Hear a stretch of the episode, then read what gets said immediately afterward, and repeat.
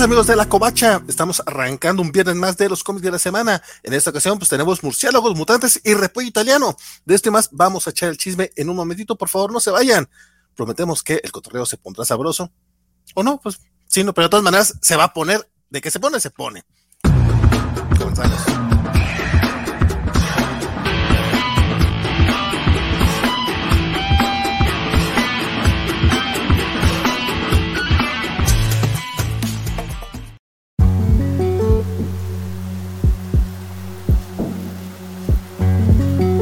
¿Qué tal? Mi nombre es Valentín García y de antemano, bueno, no de antemano, más bien de antemano ha sido decirles desde antes.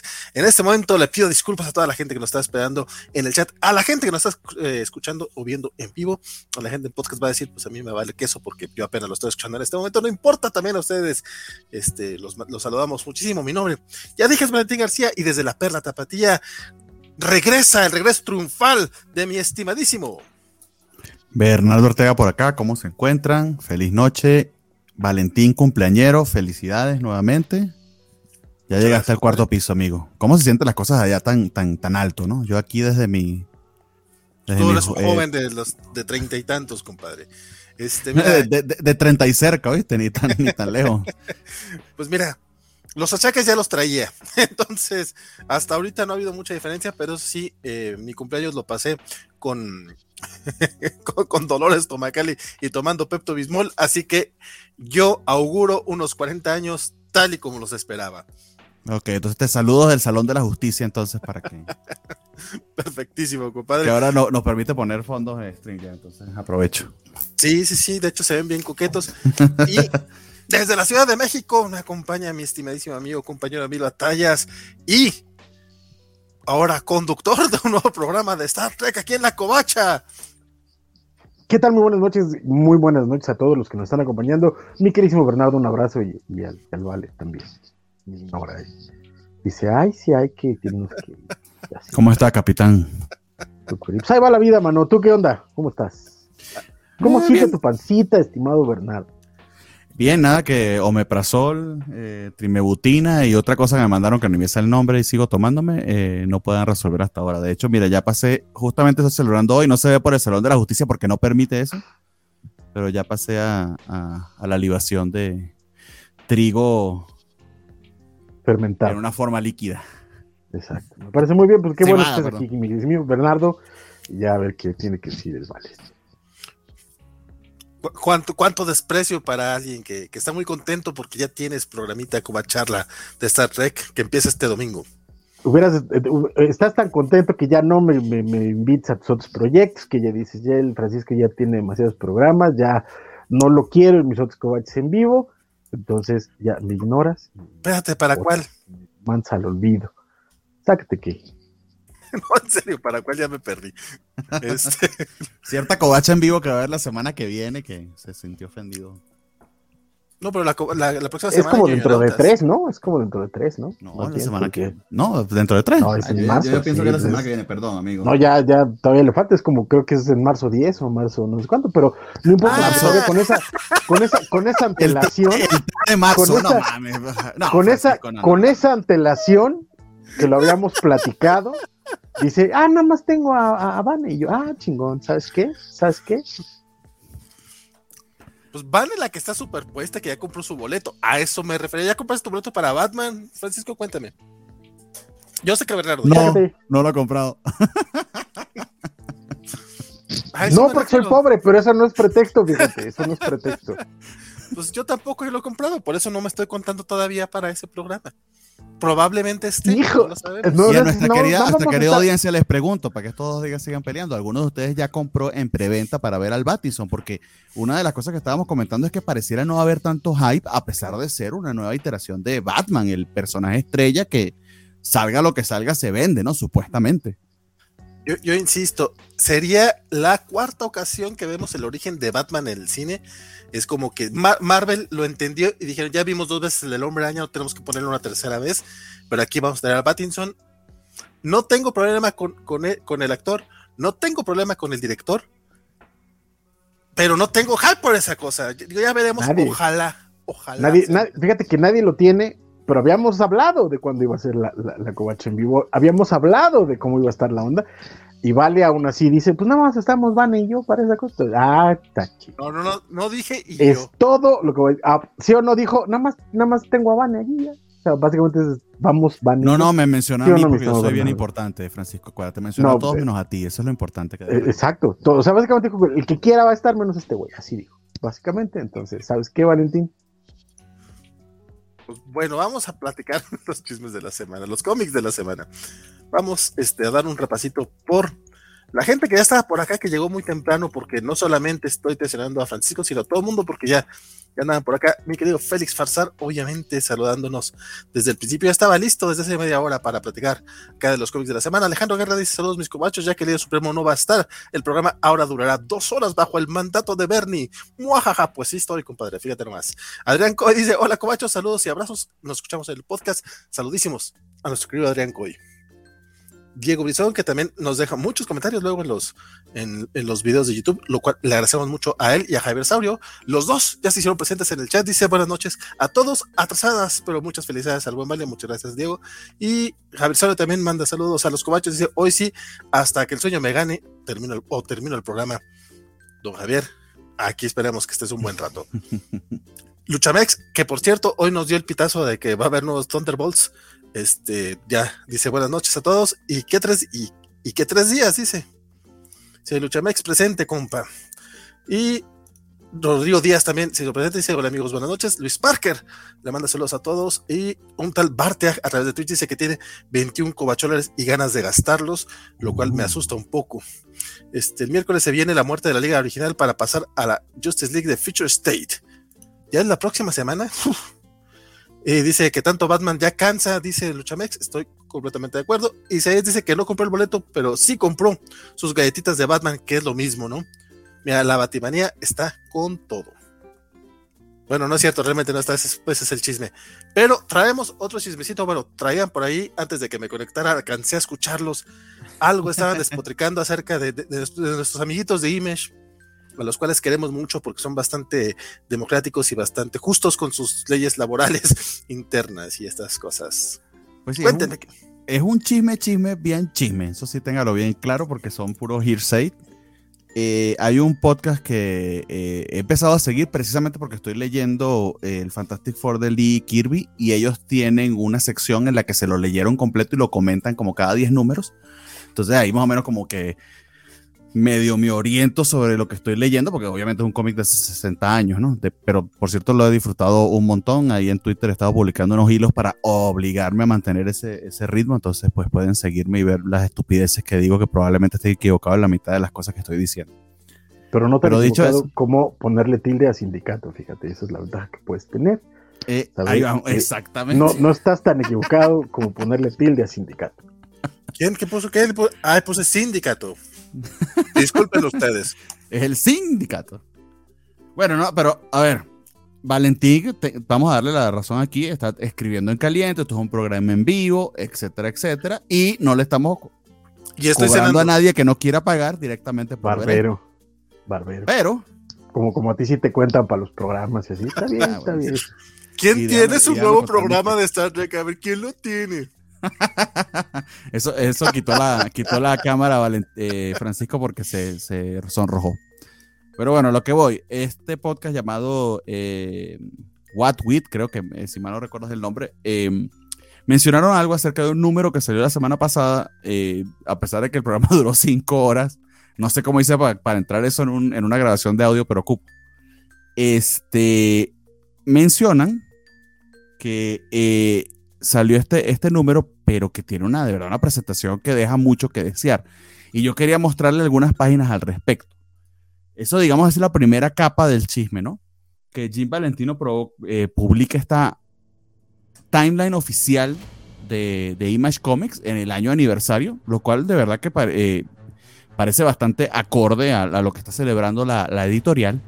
Pero lo interesante no está allí.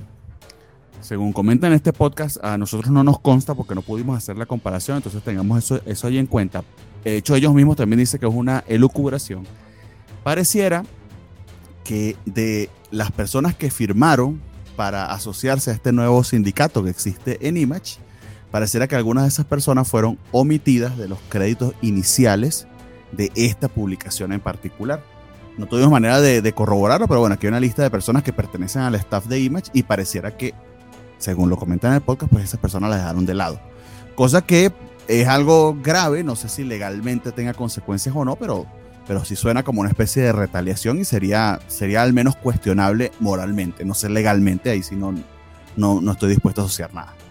Dicho eso, que ya de por sí está bastante grave, cuando me pongo a ver algunas de las páginas de lo que está acá, y, o sea, lo que sí puedo decir a buenas y primeras es que la calidad visual de esto deja bastante, bastante que desear. O sea, le comentaba a Francisco, y aquí se lo digo claramente, yo soy ingeniero y la primera vez que me he enfrentado a cuestiones de diseño gráfico ha sido precisamente aquí en la covacha para hacer los banners del programa de anime y con ayuda de Valentín he aprendido cosas muy básicas y yo siento que esto lo pudiera hacer yo en ese programa.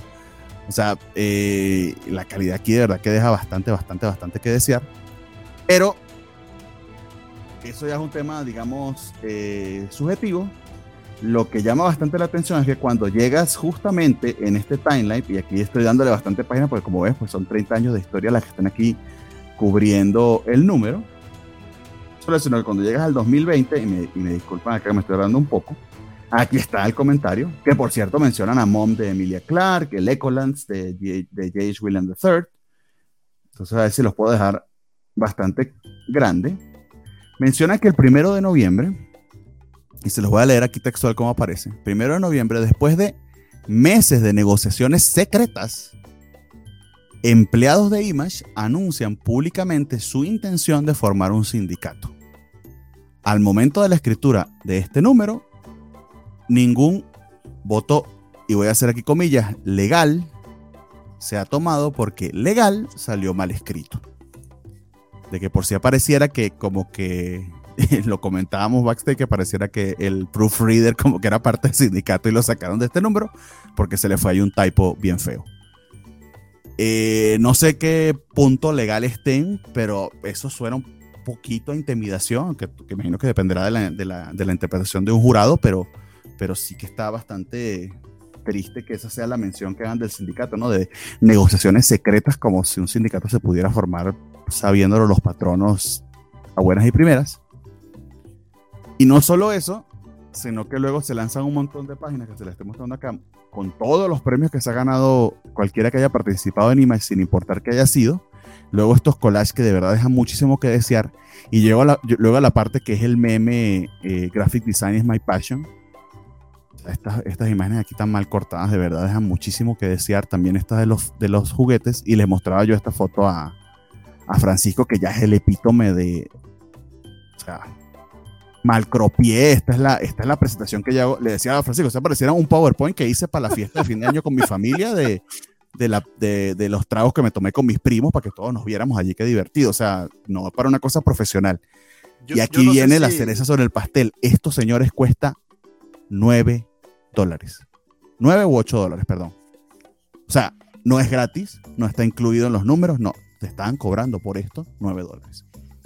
Entonces, nada, ese, ese es el chisme. Este, no, no había visto esa imagen. Y si, si nos está viendo en este momento, mi querido Waco, seguramente está llorando lágrimas de sangre. Es, ese es de los... Cualquier diseñador, Valentín también está llorando aquí lágrimas. Cualquier diseñador con esto se debe sentir profesionalmente ofendido. No, no, no, hay muchas cosas que entiendo, supongo las prisas, bla, bla, bla, y no quererle hacer un timeline más bonito, algo más coqueto, este, que podrías hacerlo. Te comento algo, en el forward, Valentino dice que tiene un año haciendo este número. No sé, bueno. también la investigación, o sea, cuenta, o sea, sí, sí, sí, lo entiendo, pero la parte, o sea, a los de diseño no les dieron más de un mes.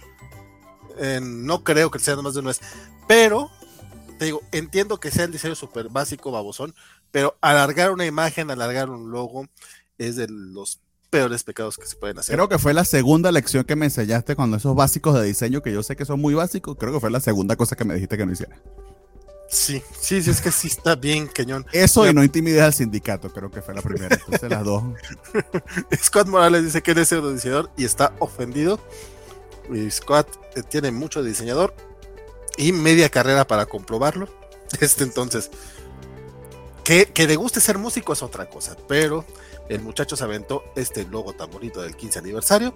Entonces, mira, pues qué te digo, este, sí, sí está feo este chisme. Y lo más feo, creo yo, de este, de este cómic eh, que está en sobreprecio y mal diseñado, es cómo quieren intimidar a gente del que quiere ser, eh, que quiere poner su sindicato. O sea, es como, güey, mencionabas lo de las, lo de las juntas secretas, es como, güey, una junta secreta es una reunión. no, no puedes decirle a la gente que no se reúna. Ese es, ese es un. o sea. Y el que escribe este libro es uno de los socios, fundadores, director de no sé qué, qué. O sea, literal, pueden ir con esto con un abogado. Lo imprimió el tipo, lo publicó. Yo lo vi en Fantástico la semana pasada y está. O sea, básicamente, todo, básicamente buscando una demanda a los pendejos. Todo sindicato empieza con juntas secretas, básicamente porque no puedes tenerlas enfrente del patrón porque es un poquito complicado juntarte con tus compañeros enfrente del, del patrón y empezar a decir, oye, este güey nos está pasando de chorizo con nosotros. ¿Qué vamos a hacer? ¿Qué piensan ustedes? Es, complicado. Y, y, de nuevo, y aquí estamos hablando de un sindicato de como cinco personas, que no mamen. O sea, seguro empezó en un, seguro empezó en, el lunch en, en, un Burger King y alguien dijo, oigan, no me alcanza para la hamburguesa. Y empezaron a preguntarse, oigan, ¿qué está pasando aquí? Que tengan en cuenta, el sindicato de Image literal son, creo que son nueve, diez personas, son godines, y las cosas que están pidiendo, que ya lo comentamos en su momento, son, ahí se nota que estos siete personas, los siete siniestros que piden, que son los únicos que aparecen aquí, porque Eric Stephenson ni aparece en todo, solamente escribió la, la, la introducción y no vuelve a aparecer en todo el libro. Este, se nota que también es, esa es la otra, que también esa es lo otro, o sea, e, esta, este eh, reescribir la historia de Image o tratar de que Image se trate de determinadas personas, cuando detrás de Image había también un montón más de gente, había un montón de, cosas. la primera página tiene ese logo de Image, alguien dice, nunca hubo nada, exactamente, nunca hubo nada como nosotros. Y lo primero que pensé yo, ¿y Valiant, carnal? ¿Y Continuity, o no me acuerdo cómo se llamaba la empresa de Neil Adams? Entre otras varios intentos previos de cosas similares, fue como de, o sea, sí, carnal, sí fuiste una revolución, sí fue, sí fue algo que tomó al, mainstream, sobre todo, que puso al mainstream de cabeza, pero fuiste parte de una generación muy complicada y que se dieron un montón de, situaciones en paralelo. Cuando salió IMAS, los cómics de Valen ya estaban arriba en, unos sobreprecios también brutales. Entonces tampoco pueden ponerse como que fueron la salvación del cómic independiente o cosas por el estilo. Pero de nuevo, a mí lo que me parece criminal del cómic, además de, los fallos que puedan incurrir con sus empleados, es que cobren 8 dólares por esa madre. eso, es, eso es un Ashcan, güey. Eso es, eso es algo que, que ponen nada más en, gratis en los números de Image un mes y vámonos, pero 8 dólares por esa madre. Es que recuerdo que Marvel en su momento regaló, no me acuerdo si fue por Spider-Man o algo, o DC, te regalaban cuando en Fantástico iba y te metían un magazine de. Mira, lo estás promocionando por estos son los números que vienen, el Free Comic Book Day, lo que sea. Bueno, es que ustedes, la verdad, están tomando el partido de, la gente trabajadora y eso está mal. No toman en cuenta que esos 9 dólares tienen que salir para poderle pagar el internet a esas personas, a esos, a esos que están, a esos mal trabajadores malagradecidos que quieren que trabajando en su casa. en home office antes de esas juntas secretas, antes de esas juntas secretas, este cómic iba a valer 3 dólares. Es lo que no sabemos. Y después de las juntas secretas, por eso vale 8 dólares. Obviamente. Es lo que no estamos entendiendo. Que, vuelvo y repito, lo que está pidiendo el sindicato es descripción de cargo, descripciones de cargo, no mames. O sea, ni siquiera saben qué están haciendo y hasta dónde llegan sus responsabilidades y que les ayuden lo que todas las compañías en el mundo hicieron, bueno, al menos las compañías que quieren conservar a sus empleados hicieron durante la pandemia. O sea, si te mando a tu casa, te, aunque sea te pago, te doy una parte para que pagas internet y, la luz porque vas a estar más tiempo allá. Y yo me lo voy a ahorrar, de hecho le sale hasta más barato. ¿Qué, qué, mínimo el equipo, en la que trabaja Bernardo, al parecer. Exacto, también. Bueno, sé que empresas grandes lo hicieron, por eso te digo, algunas empresas, así que todas, pero las que, aunque sea, mantuvieron, mantuvieron cierto nivel entre sus empleados. A mí lo que Ricardo Salinas Pliego no le quedó de ver tanto dinero al fisco regalando dinero, mi querido Bernardo. ¿Cuántos sindicatos tiene, señor? No sé. Exacto. Algo, que me parece muy triste es, es justamente ver que, que este tipo de, de, cuestiones muy de, de, empresa chica se ven no solamente en México, o sea, uno diría, bueno, pues en Estados Unidos tendría, o sea, sí sé que tiene que estar en contra del, de los sindicatos con la mentalidad general, pero por lo menos le responden en, en algunas cosas, en lo más básico en descripción de cargo, justamente. Por ejemplo, ¿no? Que no. eh, de esto se trata tu cargo, estas son tus responsabilidades, estas son tus actividades diarias, hasta aquí llegas tú. Si tienes que escalar, hablas con tal persona. Eso es lo que ellos están pidiendo, o sea. No, no, lo que pasa es que sí conozco empresas que eso de la descripción les vale un cacahuate porque van a, van a ver hasta dónde llegas para, para hacer chamba que no te Correcto. Y más, y más cuando son empresas como, como pequeñas o como con infraestructura aquí pequeña que pueden tener. Entonces ahí es donde empiezan las reuniones secretas y Exacto. Pero fíjate que también es, es que esa, esa es otra de, la, de, las gran, de los graves problemas que tiene el mundo del cómic, porque por ejemplo, cuando estás hablando de, eh, de Hollywood, de televisión, de, de, radio, de prensa en Estados Unidos, hay unos sindicatos que son verdaderos monstruos, o sea, ahí sí las grandes empresas se cuadran ante, ante sindicatos de ese tamaño porque tienen que responder ante ellos, porque una, una, una huelga de escritores pone a temblar a media industria y lo ha hecho, después se los terminan cogiendo, pero esa es otra historia.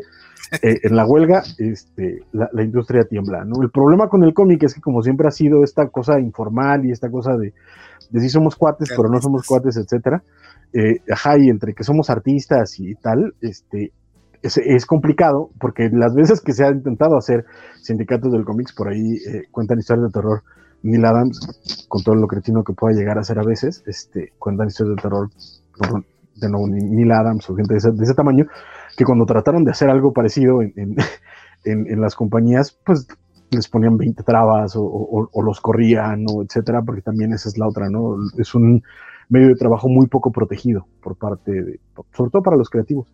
Entonces esa termina siendo el, la gravedad de estas cosas y ahorita afortunadamente ya, ya eh, parece ser que lograron este sindicato, esperemos que, que, así sea, y que de nuevo que esto abra la puerta para otros sindicatos, sobre todo porque, y esa es otra cosa importante hacer notar, es que ya no es eh, Marvel y DC o Image o Dark Horse como estas pequeñas compañías que, que estaban en, to, todos trabajaban en el bullpen y todos hacían todo y todos eran super cuatitos, no, ya son Disney, ya es, Warner, ya son este, compañías grandes de entretenimiento con productoras, o sea, ya son cosas mucho más serias y tendrían que tener las mismas eh, responsabilidades y juegos y, etcétera de sus contrapartes en, en Hollywood o, en otros medios y tendría que darse naturalmente, ¿no? Creo que es un buen momento, la cosa es también que la industria pues permita eso en ventas y que de pronto no llegues tú con tu ojo petitoria a tu editorial así de, oiga, señor patrón, este, quiero que me,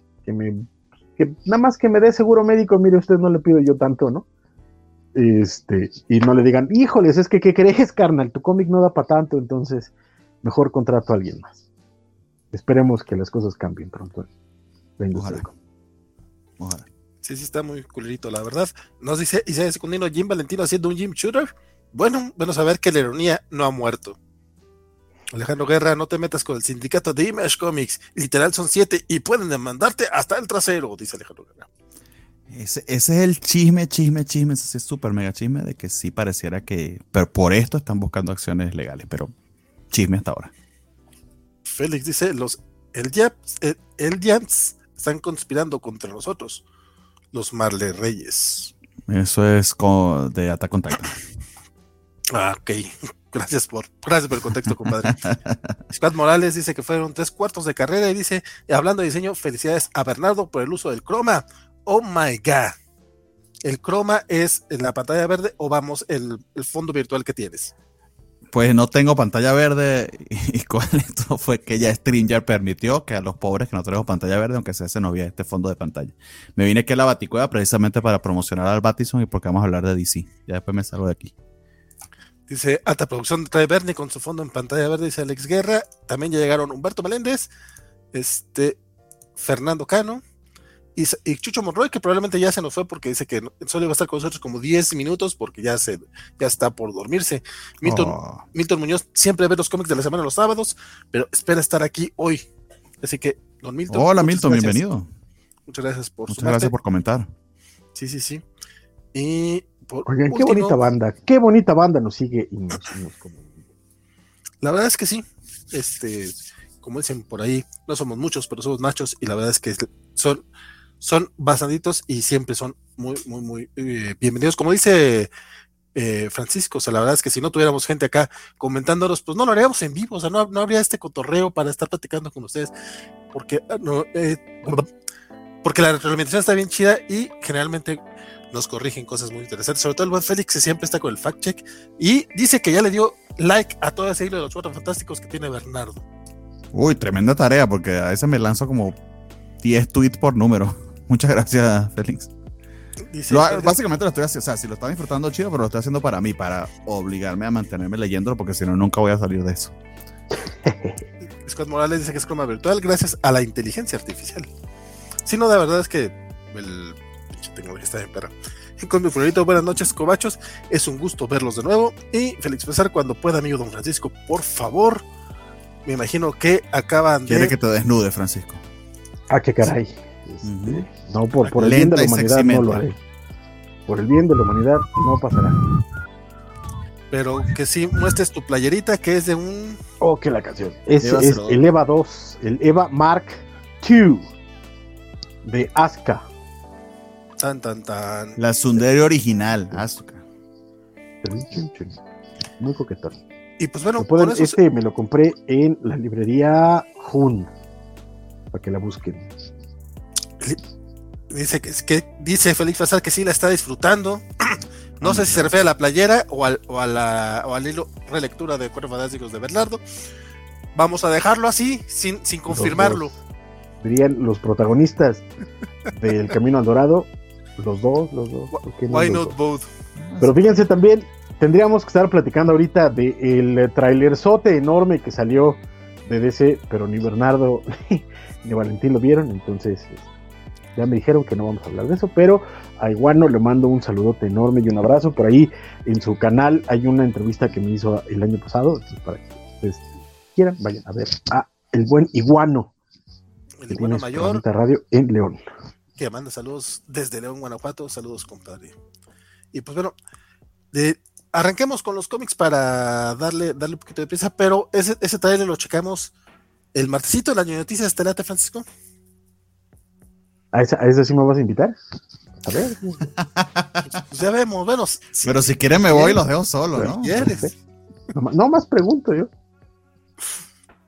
Vamos a arrancar con los cómics de DC.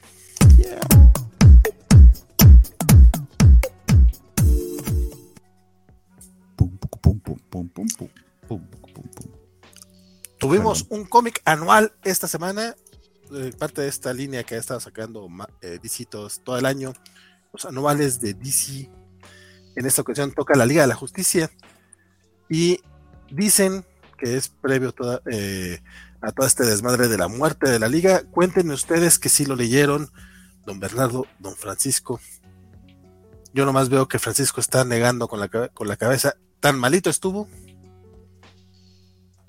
No sé, ¿qué le pasa, Francisco? Pues sí, pues es Brian Michael Bendis, ya muy Brian Michael Bendis, fíjate, todo lo que, lo que había logrado recuperarme con los primeros números de la liga ya está yendo al carajo. No, no he leído, eh, tengo ahí un bache grande con, su título regular, pero este anual sí es, híjole, qué cosa. Pero no, no es un previo a la muerte de la liga, es el previo a esta miniserie que está por salir, me parece que ya incluso la semana pasada.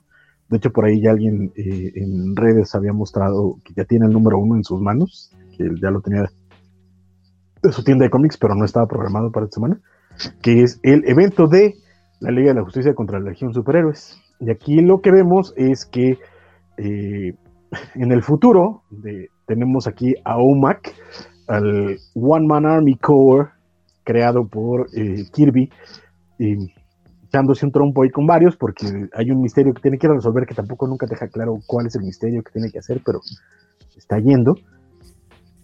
Y eh, cuando logra pasar a este ejército y entrar a, esta, a una construcción, este, descubre ahí a Hawkgirl atrapada como en ámbar, y, este, y cortamos al presente, donde Hawkgirl se está quejando amargamente porque le quiere hacer una fiesta sorpresa de regreso a Diana, que ya está de vuelta en nuestro tiempo, en esta realidad, entonces ya está de nuevo en la Liga de la Justicia y le quería hacer esta fiesta, pero está muy enojada porque obviamente a los superhéroes es muy difícil hacerles una fiesta sorpresa.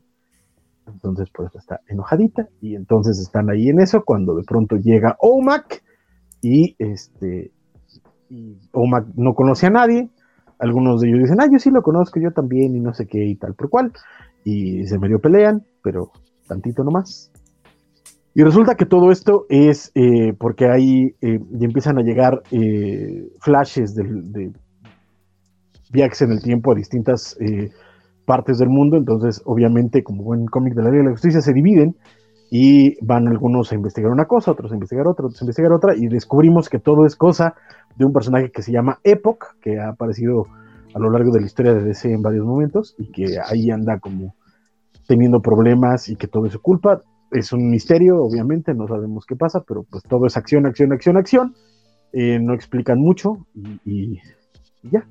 Todo termina eh, en buen puerto y deja como la puerta abierta para eh, este crossover con la Legión Superiores, porque Epoch lo que está buscando es algo que está relacionado con el título de la Legión Superiores que escribió Brian Michael Bendis el año pasado.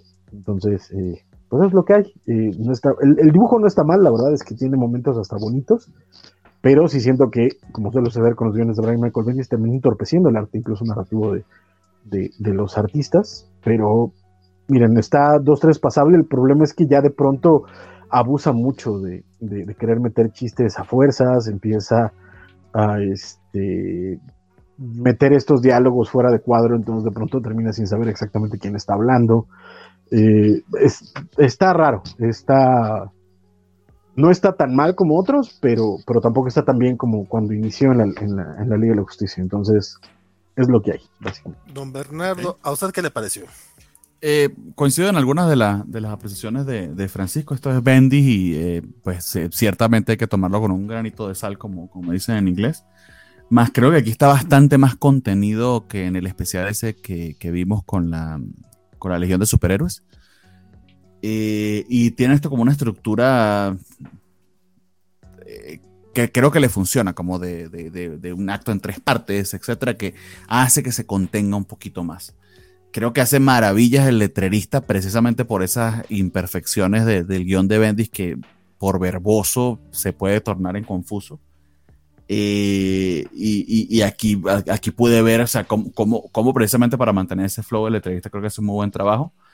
Pero, de nuevo, o sea, eh, sufre también de, eso, de esos mismos excesos de verbosidad. Entonces, sí, sí, a pesar de estar contenido, pues ciertamente eh, tienes que tenerlo en cuenta. Si te gusta el trabajo de Bendis, pues puede, ser que lo toleres.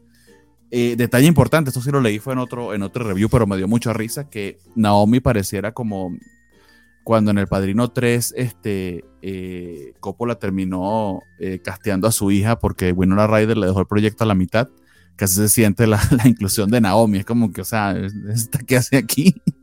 pareciera que familia de Bendis. Eh, eso se sigue sintiendo así igual de raro y se siente súper raro también aquí en este número porque eh, básicamente tenemos una interacción entre ella y Diana y ella fangirleando. Eh, pero si lo comparo contra el, el, número de la Legión de Superhéroes, que, que ciertamente fue, fue un short le leerlo, una tarea casi que lo sentí como algo que tenía que hacer y no algo que quería hacer, este en cambio fluyó muchísimo mejor. Y el arte es de Sanford Green, que eh, en particular a mí me gusta mucho. Eh, eh, y es muchísimo mejor que lo que hizo el otro, el otro artista cuyo nombre no recuerdo, valga, valga allí este, eh, disculpas por eso, pero eh, lo que hizo en la Legión de Superhéroes este está muchísimo, muchísimo mejor. Es un arte de verdad muy, muy completo, narra muy, muy bien, e inclusive supera en cierta medida, creo yo que lo supera lo, lo, que sea que el guion de Bendis pueda entorpecerlo. Pero nada particularmente destacable. Habría que ver cómo termina de evolucionar esto ya en, lo de, en el crossover con la Legión de Superhéroes. Más precisamente ese número fue el que no nos gustó tanto, entonces quién sabe si siquiera lo siga leyendo. Este le di la oportunidad porque bueno, era un anual y por, por el artista que decía. Eh, las veces que he podido ver su trabajo me llama muchísimo la atención y creo que es un muy buen trabajo. Perfecto, pues Sí, un poquito, mucho, mucho la bronca que tiene, y es algo que, que en otros cómics incluso también mencionaré, por acá, es que de pronto en este afán de querer como meter muchísima información, pero sin darla por completo, de pronto tiene estos diálogos de, ah, yo lo conozco, ah, yo también, ah, yo lo vi aquí, yo lo vi acá, o sea, no termina dándote información, pero nada más son como estos guiños de sí, sí leí los cómics, eh, chavos, para que luego no digan que me equivoqué y que es un error. Aquí lo estoy mencionando, pero es, es tan torpe, tan a fuerzas, tan a huevo, que termina entorpeciendo, y es algo que pasa en todo el pinche cómic. O sea, al final, eh, eh, perdonarán el spoiler, pero es que neto, ahórrenselo si, si, si pueden. O sea, no, no está mal, pero no, no es para tanto. Pero este se termina yendo Hawkgirl al futuro y después regresa, porque sí, porque no, no, no fue importante que se fuera. De cuando regresa, es, ¿y qué pasó? Ah, pues hice esto y esto y esto. Es como de, güey, o sea, ¿qué estás haciendo, pinche Bendis, güey? O sea, ni, tuvo sentido que se fuera, ni tiene sentido que regrese, ni tiene sentido lo que me estás contando, porque lo que, lo que te está contando no importa para un pito en la historia. Es como de, güey, estás, pero muy mal, mano. Pero bueno, ese es, ese es lo que pasó con esta. Qué triste, pero no me extraña tanto. Otra cosa que, que tampoco, no- que no estoy muy seguro si, si me alegra de, de habérmelo perdido, pero yo sé que Bernardo me, podrá decir, Suicide Squad Blaze número uno, compadre, esto, ¿qué, qué anda con esto? Pues lo que tiene de interesante es que el equipo detrás de esto es Simon Spurrier y Aaron Campbell, que son los mismos que nos entregaron el, el Hellblazer, el último Hellblazer oficial que tanto nos gustó. Esos dos volúmenes de verdad que se los recomiendo bastante. Eh, y básicamente es montándose en el hype del, del, escuad- del Escuadrón Suicida porque pueden ver front and center precisamente a Peacemaker, muy muy parecido al personaje que está interpretando pues John Cena. Es un poquito más despiadado. No es el Peacemaker que le leímos a Gar Enix hace un par de semanas, eso sí. Eh, este está un poquito más atemperado y más parecido al de, al de James Gunn. Eh, y la historia aquí está un poquito rara. Eh, básicamente la gran amenaza es un metahumano que fundamentalmente está alimentándose de personas random eh, sin ningún patrón en particular que luego de hacerlo por muchísimo tiempo y matar a muchísima gente termina llamando la atención ya de la Liga de la Justicia porque en algún momento pues eh, lo atrapan como en, en cámara y se hace notorio lo que ha estado haciendo. Y eh, no logran dar con él ni atraparlo por sus características. Entonces se, vuelve una misión del Escuadrón Suicida pero el detalle está en que el Escuadrón Suicida no son estos tres elementos que estamos viendo en la portada. No es Peacemaker ni Harley Quinn ni ni King Shark los que se han encargado de ellos, sino que deciden eh, tomar a unos nuevos prisioneros, personajes nuevos, y lo que les ofrece Amanda Waller es que les va a dar eh, superpoderes nuevos, pero esos superpoderes tienen como, como lado negativo que solamente van a tener tres meses de vida. O sea, va a cortar su, su, va a cortar su vida significativamente, pero van a tener mucho poder. Lo cual de verdad que está bastante idiota porque obviamente el equipo inicial, Harley Quinn, eh, Peacemaker y King Shark, pues dicen, ni madre, yo no voy a hacer eso, déjame aquí en la prisión, pero consiguen algunos con, con ciertos deseos suicidas para que efectivamente decidan em, eh, tomar ese, ese, ese trato, ¿no? Eh, el arte de Campbell de verdad que eh, a mí me gusta bastante, pero, pero no sé, o sea, creo que es muy sombrío, hiperrealista e inclusive creepy sería la palabra que quisiera decir. Eso le quedaba muy, muy bien a Hellblazer, pero en el tono medio fársico que se supone que tiene Suicide Squad, como que no me termina de cuadrar del todo. De hecho, hay un panel que lo puse en Twitter porque aparentemente uno de estos prisioneros que reclutan para el Escuadrón Suicida, pues se lanzó una grosería que solamente la decimos en Venezuela. Entonces, o, hicieron una investigación y el tipo lo dice- dijeron que era venezolano y o le pareció graciosa la, la grosería a Spurrier y, la colocó. Este, así consigo ese panel. Eh, fue lo que me pareció curioso y se supone que es un momento gracioso, pero cae como plano porque el arte de Campbell es un arte como que es como una, es muy parecido al de Sorrentino. Lo que pasa es me gusta un poquito más eh, el uso de colores que él se lanza. Aquí está la, está la- el, el panel. Me gusta más el, el- el uso de colores que, que utiliza Campbell, pero como que no le queda. O sea, se supone que esto es gracioso y no sé, a mí los, los chistes me cayeron un poco planos. Entonces me suena como un encargo que le hicieron. Son supremamente eh, eh, buenos y, y- solventes en su trabajo, porque obviamente son dos, dos artistas muy talentosos, tanto Spurrier como Campbell, pero no sé si sean el fit ideal para este tipo de historia, para el Escuadrón Suicida. Dicho eso, pues está interesante la historia y tienen la premisa más o menos se las comenté, entonces se presta para otras cosas. Eh, por ejemplo, está gracioso que uno de los superpoderes que eh, uno de los, de los que meten en el equipo de Hereda es que sus brazos se vuelven invisibles. Me recordó al personaje este del Escuadrón Suicida de James Gunn, que literal lo que hacía el tipo era lanzar los brazos y darle como de metiéndole el dedo en la nariz a los enemigos o algo por el estilo. Eso estuvo gracioso. Pero ya, está no sé si la, si la continúe leyendo de verdad, pero bueno, ahí está, eh, por si a alguien le, le, interesa. ¿Pero es miniserie o...? Es miniserie, perdón, sí, no comenté eso. Es miniserie, es, Black, Label. ¿no? Es Black Label, sí, son, entonces son números eh, formatito revista y como de 60, 50, 60 paginitas. Creo que van a ser tres números. Entonces sí, también eso, o sea, no, es una, no está metido en continuidad, ni mucho menos, es Black Label. Va, va, va. Este... Por acá saludamos a, Pedro M, que ya llega por acá. Saludos, pandilla, ¿cómo están? Saludos, mi buen Pedro, qué bueno que, que te conectas por acá con nosotros. Don Luchamex para la pelea de los dos con el idiota de Bendis. Idiota como siempre. Luchamex anda muy enojado con, con Bendis, tranquilo, compadre. Fuerte eso. Eh, del último de Yara Flor, rumbo a juicio de las Amazonas, no cerró bien, sin, sin contar la copia de bocetos, por el problema del tiempo se le ve librada la chava, dice el buen Luchamex. Este, creo que decía, no, no, no, no, no lo vemos ahorita. Alejandro Guerra dice, hay bromas que no deben ser contadas con lenguaje floripondio. A veces un chiste de penes es suficiente. Igual con algunos cómics. Un arte tan realista les arruina la experiencia. Fernando Cano dice, por favor, manden un saludo a Chelito. Mañana es su cumpleaños. Chelito, también eres acuario. Un abrazote, mi querida Fer.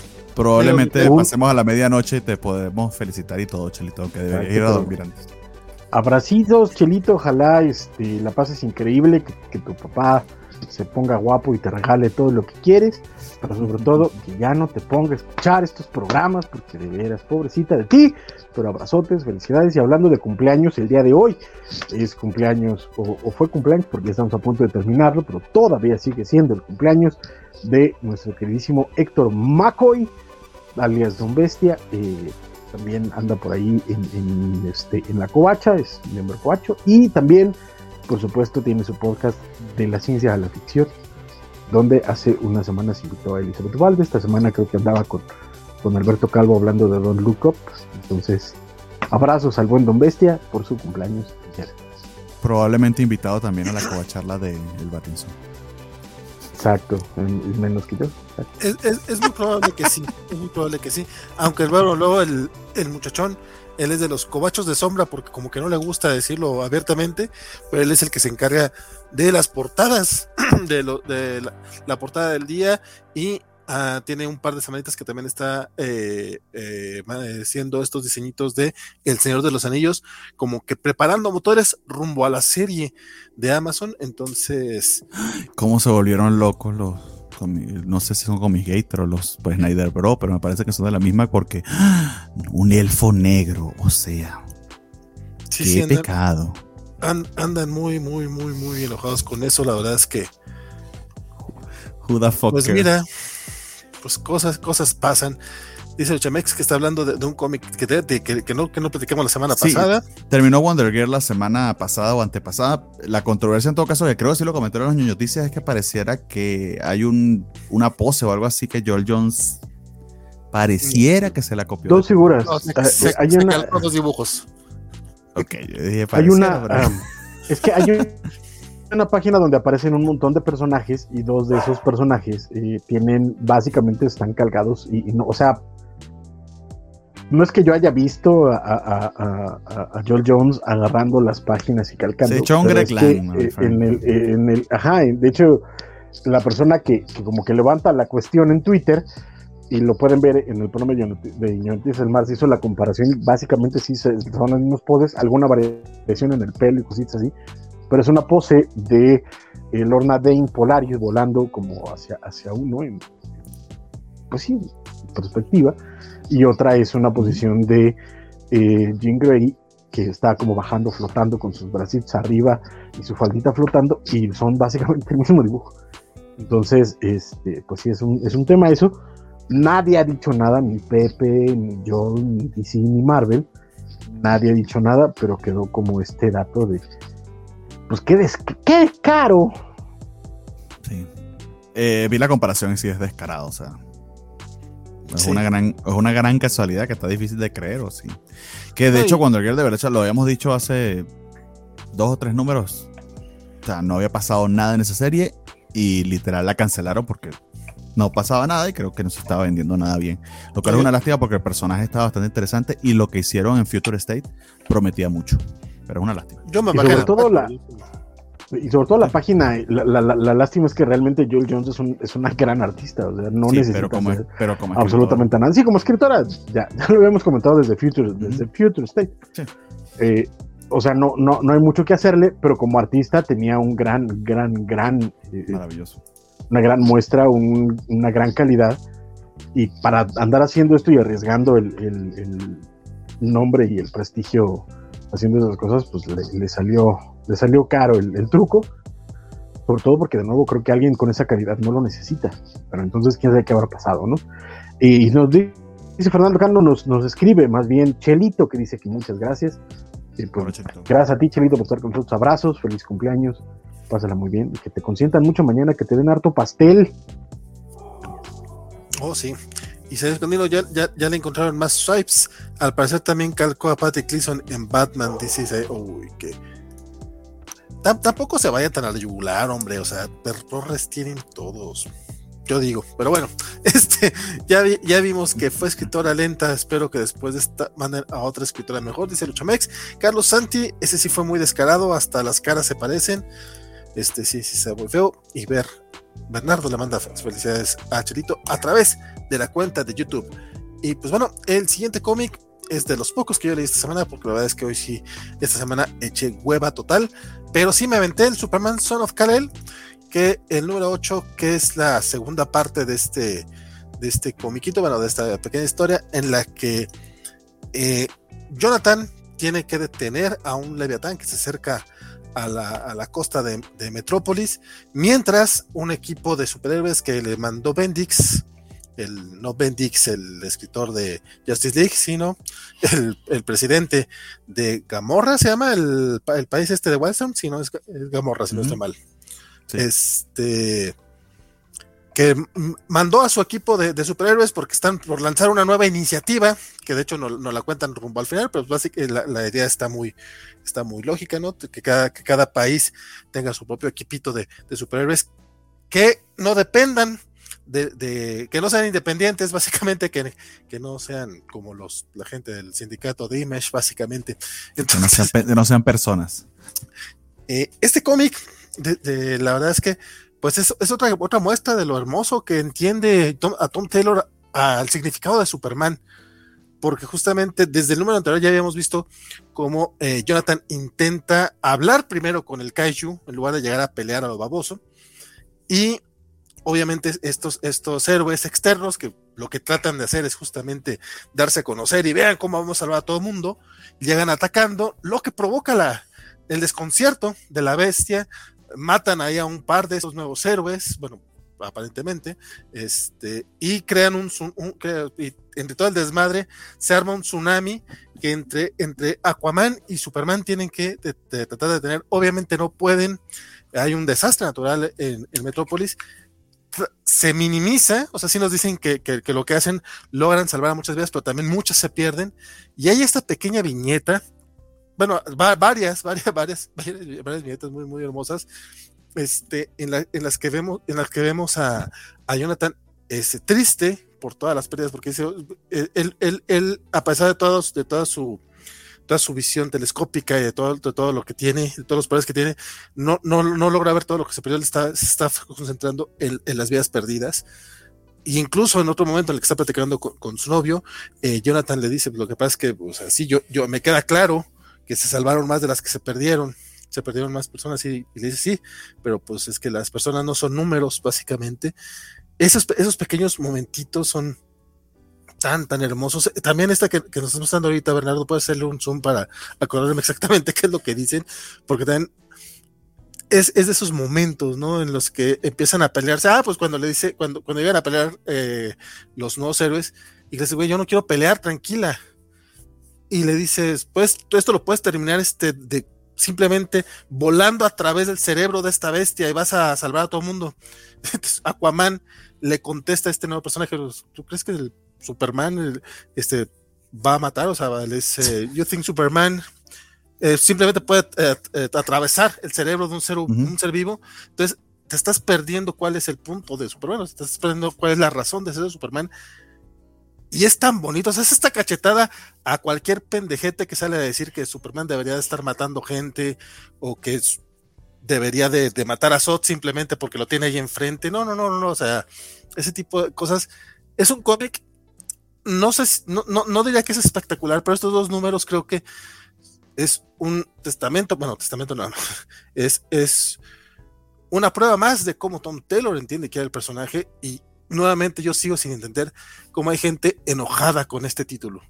O sea, yo digo, no lo estás leyendo simplemente, o no te gusta Superman.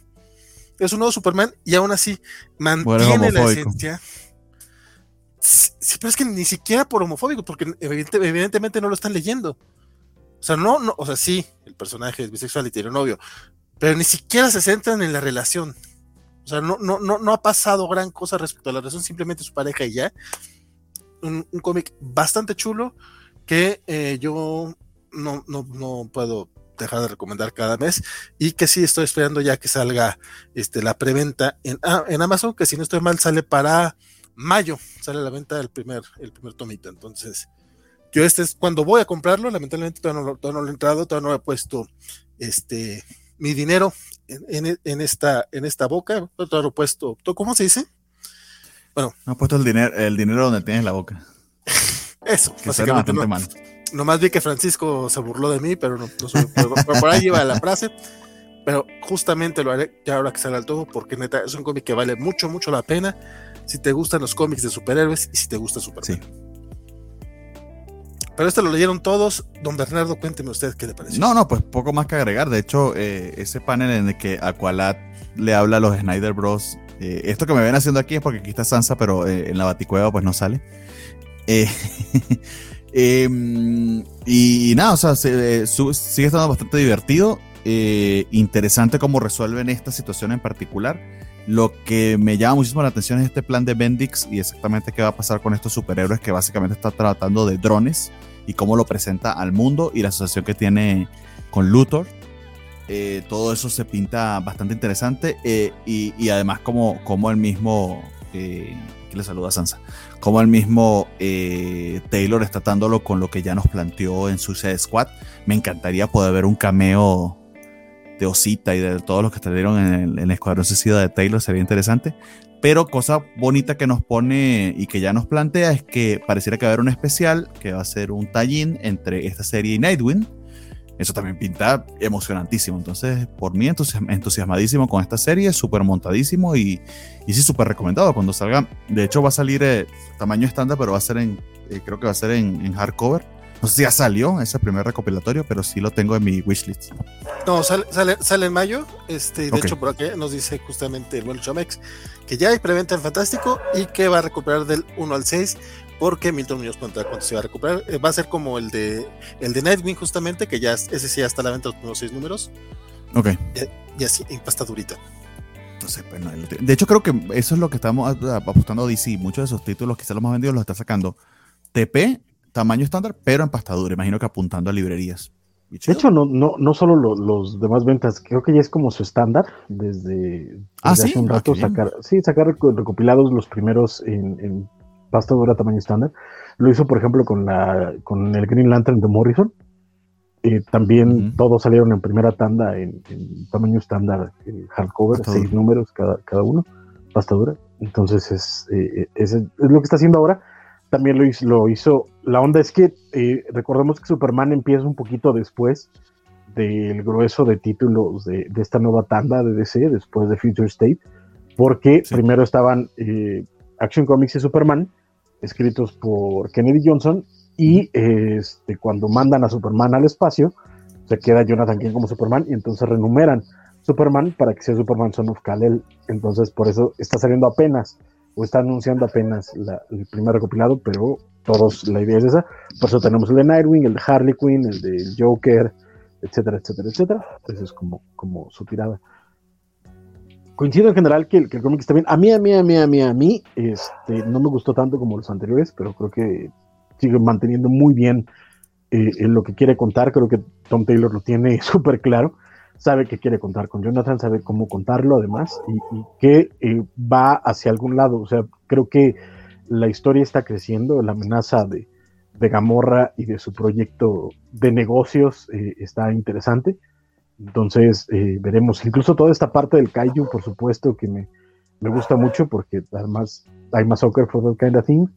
Eh, es muy Star Trek. El, esta onda de antes de matar al monstruo, vamos a tratar de averiguar qué es lo que está pasando con él. Y, y, y John lo hace muy bien. Mientras que los otros, pues lo que quieren es matarlo, porque obviamente viene un monstruo a la ciudad, vamos a matarlo, y pues no es el caso, incluso cuando tratan de, de cambiar la, la narrativa eh, después de todo el fracaso y cuando Jonathan está eh, apesadumbrado por las pérdidas eh, humanas, los, eh, los mercenarios estos de Gamorra eh, le tratan de echar la culpa a Superman por no haber matado al, al, al gigante antes de, de que llegara a Tierra. Y quiero ver también cómo va a estar eh, la, el, lo que involucra a Alex Luthor con este plan de, de, Gamorra, que obviamente él tiene las manos metidas ahí. Entonces veremos qué, qué ocurre. Aquí tenemos creo que el segundo beso entre Jonathan Kane y su, y su novia. En ocho números tampoco me parece este uy escandaloso. Entonces, Exacto. y una, una promesa de, de Jonathan que me gusta además, porque pues tiene que ver con sus papás de que va a empezar a colaborar con el periódico en el que trabaja Jay, entonces eso ya nos dará también Jonathan Kent algo periodista igual que sus padres, entonces eso suena bastante interesante y veremos qué ocurre con este título, pero está muy bien la neta, sigue estando muy, muy, muy bien y por supuesto en cuanto haya dinerito también le empezaré a caer a los, a los recopilados porque la neta es que sí valen mucho la pena, tanto estos como los de Philip Kennedy Johnson. Saludos a, a Gonzalo Gogorza, que ya, ya, anda por acá, también en el chat a través de YouTube. Dice Milton Muñoz de Tom Taylor, ¿cuál prefieren? ¿Son of Kal-El o Nightwing? Uf, está complicado. Creo que ahorita me está gustando más Nightwing. ¿Por, pero... qué, ¿por, qué tiene, por, qué tiene, ¿Por qué tiene que haber uno contra el otro? Yo la neta es que a mí los dos me gustan. Es, es, o sea, no, no son excluyentes. No, es que la neta es que yo no, yo no los veo como de cuál está mejor. Creo que los dos, además, cada uno tiene sus cosas. Creo que está diciendo más cosas con Son of Kal-El. O sea, creo que a nivel personal, a nivel artístico y a nivel personaje está diciendo muchas más cosas con Son of Kal-El. Pero se nota que se está divirtiendo mucho con alguien, que quiere mucho a Dick Grayson, que quiere mucho a sus personajes. Todos los momentos que a mí, a mí, a mí, como fan de Dick Grayson, me regala, los disfruto muchísimo porque son regalos para mí como fan. Entonces, yo estoy disfrutando los dos muy en paralelo, muy igual. Y claro que este crossover que menciona Bernardo, que anuncian de un crossover de dos números, uno en Nightwing, que es el siguiente número de Nightwing, y que terminará en el siguiente número de, de Son of Kal-El, estoy ahí por completo. Los dos me parecen espectaculares. Sí, yo, yo preferiría Nightwing, pero como así, y bien, muy poquito, pero por un solo factor, que es Bruno Redondo. Es lo único. Son of Kal-El creo que el no tener un artista eh, fijo le ha afectado un tanto. Pero es tan poderosa la historia, está tan bien contada. Y con todo y todos los que han entrado con contadas excepciones han hecho un muy buen trabajo que eh, es fácilmente, entre comillas, perdonable. Pero Nightwing pues ha sido muy poderoso tanto en arte y manteniendo un estilo y, y los guiones. Pero es así, o sea, muy chiquitita la diferencia. Julio, pues aquí se aplica el Why Not Both que decía hace ratito Francisco. Este, yo sí dije Nightwing porque evidentemente es el del fanservice. Este, pero no es, pero no es un fanservice eh, facilón. Y aparte también trae su crítica social. Estamos hablando de, de, de, un Dick Grayson que está buscando darle a la, a la gente menos jodida este, y poniendo el ejemplo para, para, para los riconarios del mundo incluso a Bruce Wayne, entonces ya veremos cómo se va desarrollando eso y cómo el simple, el simple hecho de decirlo lo convierte en, en un, una persona buscada, ¿no? O sea, cómo lo van a, lo tratan de matar simplemente por eso. Me gusta porque aparte, como ya había dicho también Francisco, ahorita toda la Chairi se está escribiendo cómics y Tom Taylor es uno de ellos, uno de los exponentes más, más grandes. Pero sí, evidentemente, en el caso de, de Superman Son of Kal creo que sí trae, mmm, no vamos a llamarle agenda, porque, bueno, sí agenda, pero luego pues, esa palabra tiene connotaciones muy, muy negativas. ¿Qué trae discurso, chavo? No, no, no. O sea, pues, pues, vamos a. discurso para, para, para que no suene tan feo. O sea, vamos, pero sí trae propuestas, o sea, trae, trae un comentario. Habrá quien no le guste los comentarios, pero deberían de preguntarse por qué es que no les gusta. Este, pero así de, ah, pero te pregunto, ¿cuál prefieren? Son of Keller Nightwing. Más que cuál prefieren, podría decirte cuál me gusta más, porque en ese caso también Francisco tiene razón. No tenemos por qué decir uno u otro, simplemente cuál te puede gustar más. Y los dos a mí me están gustando un chingo. Creo que son de los mejores cómics que hay ahorita en DC. Es más, de mejores cómics que estamos viendo actualmente. Eh, Félix Farsal le contesta que ambos, así tal cual, eh, Humberto Menéndez dice, calificar un cómic por la pareja de un personaje sería muy estúpido, ¿no? Lo es. díselo, díselo a las hordas de, de internet y de comic gators y de... Ay. Ahora también puede ser una pareja muy importante que te caiga muy mal y que te afecte la historia. En este caso no va por ahí todavía. Que ya hablaremos de un cómic que justamente se trata de eso, básicamente.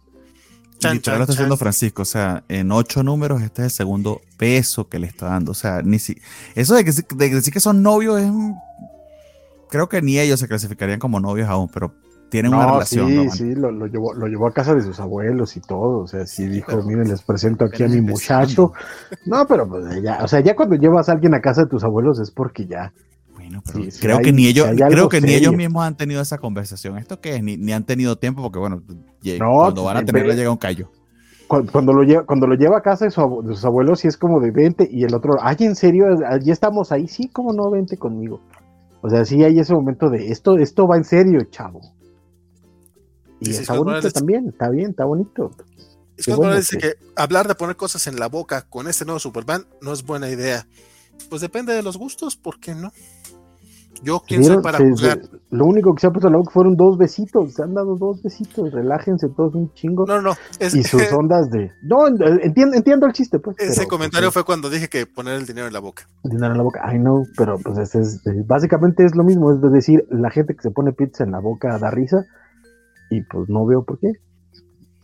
No, no, está diciendo que a él no le gusta, por eso digo, pues depende de los gustos que tiene de malo. Eh, Félix Fasar es. Por otra cosa, amigo, lo que no hace Batman en la boca, te decide. Súper sensual. Nightwing quiere darles a las personas, ¿ok? Perdón, Félix, ahora sí no te entendí mucho, pero a lo mejor fui yo. Luchamex, que los publique Smash y, tumba, y tumbará fachos mexicanos. Pues ya no debe tardar en llegar a este tipo de cómics, probablemente unos mesecitos más. Y ya veremos, ya veremos cómo le va en ventas, ojalá. Ojalá pongan bien. el beso en la portada para verlo en un Walmart porque me, me cagaría nada más eso. Me tomaré una foto así. Y pues bueno, no he hecho todavía el, la intro del de batibloque, pero ya entramos al batibloque. Taran, tan, taran, tan. Hay que hacer el. Bueno, hay que hacer, tengo que hacer yo. El Batman 66. Ese mero es el que, el que vamos a armar. pero por lo pronto, hablemos de Batichicas número 3. Batgirls que eh, leyeron. De hecho, este lo leyó solamente Bernardo. Él dice: Yo me viento esta bala por el equipo. Yo quiero ver a las Batgirls. Cuéntame, compadre, cómo van. Pues yo me leí los tres números porque no había tenido oportunidad de, de saber nada de este cómic y eh, lo dibuja Jorge Corona y eh, me encanta el arte de Jorge Corona, o sea, desde Mid, eh, se llama Midwest, la, la, otra serie que tenía con Scott y yo, y la que leímos el año pasado de Me You Love in the Dark. Es un artista interesantísimo y creo que el que hace un bastante muy buen trabajo. Eh, pero sí puedo entender porque esto no puede ser del gusto de todo el mundo porque es una versión bien, bien extraña de, la, de las Batichicas. Eh, primero que son, es este equipo liderado por Bárbara, Bárbara Gordon, eh, Stephanie Brown y me olvidó el nombre de después de Cassie, creo. Casi, casi. Cassie, exactamente. La, la, muda esta que ni sabe hablar. Perdón, eso sonó despectivo, pero, ah, pero es por lo que la recuerdo. Eh, y el contraste entre sus personalidades, pero está bastante whimsical. Eh, imagino que creo que ustedes sí comentaron el primer número, no, no, no lo recuerdo.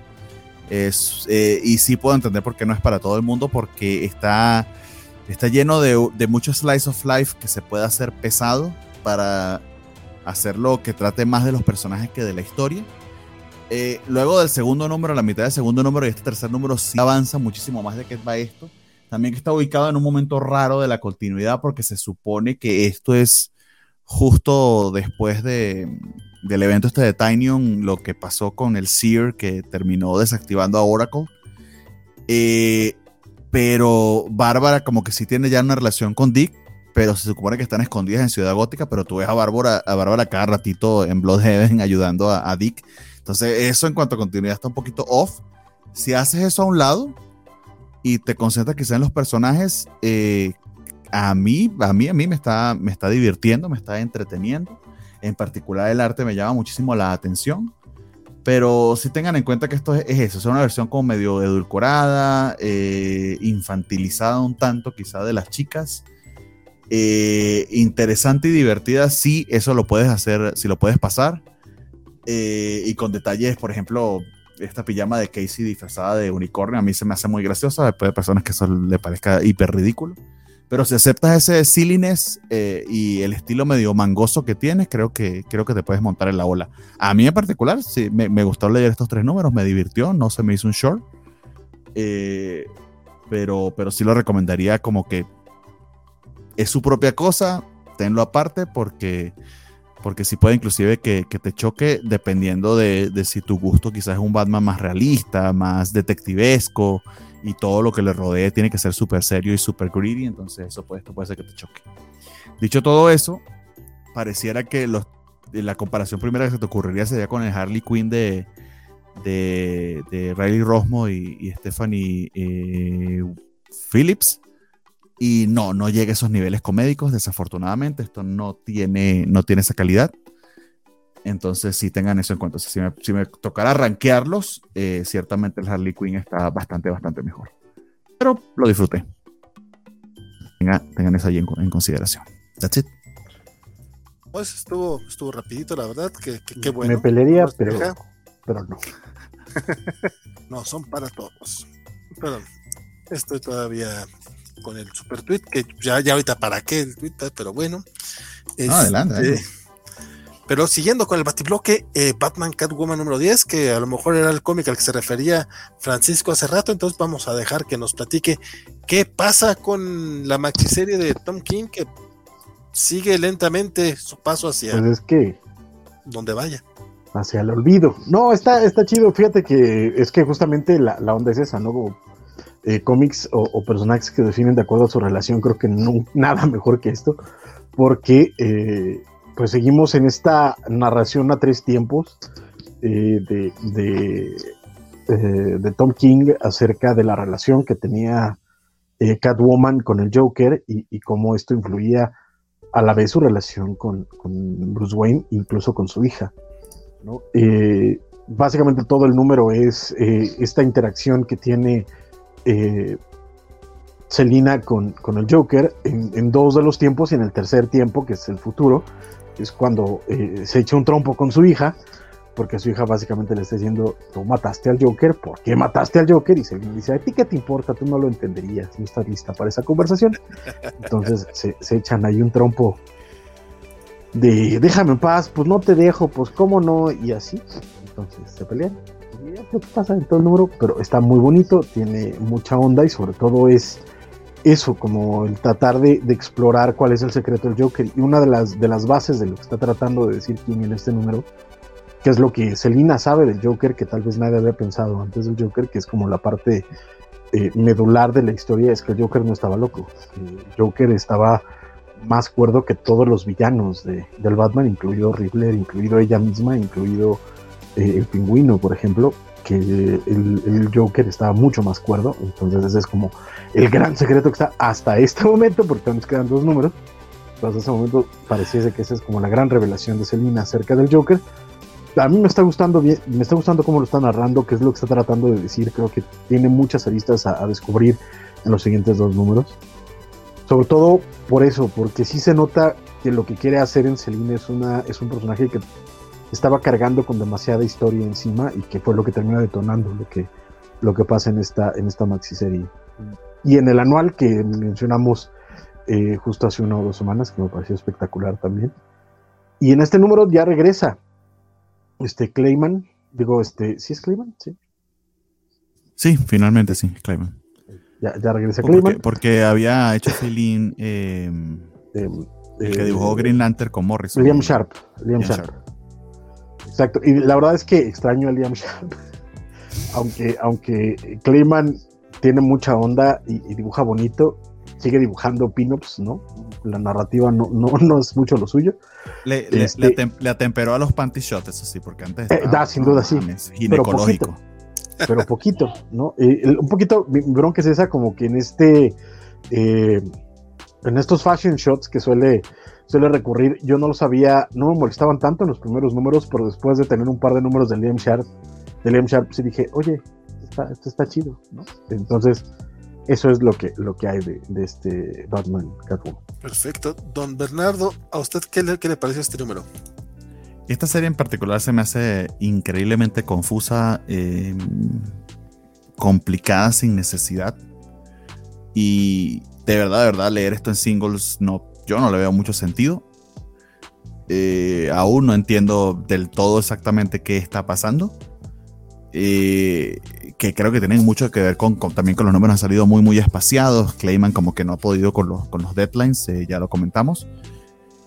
Dicho todo eso, está interesante lo que quiere contar King, pero creo que le está dando demasiadas vueltas para lo que está contando. Hay una revelación aquí del Joker que a mí se me hizo... básicamente el Joker le dice a Selina que él se hubiese eh, cogido a, Bruce mucho mejor que lo que ella jamás hubiese podido, porque aparentemente está el Joker súper enamorado de, de, de Batman. Eh, es una cosa que creo que ya sabíamos. Obviamente puede ser que sea en parte para provocarla, pero ahí está ese comentario. Eh, entonces, lo comparo con, por ejemplo, el comentario velado que hubo a la posible bisexualidad de Peacemaker esta semana en el episodio de Peacemaker. Ahí tengan ese, ese pequeño spoiler que imagino lo comentarán este, eh, el domingo en la Coba Charla. Y ese tuvo mucho más. Es mucho más sutil que esto en el porque esto básicamente pareciera es puro shock por, el, por, for, shock sake. Eh, creo que yo tendría que juzgar esta serie una vez que esté terminada, porque ha tenido puntos interesantísimos y bastante altos. El anual es uno de ellos, de verdad me pareció una belleza ese número, de cabo a rabo. Pero volviendo ya a la serie regular y a lo que está contando, no termino de, entender exactamente de qué va aquí y, creo que esta es una de las que más adolecido de la manera en que lo está contando, que sí está innovadora, interesante, pero para leerlo en single se ha hecho, se ha hecho muy, muy, muy pesado. Entonces, eh, creo que me quedo con la misma opinión que tuve en números anteriores, esperar cuando esto termine, pero al ritmo que van, quién sabe, ojalá que sea este año. Pues ya no faltan dos números, así que yo espero que sí. Chan, chan, chan. Y pues bueno, tenía por acá el Urban Legends 12 porque estaba esperando lograr terminar de leer el, el pero no, yo no llegué y vi que nadie me llegó. Entonces, vámonos ya al Joker número 12, que ya estamos a este y dos numeritos más para el final de James Tanyon en DC, no solamente en Joker, en DC ya, ya estamos por, por ver lo último de este muchachón. Cuéntenme, don Bernardo, dime no, pues cuando lo comparas contra el Batman Catwoman, esto está, uff, varios niveles. al, para leerlo en single, al menos. No a que después lea el Batman Catwoman de, de, corrido y no se me huele el cerebro. Eh, hay una revelación que medio se veía venir si lo relees. Yo honestamente fue porque lo Wikipedia porque me, salió, me sacó un poquito de onda, pero aparentemente estaba muy telegrafiada esa revelación del final. No voy a decir más nada. Pero dicho eso, esto continúa pues con el mismo grip interesantísimo que ha tenido. Vuelve Camuncoli o continúa Camuncoli, mejor dicho, eh, que eh, está haciendo un muy buen trabajo como feeling. Y, nada, está lleno de acción, de, trepidez, la, manera en que negocia eh, Gordon por la, liberación de, su hija, porque bueno, termina metiéndose en un rollo bárbara por meter las narices y para tratar de ayudar a su papá. Eh, se pone de verdad, interesantísimo el, jueguito de ajedrez entre, entre esta gente que está asociada con la corte de, los búhos y, estos villanos persiguiendo al Joker. En fin, está llegando a su punto álgido y está manteniendo muy, muy bien la atención. Joker es una, una maravilla, eh, una verdadera sorpresa si lo jugaba solamente por el título. Eh, yo hubiese pensado, por ejemplo, o sea, un título que le hubiese quedado esto genial, pero probablemente era el título que tenía pensado Tiny y los de mercadeo le dijeron que no, pero yo le hubiese puesto que sí, Chasing Joker o, o, algo así, porque básicamente es la historia de Gordon. Y, eh, pero bueno, nada, como lo he dicho mil veces, esto es imperdible, va muy, muy bien. Eh, Y, e increíble que sí, faltan dos números por terminar, pero esto se siente como un penúltimo número. Entonces probablemente hasta, hasta epílogo tengamos. Entonces nada, o sea, no se lo pierdan junto con todos los anuales y demás, porque de hecho todo lo que ha hecho este alrededor de este, de este título de verdad que está maravilloso. Eh, y como lo he dicho a mí mil veces y lo voy a decir todos los meses hasta que termine, yo voy a hacerme loco, voy a pensar, voy a aplicar una aquí de Jorge González. Eh, este es el Batman que escribió Tynion, lo otro no existió, para mí. Don Francisco, ¿usted qué piensa de este comiquito? Igual, tal vez excepto por la comparación con, Catwoman Batman o Batman Catwoman, como se pinche llame. Este, pero de ahí en fuera me parece que el Joker ha estado imparable número a número.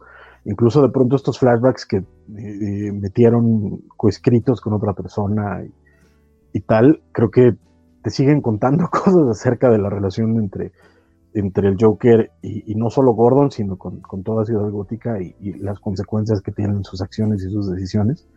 Entonces, eh, sigue muy bien. El título, a mí la verdad es que eh, también me sorprendió el, final.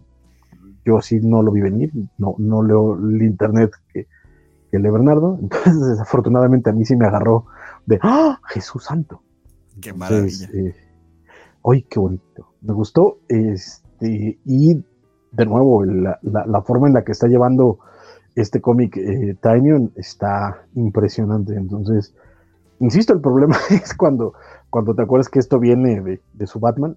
Está chido, porque además esto eh, hace que lo que pasó al principio del ron de Tynion en Batman eh, eh, sea mucho mejor de lo que era en su Batman. Entonces, está, está, increíble. El cómic sigue estando súper chido. Este, si ustedes no, no quieren esperar, cómprense los, los, este, los, eh, los recopilados que están saliendo ahorita, no son pasta dura, pero tamaño normalito.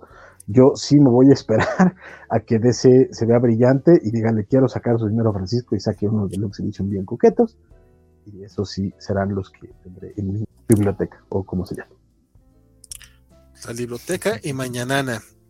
Pues qué bueno que no dijeron cuál es el final, porque yo todavía no lo leo y me quiero emocionar también. Este, Dice Luchamex que Taño. el, final, el final es Gordon diciéndole a Bárbara: Soy tu padre. Chan, chan, chan. Lo cual sabemos que es mentira. Y le corta la mano. Porque, eh, porque Bárbara es adoptada. Tan, tan, tan. Luchamex dice: Taño le supo engañar a todos. Félix Fazar, ¿cómo ha cambiado Helena, Wayne? Pero qué bonito, qué bonito ha cambiado. Y sería secundino, bueno, pero es que Bloodhaven y Gotham están juntos. Es como ir de la ciudad eh, de México al Estado de México. Es correcto, Bloodhaven es como el Naucalpan. Sí, sí, es, más o menos es. Cassandra Caín, por acá nos decían que cuando estábamos tratando de recordar cómo se llamaba la, la Batichica eh, silenciosa. Y para cerrar el Batibloque tenemos Detective Comics número 1052. ¿Hicieron algún chiste respecto al 52 en este número? Por favor, cuéntame, Francisco, cómo va este. Yo por qué, pero sigue bien, la neta es que de nuevo Marico Tamaki está. Marico Tamaki es. Oh, que la canción. ¿Qué? que antes de 52 lo metían por todas partes en cómics, series y todo, y que a lo mejor aquí también lo hicieron. Ah, sí, no. No, eh, no porque ya se fue. Ya se fue el culpable de todas esas cosas Que tenía la obsesión malsana con el 52, básicamente. Eh, fíjate que básicamente era como un villano de Batman, así como Calendar Man o, cosas así. Él tenía una obsesión con el 52, era lo mismo, igualito. Pero eh, de nuevo seguimos con esta historia de Mariko Tamaki que nos está contando semanalmente acerca de las Torres Arkham, donde era esta nueva eh, institución para cuidar a los enfermos mentales de Ciudad Gótica y que en el número pasado descubrimos que todo era una farsa, una trampa para sacarle dinero a la ciudad y eh, que el Psycho Pirate era el que estaba tratando de calmar a todos. En este número sigue, ya lo vean, porque ya es el número pasado, o sea, si es el número pasado ya no se spoil. Pero en este número este, pues vimos que el Psycho Pirate se piró tantito y eso puso a todos bien agresivotes, pero eh, se logra calmar. Pero en medio de eso eh, quedan atrapados Nightwing, queda atrapada Helena y sobre todo descubren que la, este, la espía del gobernador Nakano que había logrado meter a la institución para averiguar si todo estaba por la derecha o qué onda, eh, es descubierta por los malosos, entonces esto hace que las cosas eh, empiezan a apresurarse ya para el desenlace y este, pues es lo que pasa en realidad, pero sigue muy bien, la verdad es que está muy bien narrado. Eh, en este número creo que el dibujo está mejor que en el anterior, no es el mismo artista, no es el mismo Phil Issuer, pero está, me parece mejor, aunque sigo echando de menos a queridísimo Ivan Rice, porque Ivan Rice estaba haciendo una cosa bien gloriosa con el cómic, pero aún así este está mucho mejor que el anterior. Y sigue la historia de complemento de Punchline, que pues ya me da flojera, la neta no está avanzando tan chido, pero tiene arte de Belén Ortega y eso sí se ve. Entonces, este, pues es lo que hay y eh, está bonito, yo sigo recomendando mucho estos últimos números de Batman Detective de Mariko Tamaki, que la verdad es que para mi gusto se está redimiendo bastante bien de lo que había hecho antes y de otras cosas que le había leído. Oye, no sabía que esto lo dibujaba Belén Ortega. Digo, no he leído el cómic, no, no podré entrarle a este sin leer los números anteriores. Los de Punchline, los de Punchline, nada más la Ah. historia de, de complemento.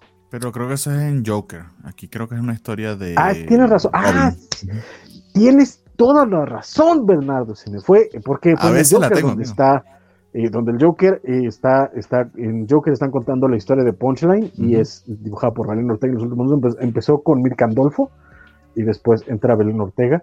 Entonces, la verdad es que en el departamento gráfico esa historia está muy bien. A mí me gustaba al principio, ahorita ya me está dando flojera, pero en este, en este Detective Comics sigue estando esta, esta historia que había mencionado en cada uno de los números anteriores, que es acerca de un chavito que ha entrado al sistema de, de, eh, que quedó huérfano y que va quedando, y que todos los pasos que va pasando dentro del sistema de Ciudad Gótica, eh, como primero lo meten a Arkham, ahí en Arkham lo secuestra el, el, espantapájaros para tratar de, de intimidar a, a Bruce Wayne, aquí este ya está a cargo de, eh, de Oswald Cobblepot, el pingüino, y cómo está empezando a, a tener estos contactos y esta relación con chavillos de, del bajo mundo de, de Ciudad Gótica y este, vemos que ya cambió Night- ya cambió Robin, porque en, los- en la primera historia en la que tuvo un contacto con él era todavía Dick Grayson, aquí ya es Jason, entonces, entonces estamos viendo cómo va pasando el tiempo de acuerdo a la perspectiva de este chavillo y eh, este abandono institucional en el que vive después de, de- de la muerte de sus padres. La verdad es que eh, la historia de complemento me sigue gustando muchísimo, va muy bien, creo que vale mucho la pena leerla no solo el cómic de Mariko Tamaki, sino incluso la historia de complemento sola vale muchísimo la pena. Entonces a mí me gustó mucho y eh, gracias por la corrección, mi queridísimo Bernardo, porque se me había barrido y esta historia me sigue pareciendo impresionante con cada entrega, me va gustando mucho más. Es Matthew Rosenberg, ¿no? Y a ti, don Bernardo, ¿qué te pareció esta- este nuevo número de Detective? No, coincido plenamente con, con Francisco. Yo no voy a ser Bernardo Contreras, como a él que le gusta hablar de último para llevarle la contraria a uno. Eh, no, mentira, estoy bromeando. Eh, no, sí, o sea, me, me- sigue encantando. Eh, se sigue moviendo la historia. Extraño muchísimo a Ivan Rice. Sí está mejor que el anterior. Yo me leí el 51 y el 52 eh, de corridito. Y de verdad que fluye, fluye la mar de bien. Creo que le está ayudando muchísimo, reitero, el hecho de que está saliendo de manera semanal. Y ojalá que, que tomaran ese mismo ejemplo para otros eventos DC, porque fluye muchísimo más. Esto mensual hubiese sido un poco, un poco más cansado y creo que no hubiésemos tenido la misma opinión. Eh, pero lo comparo con otra cosa semanal que está saliendo, que es todo lo de Beyond de Spider-Man, que lo vamos a hablar ahorita, y esto queda un poquito mejor porque está como más, va más al grano. Lo de Spider-Man lo alargaron demasiado, entonces tenga también eso en cuenta porque puede ser que salga esa comparación y no, no, esto, esto está bastante, bastante mejor. Perfectísimo, pues con eso. Yo solo, solo para demostrar que no, no hablo al último solo por ser Contreras, porque puedo ser Contreras. Incluso al principio yo disiento en el sentido de, de que lo, de que lo que le ayuda es que sea semanal. Creo que la calidad de la historia de Federico Tamaki es lo que sostiene muy bien el cómic. Eh, a nosotros nos, nos puede estar haciendo más fácil leerlo semanal porque simplemente estamos eh, eh, obteniendo nuestro fix más rápido, pero creo que la historia sigue contando bien y así hubiera sido mensual. Estaría bien, sobre todo porque de nuevo hemos tenido no solo, ya no hablemos de Billón, sino muchos otros casos, incluso en Batman, de cómics semanales, que la neta es que han estado del culo, y no es el caso, afortunadamente. Incluso Mariko Tamaki antes de esto tenía un cómic quincenal que era el mismo Detective Comics, y la verdad es que no estaba en este nivel. No. Creo que la, la ventaja que ah, está teniendo es que ya le, le- le- bueno, quiero yo creer, no sé, las, cómo funcionan las cosas dentro de DC. No trabajo ahí, no tengo contactos ahí, no he hablado con nadie que trabaje en DC Comics, pero me parece a mí que le dieron un poquito de carta blanca tanto a ella como a Williamson para hacer un poquito lo que querían, eh, por lo menos durante unos números, tanto en Detective como en Batman, y eso les está dando cierta libertad, en vez de tratar de meterles a fuerza esta idea de los eventos y de, y de las cosas raras que tanto entorpecieron a Tynion y que tanto incluso entorpecieron a la misma Mariko Tamaki antes de, de, toda esta serie de, de, de Arkham. Entonces, este, creo que aquí ella está contando algo que quería contar y lo está contando, la verdad, es muy bien, eh, recorriendo mucho la mitología de Batman, a sus personajes, a a toda la mitología que rodea a Ciudad Gótica, incluso a DC, porque el Psycho Pirate viene de otros lados. Entonces, afortunadamente está trabajando bien, está trabajando a gusto y se deja sentir en la historia. Yo no creo que tenga que ver con que sea semanal, pero sin duda, el que sea semanal a nosotros nos ayuda a disfrutarlo más, no a que el cómic sea. Sí, justamente esa era, esa, e, esa era la razón para que veas, para que veas que es como cuando dicen ese del cállese señora y tú no sabes que las señoras calladas, eh, sentadas pueden hacer más, este, pueden estar haciendo más desmadre. Si es Francisco, o sea, no, él no necesita ir de último para ir de Contreras. Exacto, básicamente la puedo hacer. Puede hasta volver para momento, Exacto. puedo, puedo, cuando yo quiera, puedo hacerla de pedo porque, y además estoy sentado y es más cómodo hacerla de pedo. Básicamente, dice Scott Morales, pero padre es el que cría, no el que engendra. Chan, chan, chan. Ah, se refiere a que este, eh, este, James Gordon no es el papá de, de Bárbara. Sí, sí la cría, pero no es el papá biológico. Eh, las torres de locos, dice Lucha Mexi. Es, que ese, es, que ese es el giro del ese es el giro del final, esa es la sorpresa. Chan, chan, chan. Milton Muñoz eh, se despide por el momento, termina, termina de ver, terminará de ver el programa mañana. Milton, muchas, muchas gracias. Y dice que nos verá el domingo en la covachada de Peacemaker. Acá te esperamos porque qué capitulazo tuvimos esta semana. Capítulo. Yo ya estaba llorando los 10 minutos. Este, Scott Morales dice: Hola Ilse. Y yo no veo a Ilse por acá, pero igual la saludamos. Saludos. ¿Y cuál sí la vio? Pues? Queridísima Ilse que anda, que anda por algún lado. Y con eso cerramos los cómics de DC. Entramos directo a la Casa de las Ideas.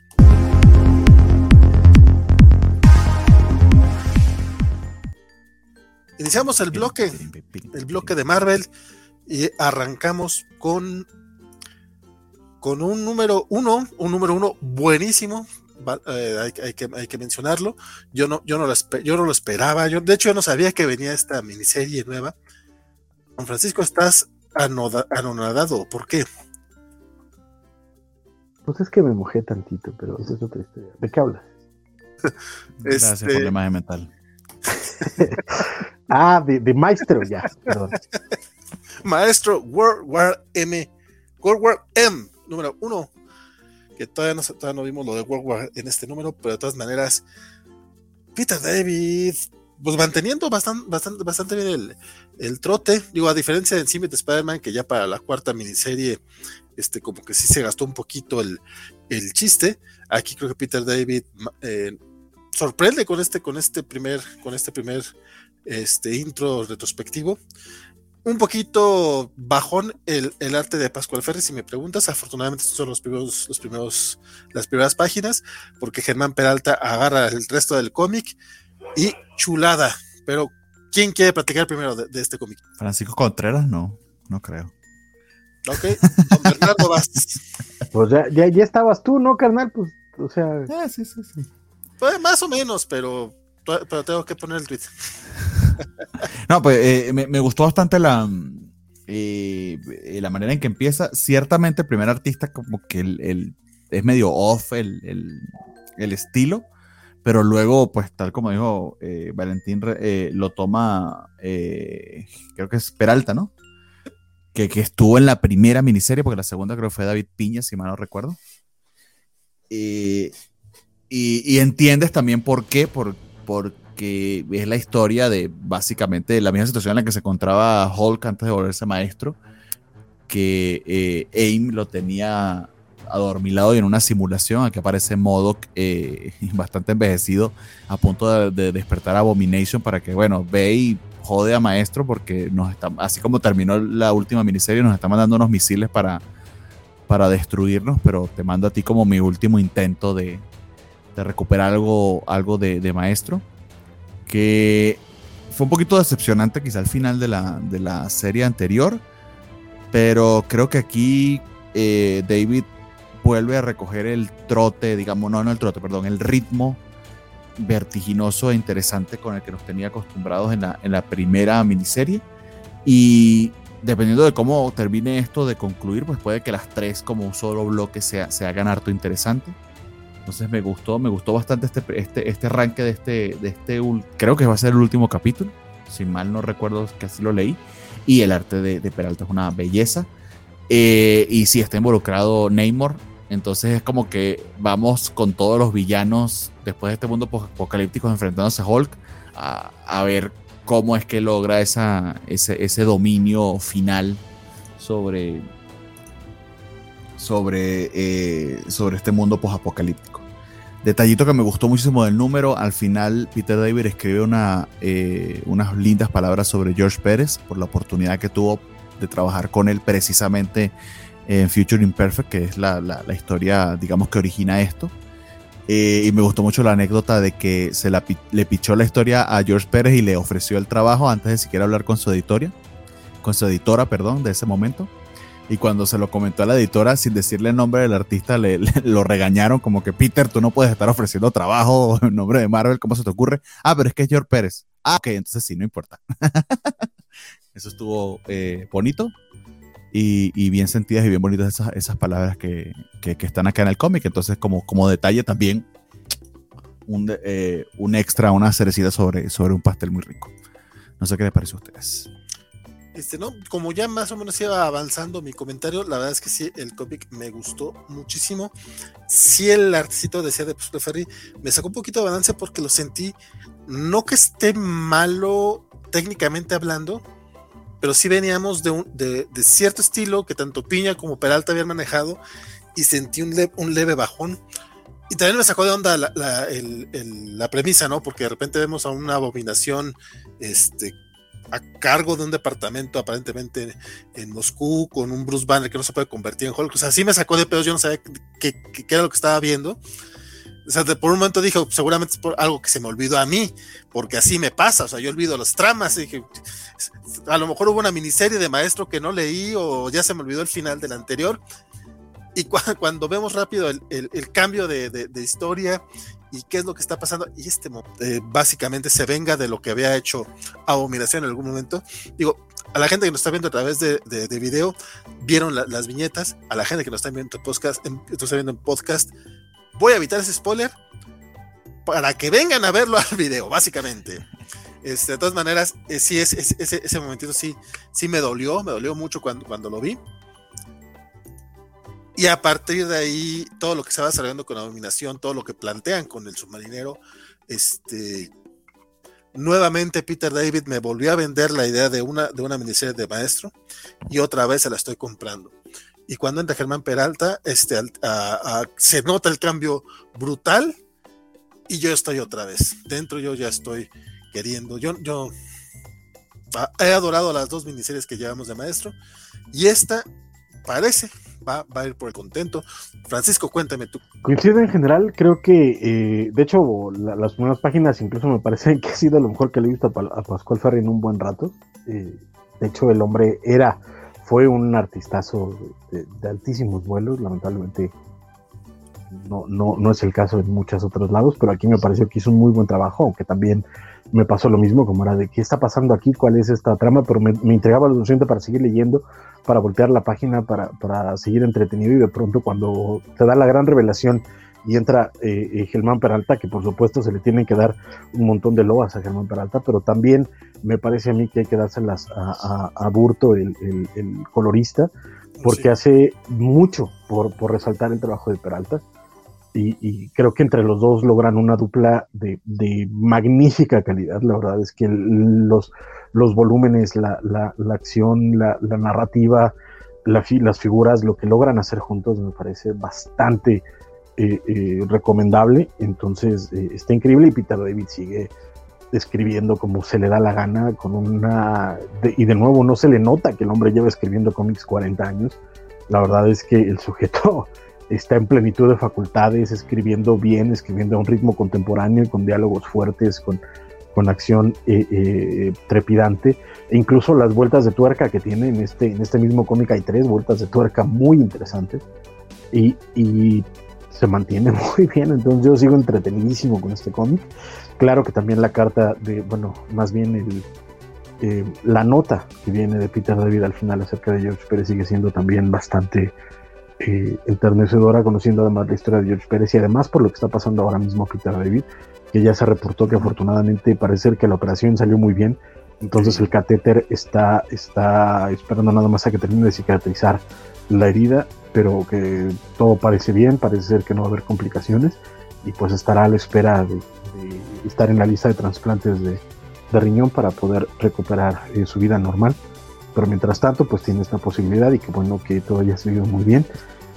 Sobre todo porque en la parte egoísta, o sea que bueno, por supuesto, por él y por su familia que esté muy bien, pero de la parte egoísta como fanboy, espero que siga escribiendo cómics y que lo siga escribiendo por mucho tiempo, porque la verdad es que nos está regalando cosas muy, muy, muy divertidas. Entonces, qué bueno que podamos ir contando con Peter David en este planeta un muy bueno. Chulada, chulada que está siendo maestro. Lo que no sé si fue una chulada, pero voy a suponer que no. Y así arrancamos nuestro bloque X The Secret X-Men número uno de nuestra querida Tini Howard. Chan, chan, chan.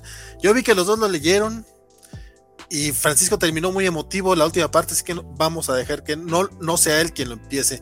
Dime, Bernardo, cuéntame, saca tu, todo tu, no es cierto, la verdad, no sé si estuvo bueno o estuvo malo, cuéntame qué tal estuvo. a mí me gustó. Chan, chan, chan. Eh, o sea, sobre que Quede claro, que quede claro que no va a ser porque voy después. Que quede claro. va a ser porque vas después. Eso ya todos lo sabemos. No, no, no, aquí sí, no.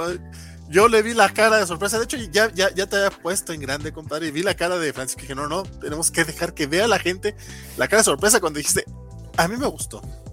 A mí sí me gustó, o sea. Cuéntanos. no tengo el ¿Cómo fue la mayor otra vez Valentín cuando un cómic que a él no le que a mí sí me gustó? No, que a mí no me gustó y así que yo no, no tengo el corazón ennegrecido. Así me dijo. Eh, debe ser eso. Porque, porque, estaba hablando de un cómic bonito, no uno que escribió Tiny Howard. No lo he leído, pero yo bueno, pero yo no soy, yo no soy tan prejuicioso como por pues, estoy viendo quién firmó para ya antes hacerme un juicio. No, no, no. De, yo, leo la obra. Mi, juicio llegó al final y déjame decirte. No, tan al final que vas a dar al final. Sigues, estando tan muerto por dentro que te gustó esta cosa, mano. Así, así de grave está el asunto. Gracias, amigo. Eh, retomamos aquí básicamente eh, los New Mutants de, de Hickman, porque ya después se volvió, quién sabe lo que sea eso ahorita, eh, honestamente no lo estoy leyendo, que precisamente lo, lo escribe Vita Yala, aunque he escuchado buenas críticas al respecto, pero honestamente yo no lo estoy siguiendo. Eh, y sabemos acerca de, de, de, Sunspot eh, en, el, en el imperio Shiar. Es contactado por, por esta MILF que a él tanto le gusta, Lady Deadbird, para una misión secreta y luego Lady Deadbird, Lady Deadbird se desaparece, ¿no? Entonces, básicamente están manipulando a este equipo que son todos los reject de los X-Men que tuvimos esa elección durante la Hellfire Gala, entonces todos los que no quedaron y que ellos piensan que se quedaría un muy buen equipo, pues eh, aquí son, son reclutados por los Shiar para, para defender y, descubrir un posible, eh, una posible trama contra, contra la emperatriz. Eh, me gustaron las interacciones, a mí se me hizo entretenido. Mi problema con Howard, aparte de quizá o, que, que, sea diferente al problema que, que, pueda tener Valentino Francisco, es que me parece que ella, a, la medida que van pasando los números, se desinfla, pero creo que hace buenos primeros números. Y este caso en particular me gustó. Quizá la excepción de cuando ha sido X-Corp, que ese sí, que creo que sí lo escribió ella, ese sí, primer número sí no me gustó. Pero Excalibur, por ejemplo, sus primeros dos, tres números sí me llamaron la atención. Entonces, está interesante la premisa, está interesante la aventura. Y si a ustedes en particular, todo lo de Krakoa, las resurrecciones, etcétera, de los X-Men, los tiene un poquito hartos. Esto se sale un tanto de eso, trata de ser algo diferente.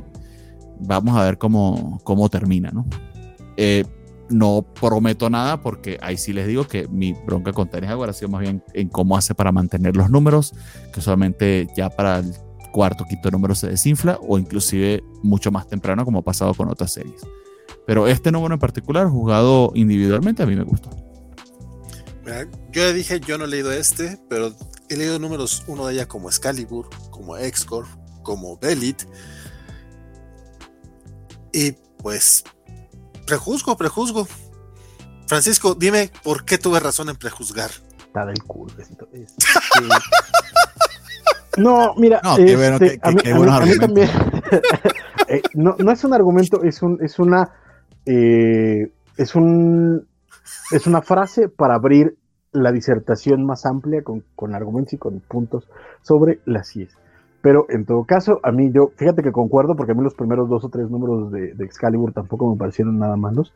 Los, los, disfruté bastante. De hecho, lamentablemente, como bien dicen, ya después me empezó a dar muchísima flojera, porque pues entre que no pasaba nada y, alargaba tramas y. En fin.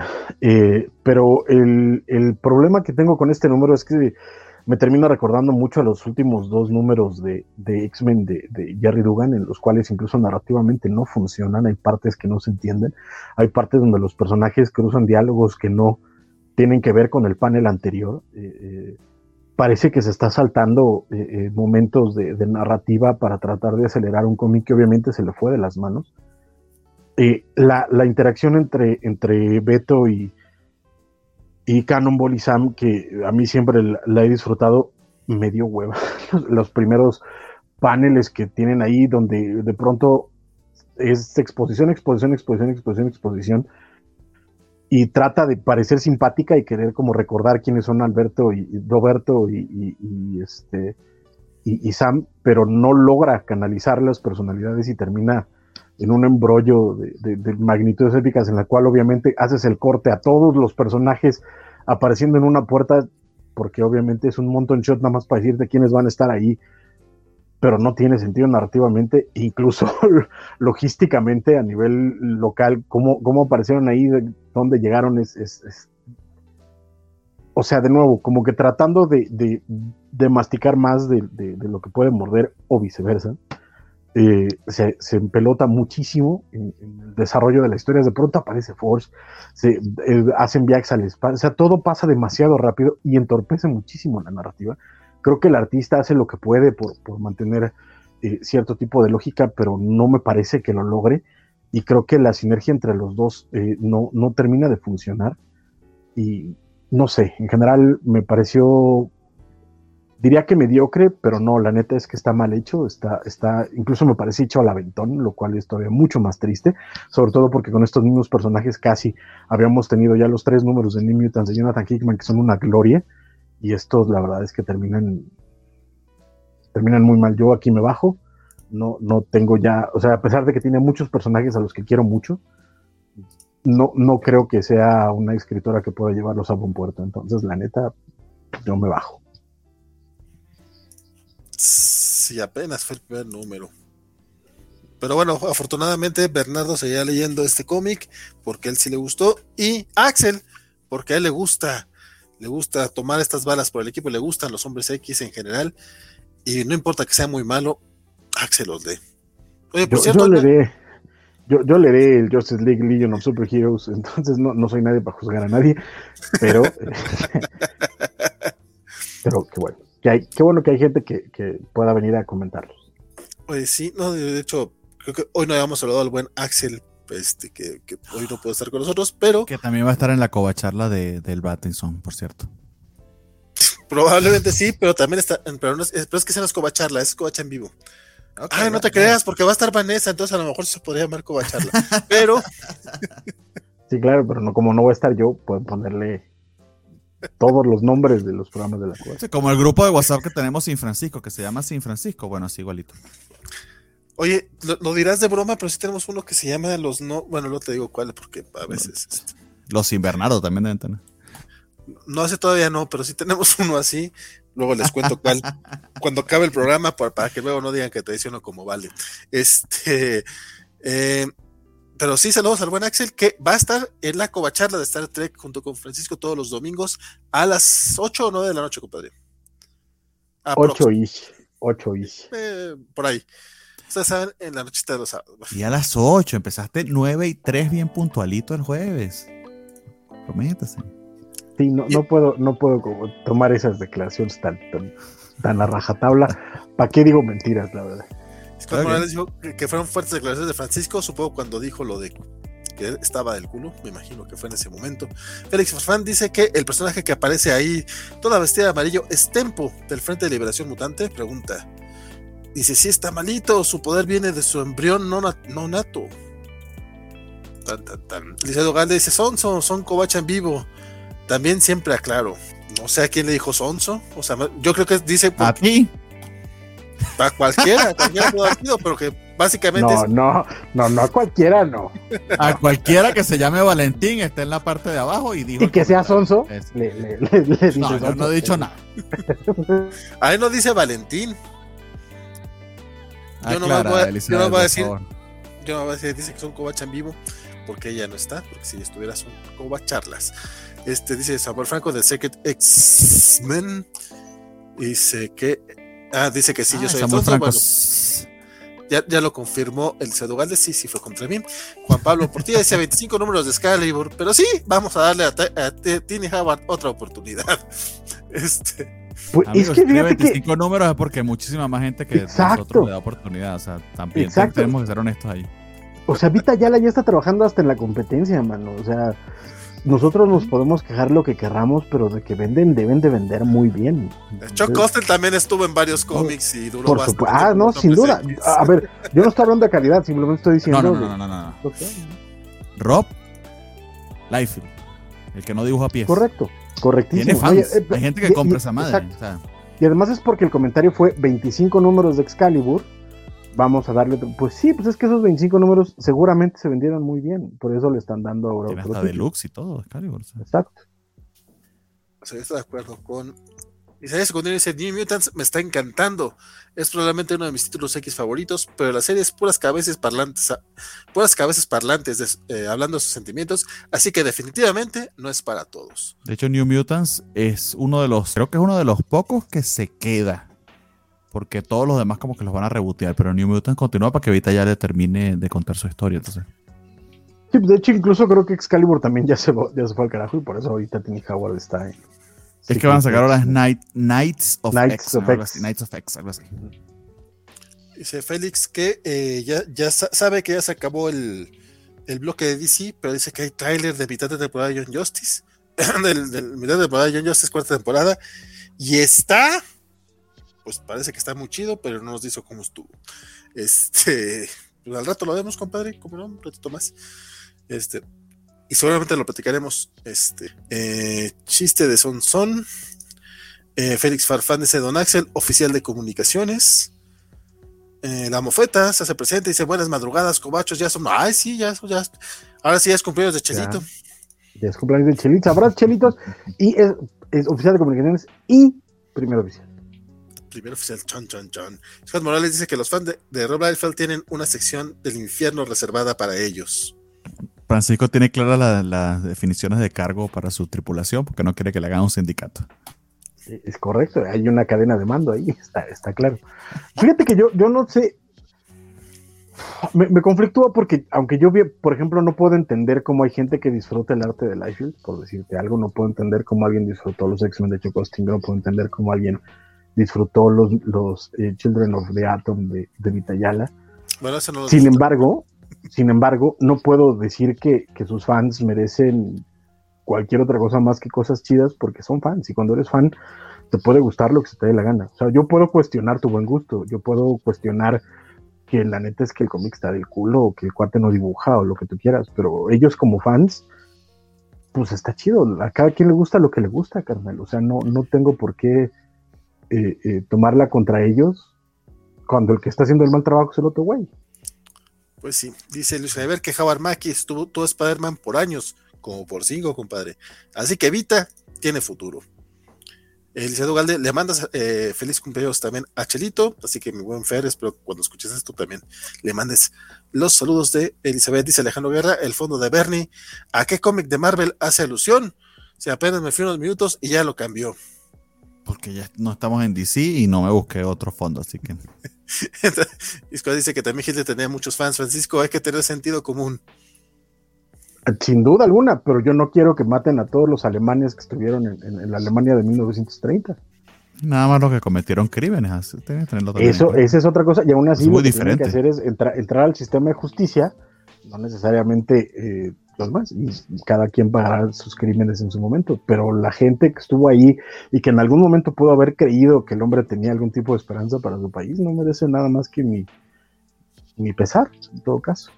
Si quieren ver una película, o mejor dicho, leer un buen libro respecto a eso, de Reader. Habla muy bien sobre cómo ha afectado eso al pueblo alemán hasta ahora. Alex Guerra pregunta cuántos números debes vender para que te sigan contratando. ¿O es cuestión de que los editores gusten de ti o tengan fe en tu trabajo y tomen el riesgo? Es un poco de ambos. Ambas cosas. Scott Morales, pero nosotros no lo estamos matando. Dios lo hará y reservará una sección del infierno para ellos. Ay, pues, ¿cuál? O sea. Esa cosa me daña los ojos y es peor que Spencer, dice Luchamex. Y Félix Farsar dice muy feliz cumpleaños a Chilito. Abrazos y felicitaciones, cobachas. Y pues bueno, siguiendo con eh, Bloque Mutante, eh, Ten Deaths of Wolverine, ex Deaths of Wolverine, como le llamen ustedes. Pero Bernardo sigue leyendo esta cosa. Dime, compadre, ¿cómo va esta miniserie de Benjamin Percy que pues hay que leerla para saber qué pasó después de Inferno, o sea, si no, no te vas a enterar. Eh, Estoy súper interesado. Pues sí, ojalá hubiese leído esto, Francisco, para que coincidiéramos en algo. Esto sí está horrible. Esto sí está horrible. Hasta hay un punto en el que aparentemente al, dibujante se le olvidó. De hecho, esto lo leí y lo fui, lo fui a buscar porque no lo noté en mi primera lectura, pero sí luego de que, de que chequé esto y les muestro este panel se le olvidó dibujarle la nariz a, Moira aquí. No sé qué estaban esperando quién se la corrigiera, pero así quedó. Eh, les estoy mostrando un panel a los que nos, que nos escuchan por audio, pero está. O sea, eso es un error ridículo. O sea, se les olvidó pintar dibujarle la nariz. Sí, no puedes, no puedes justificar este ni color ni, ni efecto dramático ahí, creo. No, exactamente. no sé si están esperando que alguien lo corrigiera, pero ahí está. O sea, yo no lo había notado, lo vi eh, en una reseña de internet y, ciertamente tiene toda la razón. Entonces, eh, a la historia tan interesante de Moira que nos había planteado Hickman y la preponderancia que tenía en su Hawksbox y en sus números posteriores y en la belleza que terminó siendo Inferno, eh, aquí de verdad que se está diluyendo muchísimo seguimos en esta persecución eh, a la que la ha sometido Mystique porque, bueno, por las razones que entendimos en Inferno. Por alguna razón, James Foster sabía de la existencia de Moira y era su amiga. Eso fue algo que a mí me sorprendió. No sé si lo, irán a explicar más adelante, pero aparentemente eh, así era. Eh, y está persiguiéndola este Wolverine extraño vestido de, de Warlock allí de, de, Phalanx que no termino de entender del todo y está asociado con la otra serie. Honestamente estoy leyendo esto única y exclusivamente por saber cómo termina y qué pasa y cuál va a ser el nuevo status quo mutante. Pero sí se me está haciendo un short porque está lleno de, de errores y de, y de complejidades innecesarias. De hecho, hay una escena bastante gruesome de, que termina sucediendo con este brazo que le, que le regaló eh, eh, Cypher a, Moira X. Entonces, no les digo más, pero ahí está. Ah, si quieren saber qué, con, qué continúa, pues nos va a tocar leerlo. Eh, está saliendo semanal. No sé qué tiene que ver las muertes de Wolverine con Moira. Me pareciera que esta es como la serie esa Moira X que en algún momento nos ofrecieron. Eh, y ya, poco más que decir. Este, este, sí, este sí lo estoy sufriendo. Y faltan como ocho números de esta madre. Sí, no, son, creo que son cinco o seis de cada una de las dos, son dos miniseries del Código Favor. ¿Cómo le dieron eso a Benjamin Percy? Pues probablemente es como, al, parecer, como ya estamos comparando a los nazis con, los ¿Qué pasó con esa comparación? Creo que te pasaste un poquito de lanza. Bueno, Devil's Reign, número cuatro. Vamos a hablar de cosas bonitas, porque la verdad es que ese sí estuvo muy bueno. Bueno, eh, más bien, el final sí estuvo muy bueno y no podemos hablar tanto de eso, pero qué dibujazos se aventó Chicheto en esa última viñeta, la verdad. Este, Cuéntame, Francisco, Devil's Reign 4, ¿qué te pareció a ti? Ahí está bien coqueto. Fíjate que em, ha, pasado algo con este título porque muchos teníamos la idea de que iba a ser la... la... Perdón, ¿querés decir algo, Bernardo? Disculpa. No, iba a pasar sin que nadie se diera cuenta, pero estaba mostrando el Devil's Reign 3. ah. No, perdón, es que como vi que levantaste la mano. La Discúlpame. Este, pero sí, eh, de nuevo decía yo que, pasaba algo raro con el, con el Devil's Reign en general, porque como que teníamos la idea de que iba a ser una continuación de Daredevil. Y lo que nos encontramos en los primeros números es que era un evento con todos los héroes y, tal, que ha estado bastante bien, además, afortunadamente. Y por supuesto que Checheto está haciendo un trabajo espectacular. Pero este número en particular sí ya se siente como, como el siguiente número de, de, Daredevil, a pesar de que tenemos un par de intervenciones de algunos otros héroes y de algunos otros personajes acerca de lo que sigue pasando con esta crisis, gracias al gobernador Fisk. Pero este número sí ya se siente mucho más eh, enfocado a lo, a lo, que es la trama de, de lo que venía pasando con, con, Daredevil, con Matt, con, con Fisk, con Mary, con, eh, con Foggy incluso. Eh, y me gustó mucho, me gusta mucho cómo lo está resolviendo, a pesar de que en general, en realidad, a diferencia, por ejemplo, del número anterior que fue eh, toda esta locura eh, de, acción, en este, en este número me pareció mucho más discreto, mucho más chiquillo, mucho más este, íntimo, digámoslo así, mucho más exploración de personajes. Y aún así me parece espectacular lo que hizo Starsky, el guion me parece muy bien hecho. Entonces, eh, y por supuesto de nuevo Checheto, aquí vemos cómo siguen avanzando los planes de, de, Fisk y lo que va a terminar resultando en, que los héroes pues tienen que empezar a volver a tomar la, la, este, la ofensiva porque pues como vimos Otto Octavius ya está metiendo las manos y está empezando a poner tecnología y, varias cosas para detener a, a estos héroes. Y eh, no ayudar a Fisk, por el contrario, sino como tratar de volver a Fisk una especie de marioneta para que él domine el mundo. Entonces, eh, eso es como lo que está pasando. Y mientras tanto, pues bueno, Matt sigue eh, en este rollo de, pues, qué puede hacer él, ¿no? Y un poco la preocupación de, pues es que ahora si voy enfrento a Fisk, igual sí lo mato, ¿no? Entonces hay, un, hay esa preocupación en Matt. Entonces, me está gustando mucho Devil's Reign y este número no es la excepción, entonces qué bueno que seguimos teniendo esta serie, qué bueno que sigue estando Slasky, qué bueno que seguimos a Chicheto, y la verdad es que la, interpretación que tiene Chicheto de muchos personajes que vimos aquí me, encanta cómo los hace, entonces qué bueno que sigue de rey, por mi parte.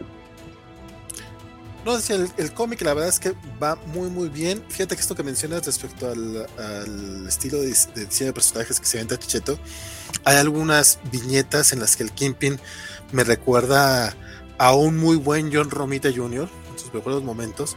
Que tú dices, güey, está bien chido. Toda esta escena en la que los héroes escapan de prisión, que estuvo un poquito random. No sé cómo fue que supo o pudo quitarse el collar, pero en general la acción está tan chida pero lo dice Reed, lo dice Reed, que él, fue el que diseñó esos, esos collares y le tenían una... Durante Civil War, eh, para que él se pudiera liberar, porque bueno, es Reed Richard. Lo que pasa es que estoy leyendo a Reed Richard de, los primeros números de Lee Kirby y, no lo soporto.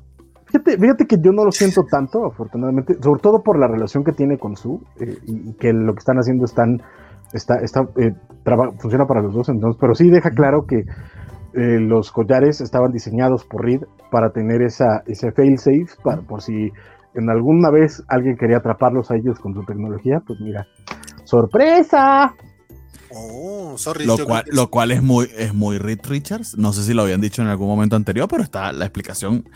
Es, otra instancia en la que Sedarsky se va a algo del origen, o sea, muy viejo de Marvel, mejor dicho, y le da un twist interesantísimo. Es una bobería, pero funciona. Probablemente me, me, salte esa parte o se me olvidó. Bueno, entonces que los cómics que leí los leí muy rápido antes de entrar al, programa hoy porque pues, tengo he estado muy ocupado estos días que les digo muchachos incluso hoy tuve poco tiempo para leer y solamente leí algunos que sí les tenía muchas muchas ganas como en este número y este eso, de estar eso de estar tirado frente a una playa se ve eh, así de, de uff súper cansado no tienes una idea, la verdad es que sí, no, me la, o sea, yo terminaba así eh, cansadísimo, ¿no? ¿Qué te puedo decir? Este, pero sí, la verdad, el, el esta, esta, esta escena está emocionante y llena de acción la manera en la que, justo, justo ese splash que nos estamos dando ahorita Bernardo, en la que vemos a todos así desmadrando a los, a lo, a lo que, vemos a, a Moon Knight, a Tony, a Sue y a Reed escapando de prisión, está espectacular. Mencionaba. Y a Danny Rand. Sí, claro. No me ignores. A ahí está Danny Rand. Ahí está, estoy viendo. ahí está Danny Rand no solo. No te preocupes, todo el mundo lo ignoró, pero está bien que Francisco se dio cuenta. no, no solo Dani, mi Dani. Yo no me he dado cuenta hasta ahorita que lo dijiste. Así, ahí está. ¿Y quién es este rubio aquí? Al, al, que está atrás de su, no sé quién es, por ejemplo. Pero hay alguien más ahí también. Este, pero. Todos invitados a la covacha en vivo de Batinson, por cierto. Mencionabas el, el tema de, de la exploración de personajes y lo vemos muy bien. Creo que para hacer un número que sí tiene esta escenita de acción. El resto del número vemos a Wilson siendo muy humano, vemos al nuevo, al nuevo Rino siendo muy humano, e incluso esta escenita entre Matt y Foggy. el hijo de Kingpin, que ahorita estamos viendo las páginas, también tiene unos momentos, híjole. Sí, no, la verdad es que sí, este, este numerito que ya nomás nos quedan dos y Chip Zarsky ha sabido darle la vuelta al, evento que le hicieron para, para su cierre del primer, de su primer volumen de Daredevil. Yo estoy muy emocionado con lo que, con lo que viene. Digo, ya mencionamos que el final lo vamos a guardar por aquello de salvar un poquito los spoilers, pero qué viñeta la del final. Y qué numerazo. Incluso este rollo de los cuatro, de los cuatro Superior Octavius que me sigue pareciendo medio raro el asunto. Aún así, creo que lo utiliza de manera entretenida este Chip Don Bernardo, ¿a usted qué le pareció? No, no, pues coincido plenamente en cuanto a ejecución. Esto está maravilloso. Eh, y sí, se coincido también con Francisco que este, este, es el número que se siente más Daredevil de todo el, de todo el evento. Eh, pero sigue siendo un evento bastante redondo si estás leyendo solamente esto. Quizás los tie-ins, la calidad sí sea muy, muy, muy variada para, poder juzgarlo en, líneas generales. Lo que yo sí me perdí un poquito y no sé si es que esté en uno de esos tie-ins este bastón que está teniendo el Kingpin que eh, pues tiene los poderes del Purple Man, fue lo que entendí. ¿Cuándo fue que lo adquirió? O sea, no recuerdo exactamente en qué punto del evento. Antes, ok. No lo vi, o sea, no lo recuerdo Sí, esto pasa en el, el número 2 o el 3, cuando, cuando, lo, cuando empiezan a canalizar la ah. energía de Purple Man en el bastón. Aunque creo que aquí lo hace todavía más evidente a la hora de, de mandarlos a mandar a los Thunderbolts por los Purple Kids. No, y el trabajo que hace el, letrerista para que tú sepas sin que te lo estén diciendo y lo entiendes así, esa es una maravilla de, un cómic bien hecho. Que con el trabajo del letrerista eh, no estorba la lectura, sino que la facilita y no se mete con más nada. De verdad que eso estuvo maravilloso. Básicamente cambian el tipo de letra precisamente a, morado para que sepas que está utilizando el poder. Y ¿Mm? Ah, perdón. Pero eso, viene más, eso viene más de editorial. O sea, cada que Purple Man usa su poder, eh, lo manejan ah, así. bueno. Y, es, y esto ya lo habían manejado justamente en este mismo cómic, cuando lo hacía. Sí a ver, yo que no he leído Alex no lo, no lo tenía internalizado y me funcionó. O sea, te, te dice el nivel que, funciona bastante no, funciona Muy bien. Funciona muy bien, o sea, como un elemento del cómic sí es, es muy efectivo. Nada más te digo, esto sí es más como cosa editorial. Es como cuando Tony eh, no trae el casco y habla normalito, y cuando se pone el casco, este viene con una con un globo más mecánico, para que entiendas que es, que es cuando está hablando. Ok, ok.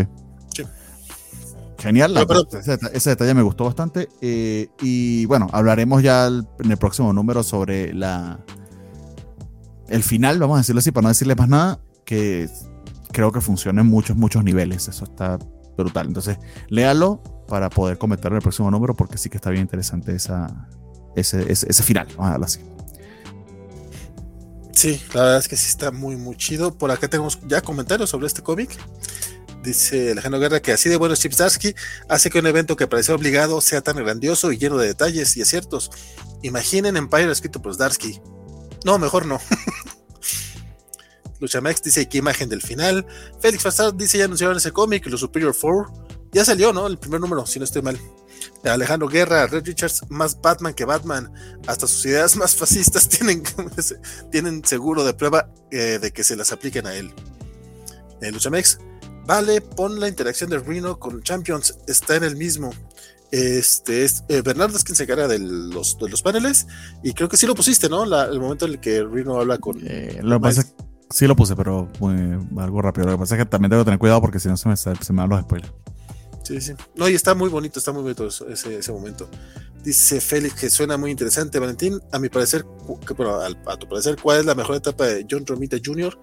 Este, a mí me gusta mucho John Romita Jr. de los 90, de finales de los 90 y esos del 2000.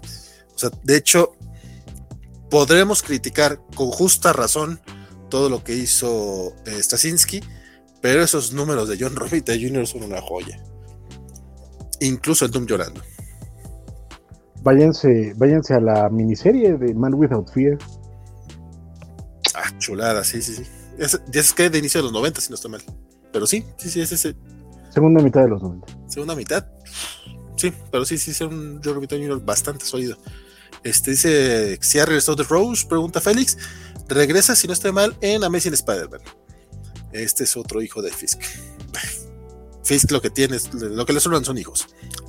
Este, Moon Knight haciendo desmadre en la cárcel. ¿Y qué?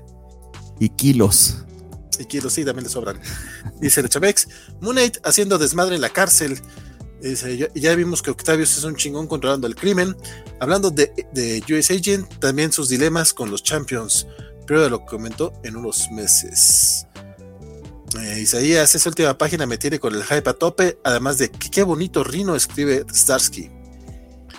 Eh, al menos este evento viene con sorpresas, dice los Que también fíjate que, a mí, a mí el, rollo de Reino, lo, digamos que lo salto, o sea, lo acepto como es, pero, pero un Reino así como superhumano y super ahí, soy así, nos está raro. Pero eso es algo que pasa comúnmente con todos los villanos, dependiendo de qué escritor los tome, depende de qué tan amorales o, o empáticos los quieran hacer. Sucedió con Sandman, sucedió con, con quien se te ocurra. Dependiendo de quién lo escribe, hacen eso. Entonces doy ese salto. Pero sí me sorprendió que eligieran a Rino para eso, porque fue como de, ah, mira, qué chistoso, Rino. Es que es el, es el otro, ¿no? No es, este Alexei. Y tiene esta historia con Miles, justamente, donde van manejando eso, que sí ha tenido como este desarrollo reciente en años recientes. Pero como dices, a, a Flint siempre lo yo desde que, desde que lo conozco, a cada rato lo hacen bueno, nomás para después hacerlo malo. Oscar Morales dice que, que solo llevó al extremo la comparación con lo más feo que recordó, o sea que no, no, que no realmente no está comparando a los malos dibujantes con los nazis, que, no, se pasen, que no se pasó de lanza realmente. No te vamos a cancelar, Escobar, no te preocupes. Y Félix Fazar, de hecho, mandó este mensaje destacado hace un rato, dice Voldemoira. Pero creo que Moira sin, sin nariz. Y pues bueno, Devil's Reign número 4, qué buen comiquito fue. Y hablemos, bueno, no es cierto, no hablemos, hablará Francisco de Moon Knight, hablando, pues ya que estuvo por ahí el Caballero Luna en Devil's Reign, también tiene su comiquito, ya va en el número 8. Cuéntame, compadre, ¿cómo va? Está chido. no, este, seguimos. vámonos al que sigue. seguimos con lo que nos está contando Jed McKay con Moon Knight, que en este caso recordemos que está eh, en esta especie de misión eh, de, como el puño de Kunshu en su este, especie de, de asociación civil o, grupo no, o organización no gubernamental o lo que sea pero eh, lo, como pueden ver, en una esquina de la portada tiene el triangulito de que es parte de Devil's Reign, porque salió un Devil's Reign Moon Knight, donde eh, precisamente vimos que capturaban a Moon Knight. El tie no lo leí y me vale madre. Lo, importante es que lo vimos en Devil's Reign escapando de la cárcel con Reed Richards. Entonces, el que se hace cargo de su eh, iglesia, misión, no sé cómo más poder llamarlo, es eh, el otro puño de Kunshu que vimos aparecer en la serie, que es, eh, que es este doctor. Y en este caso, eh, y Ed McKay aprovecha todo lo que está pasando con, con Devil's Reign para hacer un, un one shot, un número suelto, donde cuenta una historia donde alguien va a pedirle ayuda a este otro puño de Kunshu, que se está haciendo cargo de, de la misión de Moon Knight, porque resulta que hay un fantasma de una ex villana de Moon Knight que se llama, eh, el nombre está muy acá, Smoked Mirror Scarlet, I don't know, así se llama, no me vean, este, de, de los primeros números de Moon Knight, eh, y que eh, aparentemente está muerta, pero mucha gente cree en ella como esta figura redentora y que los ayuda a, sobrevivir a, los crímenes de, de, barrio bajo, a los que sobreviven. Entonces agarraron una especie de iglesia abandonada y eh, ponen el logo de esta, de esta villana, eh, o antiheroína o vigilante, como le quieran llamar, y eh, rezan por ella y, va, y empiezan a contar su historia. Entonces, cuando este Moon Knight va a esta iglesia, se enfrenta con una encarnación de esta villana que es una historia, ¿no? que es un, un, fantasma invocado a partir de las historias que la gente ha contado de ella.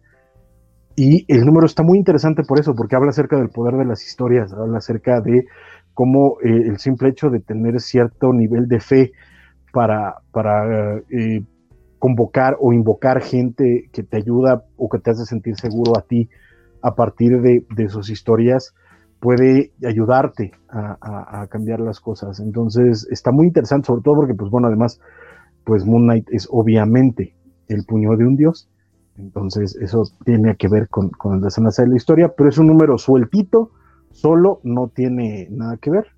Ahí vemos precisamente cuando capturan a Moon Knight en, en, en Devil's Reign, cómo es el otro Moon Knight el que está atendiendo a esta persona en, en la misión. Entonces, me gustó, creo que la serie sigue bastante bien, la verdad, los números anteriores me han gustado mucho. Este en particular me parece incluso mejor que los anteriores.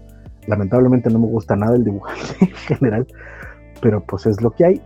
Pero hay que decirlo también, ha aguantado bastantes números de estos ocho de Moon Knight, es bastante decir, a diferencia de otros. Pero el número yo lo recomiendo como lectura suelta. Eh, de verdad no tienen que leer absolutamente nada más de, del cómic de Moon Knight. A mí me gustó mucho. Pues, como dijiste, está chidito. no, yo no, tenido chance todavía de. Bueno, no es que no haya tenido chance, no, le he dado toda la oportunidad a Moon Knight. Creo que nada más leí el primer numerito. Ya van ocho, me preocupa eso. A ver si me pongo al corriente, porque eh, por lo que has dicho tú y, y, Axel, como que sí, sí está bueno, sí está para, para darle este seguimiento al buen Moon Knight. Nos dice eh, Isaías que Rhino tiene varios momentos así, eh, todo Flowers for Rhino, por ejemplo. Es el de Tangled Web, si no estoy mal. Pero ese sí era el Rhino original, si no estoy mal. Todos los escritores en algún momento eligen a, un villano para hacerle héroe, dice la exguerra, como Chuck Austin con Juggernaut. Ay, compadre. Y lo metió en la cama con She-Hulk. No mames, pinche Chuck Austin, te odio. Perdón, no, no, había leído antes la opinión y. De todo el desgraciado universo Marvel, ¿por qué mi amada Jennifer Walters? Dice Alejandro Guerra. Y pregunta para el final de Marvel: si pudieran elegir un escritor eh, Marvelita para emparejarlo con un dibujante de DC o viceversa, ¿a quién elegirían y qué título harían? Eh, hay muchos escritores y dibujantes que, que, trabajan para las dos, pero vamos a ver a ver qué se me ocurre en este momento. Dice Félix Farsar, que el Hunter's Moon, el cazador de la luna. Este, y bueno, y para cerrar el bloque Marvelita, vamos a hablar de eh, Amazing Spider-Man 88.bay, que son estos números intercalados que no van necesariamente dentro de la continuidad del hombre araña, pero pues son tallings que en teoría necesitas leer para entender toda la historia. Si me lo preguntan, este no lo necesitas leer, es demasiado aburridón. De entrada, pues los protagonistas son los Slingers. Yo creo que esa fue la razón por la que Francisco decidió ni siquiera entrarle a este comiquito. ¿Quién dice? ¿Ah, sí le entraste? Perdón, creo que según yo no venías este con. ¿Lo pusiste en la lista? No viene, no viene en la lista, pero. pero oh, bueno, amigo. chan, chan, chan. Entonces quiero que tú, lo primero, compadre, a ver qué te pareció. Ya no quiero nada. Ya, ahora lo cuentas tú, culé. Pero no está en la lista, que conste. Acuérdate que tiene no, que tuitear. No, este, no, pues a, a mí está chido. Fíjate que a mí yo no tengo problema con los slingers. De hecho, en su serie salió, quiero recordar, durante la nefasta etapa de Howard Mackie en Spider-Man. Y la neta es que slingers era mucho mejor que Spidey en ese entonces. Entonces, eso también es algo a tener en cuenta. Pero coincido en la parte de que este título, la neta es que no tiene absolutamente nada que ver con, con lo que está pasando, excepto por la corporación Beyond. Lo que tenemos es a. eh, ay, ¿cómo se llama? ¿Ricochet? No, Ricochet es el otro. Hay uno de los Slingers, el que básicamente es Prowler, eh, eh, que tiene estas alitas bien bonitas eh, y que hace, eh, obviamente lanzan eh, poderes sónicos durante un momentito en eh, King in Black, eh, salvando gente, y esto como que hace que se dé cuenta que puede hacer más por la gente, porque además tiene como su, su, este, su compañía de crowdfunding. Entonces dice, le, quiere proponer a su esposa, oye, podemos hacer esto y esto y esto, y de pronto le echan la llamada de, carnal, estás desahuciado, salte de, de- mi oficina porque te acaban de comprar toda tu empresa. Resulta que Billon compró la empresa, esto le hace ruido a la esposa que es abogada y este, como buena mujer manda al marido a hacer la chamba, entonces él va a, la corporación Billon a buscar las pruebas que su esposa necesita para saber por qué andan haciendo estos chanchullos tan feos. Y en ese proceso descubren que otro de los slingers eh, está perdido y eh, que es culpa de la corporación Billon, entonces lo van a buscar, lo encuentran eh, trabajando para la corporación Billon y eso es básicamente lo que pasa en todo el número, pero básicamente todo se resume a Billon son malvados y tienen muchos secretos y nadie confía en ellos y ya, de eso se trata. Fíjate que a mí me sorprendió un poquito el cómic mm, de inicio, que realmente en general me pareció bastante aburrido y chafón, porque para empezar no sabía yo que Hobie Brown seguía vivo, según yo lo habían matado en algún evento o algo. Y De hecho al final se la pasan diciéndole, pero tú estabas muerto, no, pero ese es otro. Ese- ese es no, no, no. Pero se refiere al, al que- sí. O sea, yo sí pensé que Hobie Brown tal cual. O sea, sé que Hornet, aparte también es de las muertes más patéticas que ha habido y al parecer memorables y que no, y que no cambian cuando mataron al Hornet original. Este, es que también estos Slingers, como, como parte de, de un arco del hombre araña, estuvieron cotorros. Pero ya cuando quisieron hacer personajes fue como que, güey, really, no, no funciona así la cosa. Su serie estaba chida, güey. Su serie estaba Sí padre. estaba. Su serie estaba padriude. Sí, pero es que de nuevo enfrente tenías el Howard Mackie en Spider-Man. güey. Estaba bueno. Yo- Yo lo poco que les leí, la verdad, se me hicieron olvidables. Ay, Y, y, y eso, o sea, ahorita de repente no sabía que Hobie Brown no era Prowler, que, que era Hornet. Digo, no es nada difícil, nada más digo, eh, cuando llego a leer esto no tenía idea de nada. No necesitas saberlo, o sea, aquí mismo te lo informan. Pero sí, a mí, para mí fue una sucesión de cosas que tenían que pasar, pero sin, sin mucha emoción, sin, o sea, nunca, nunca me interesó lo que le estaba pasando a Hobie Brown, nunca me interesó que el, hubiera una empresa quitándoles su empresa. Eh, cuando se topan a Dusk y se topan a Ricochet, tampoco es como, "Ah, no mames, no tengo ningún cariño yo por estos personajes. No hubo, no hubo nada y no hubo un momento aquí que hicieran que me enganchara con ellos. Entonces, afortunadamente es un, es un número autoconclusivo. Creo que el de Mary y, y Black Cat estuvo más interesante. No más porque el de la tía May y el de Doctor Pulpo estuvo mucho más pinches aburrido. Si no, pero están ahí al nivel, ¿eh? O sea, si no, este Slingers para mí, olvidable. Pero tú cuéntame, Bernardo, ¿qué te pareció? ¿Qué recordabas de los Slingers? ¿Qué no recordabas de ellos? No, ¿Qué sabías de Hobie Brown? Ni puta idea de los Slinger, estaba más perdido que Adán el Día de las Madres aquí. Eh, y de verdad que es súper mega de relleno, ni sepa que lo leí.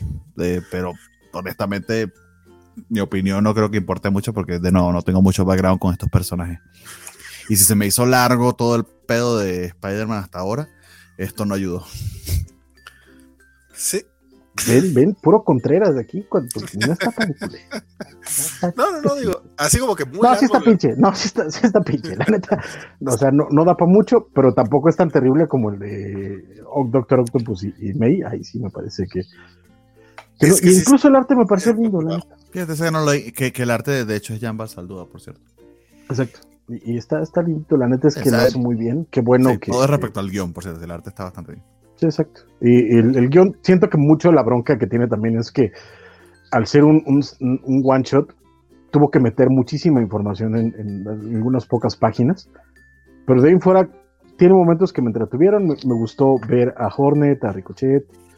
Este, de nuevo, tampoco es que los quiera mucho y sean así de, ay, cómo los extrañaba, la neta es que me valían pito.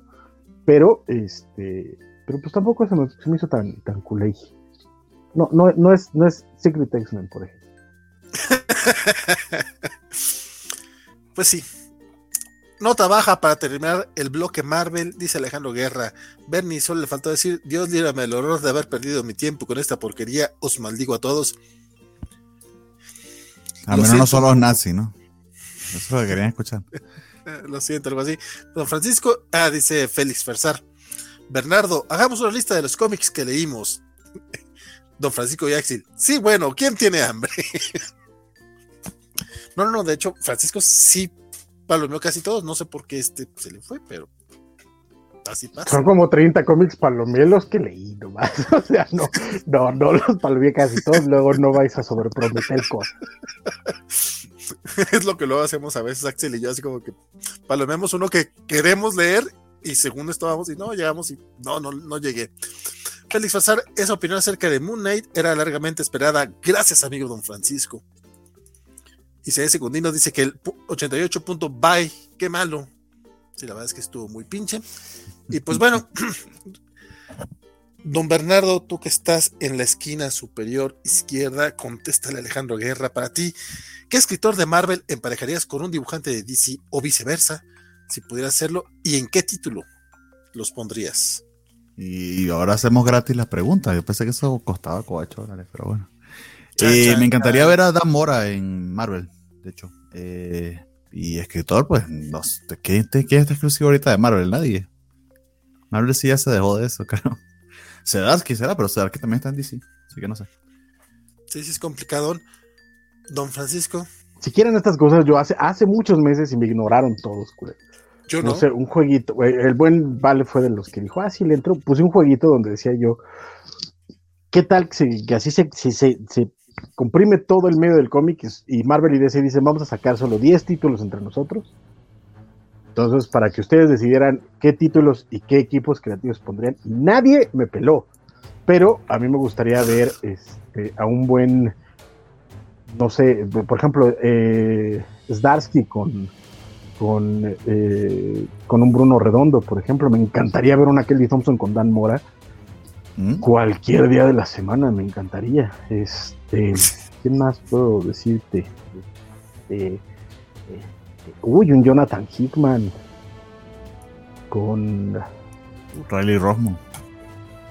Híjole, ese, ese estaría muy raro. Me gustaría, pero estaría muy raro. Pero eh, fíjate que un, un, un, Hickman. Es que estoy, estoy tratando de, de- de- de acordarme. Tengo, tengo como el estilo en la cabeza, pero no, no, no recuerdo. Es onda Clayman, pero no es Clayman. Ay, pero por ejemplo, un Liam Sharp, un, un John Hickman con un Liam Sharp también me gustaría Mm. mucho. Muy bien. Este, no sé. Por ahí. Pues a mí ya me cumplieron la de Mark Waid con Dan Mora, entonces yo estoy contento con esa situación. No Mucho, recuerdo oye, si lo, mucho, la neta. no recuerdo si lo incluí, pero sí era, sí era algo. Imagínate un Tom Taylor, un, un Tom Taylor, Elena Casagrande en Nightwing, estaría también bien bonito. chao. Sí, sí, sí. Sí, de hecho sí, Elena Casagrande estaría genial en Nightwing. Ella, ella podría. O con, o con Stephanie Phillips en, en- en- Harley Quinn, creo que también sería muy bonito un- una Elena Casagrande. Dice Félix Fazar que no es cierto que él sí jugó eso y quiere decir que lo olvidaste, don. Perdón, don Félix, traiciono como igual. Kelly Thompson y Riley Rosmo en Spider-Man. Uy, Isaías, ya me convenciste, a huevo. Sí, sí, dentro. Digo, Kelly Thompson ahorita está en. Ah, sí, porque Riley Rosmo está en Harley Quinn, claro.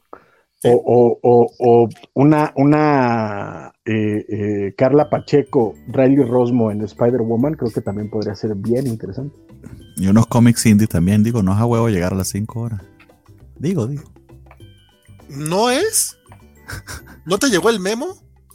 No. Alex, Alex Guerra dice, la frase del día será, al menos no son los nazis. Póngala en tweet. No, compadre, no, no queremos, o sea, queremos que venga gente, pero no por las razones equivocadas. Exacto. Tom Taylor con Carlos Gómez y Aburtop trabajando con América Chávez. Chan, chan, chan. Tom Taylor en América Y Chávez. tuvimos nuestra mención de América Chávez a las 2 horas 26 minutos. Te habías tardado, Chamex. No, creo que ya la había mencionado. ¿Ah, antes, ¿no? creo, no estoy seguro. No, todavía no. Hoy no, hoy no. Es que desde, desde la mañana estuvo con los tweets de América Chávez, a lo mejor por eso lo traigo ahorita en mente. Hickman y Mitch Eratz en Legión. Tan, tan, uh, te mam- sí, cómo no. Batman, Peter. No, no, no, ya Félix también ya pasó. entonces, se avienta toda la lista, nomás era uno así chiquitito, hombre. Solo lo copié y pegué, no es necesario leerlo. Ah, ok, gracias, gracias, mi querido Félix. Qué bueno que lo dijiste. Y pues bueno, este. Y como si es necesario llegar a las. Eh, A las to- 5 horas. Bernardo todavía no sabe cómo funciona esto o aplica la psicología inversa y él también quiere llegar a las 5 horas. Pero bueno, como así es necesario, quiero mostrar esto que involucra a Bernardo, porque ahorita en Twitter lo que está pasando es que Bernardo compa- compartió este detrás de cámaras de los cómics de la semana, Ay, lo ven. por si les interesaba verlo, y es básicamente para la gente que no está escuchando en podcast. en podcast. Básicamente porque llegué de miar y agarré el teléfono y me provocó tomar una foto para que vean cómo se ve este desmadre que tengo aquí. No sé por qué tenemos que saber de dónde venías, compadre, pero que gracias, gracias por Nada, compartirlo. para que le den contexto. Y Eliseo Galde dijo, este tipo de fotos siempre me han llamado la atención. Lo cual, pues, está, acotado, está bonito, ¿no? Ok. Nada más que Waco le dice, "Ja, ja, y no quieres ver mi setup. Yo no sé qué pasó aquí. Yo Ah, no sé caray. El Yo de no Waco sé. entiendo que es más profesional porque él inclusive hace, cuando hace sus streamings, es una cámara en Pero el yo- iPad, otra con Yo no, él. yo no sé por qué. Elizabeth, yo no sé por qué Elizabeth Ugalde no quiere verle el setup a Pero su Waco. setup, exacto. Sobre todo Ah, después ya. de que le- después de que lo invitó a su a su a su pierna jugosa. Eso es lo que yo no entiendo. Pero el domingo, el domingo en la covacharla de Peacemaker podremos hacerles estas preguntas a Elizabeth Ugalde y a Waco. Mándale una ¿De foto qué del. Ya, ya- Pídele permiso primero, pero le puedes mandar una foto. Una foto Exacto. setup. Yo, yo, yo, yo quiero que de esto hablemos justamente el domingo. Ya Skywaco acá se presente en el Twitch. Dice, ahora, yo nomás quiero saber por qué no quieren ver tu setup, compadre. Y el comentario de Alejandro Guerra, mira. Eh, dice, mi setup, así lo llamamos ahora. dice Alejandro Guerra. Eh, Es, es- millennial, es muy millennial. Eh, Luchamex dice, perdón por emocionarlos, emocionarlo con el equipo creativo de Thunderbolts. Y es chingón con el dibujante de Conan. No, no, no, no, no, no te disculpes, compadre, qué bueno que, te gustó. La verdad es que eh, yo, yo no traía en... no, no, había visto la nota y sí, estuvo chido que lo mencionaras. Dice Félix Fazar que pierde jugosa para las 50 sombras de Elizabeth. ¿Qué, onda con eso? No he visto mi. Estamos hablando de comida, ¿verdad? Dice Alejandro Guerra. Orahuaco. Eh, Sense Setups. Dice Isaías Secundino. Elizabeth Ugalde. saludos. ¿Cómo esto? Es público eso, Elizabeth. Yo nada más estoy. O sea, yo estoy poniendo la noticia como tal. Está, está ahí, está ahí. No, no ya- ya quieres que lo sepas, ya- de hecho, voy a salirme yo de este thread porque esa conversación entre Elizabeth y yo no debería estar ahí. Pero bueno. no. con, con- así cerramos. Con, con un bonito traiciono como vale de Liceo Ugalde, cerramos el bloque Marvelita para dar paso a los cómics indies y lo que va a ser el bloque de Bernardo. Tan, tan, tan. ¿Les va a gustar el bloque de Bernardo? Guiño, guiño. Espero que le guste más que el setup de Waco.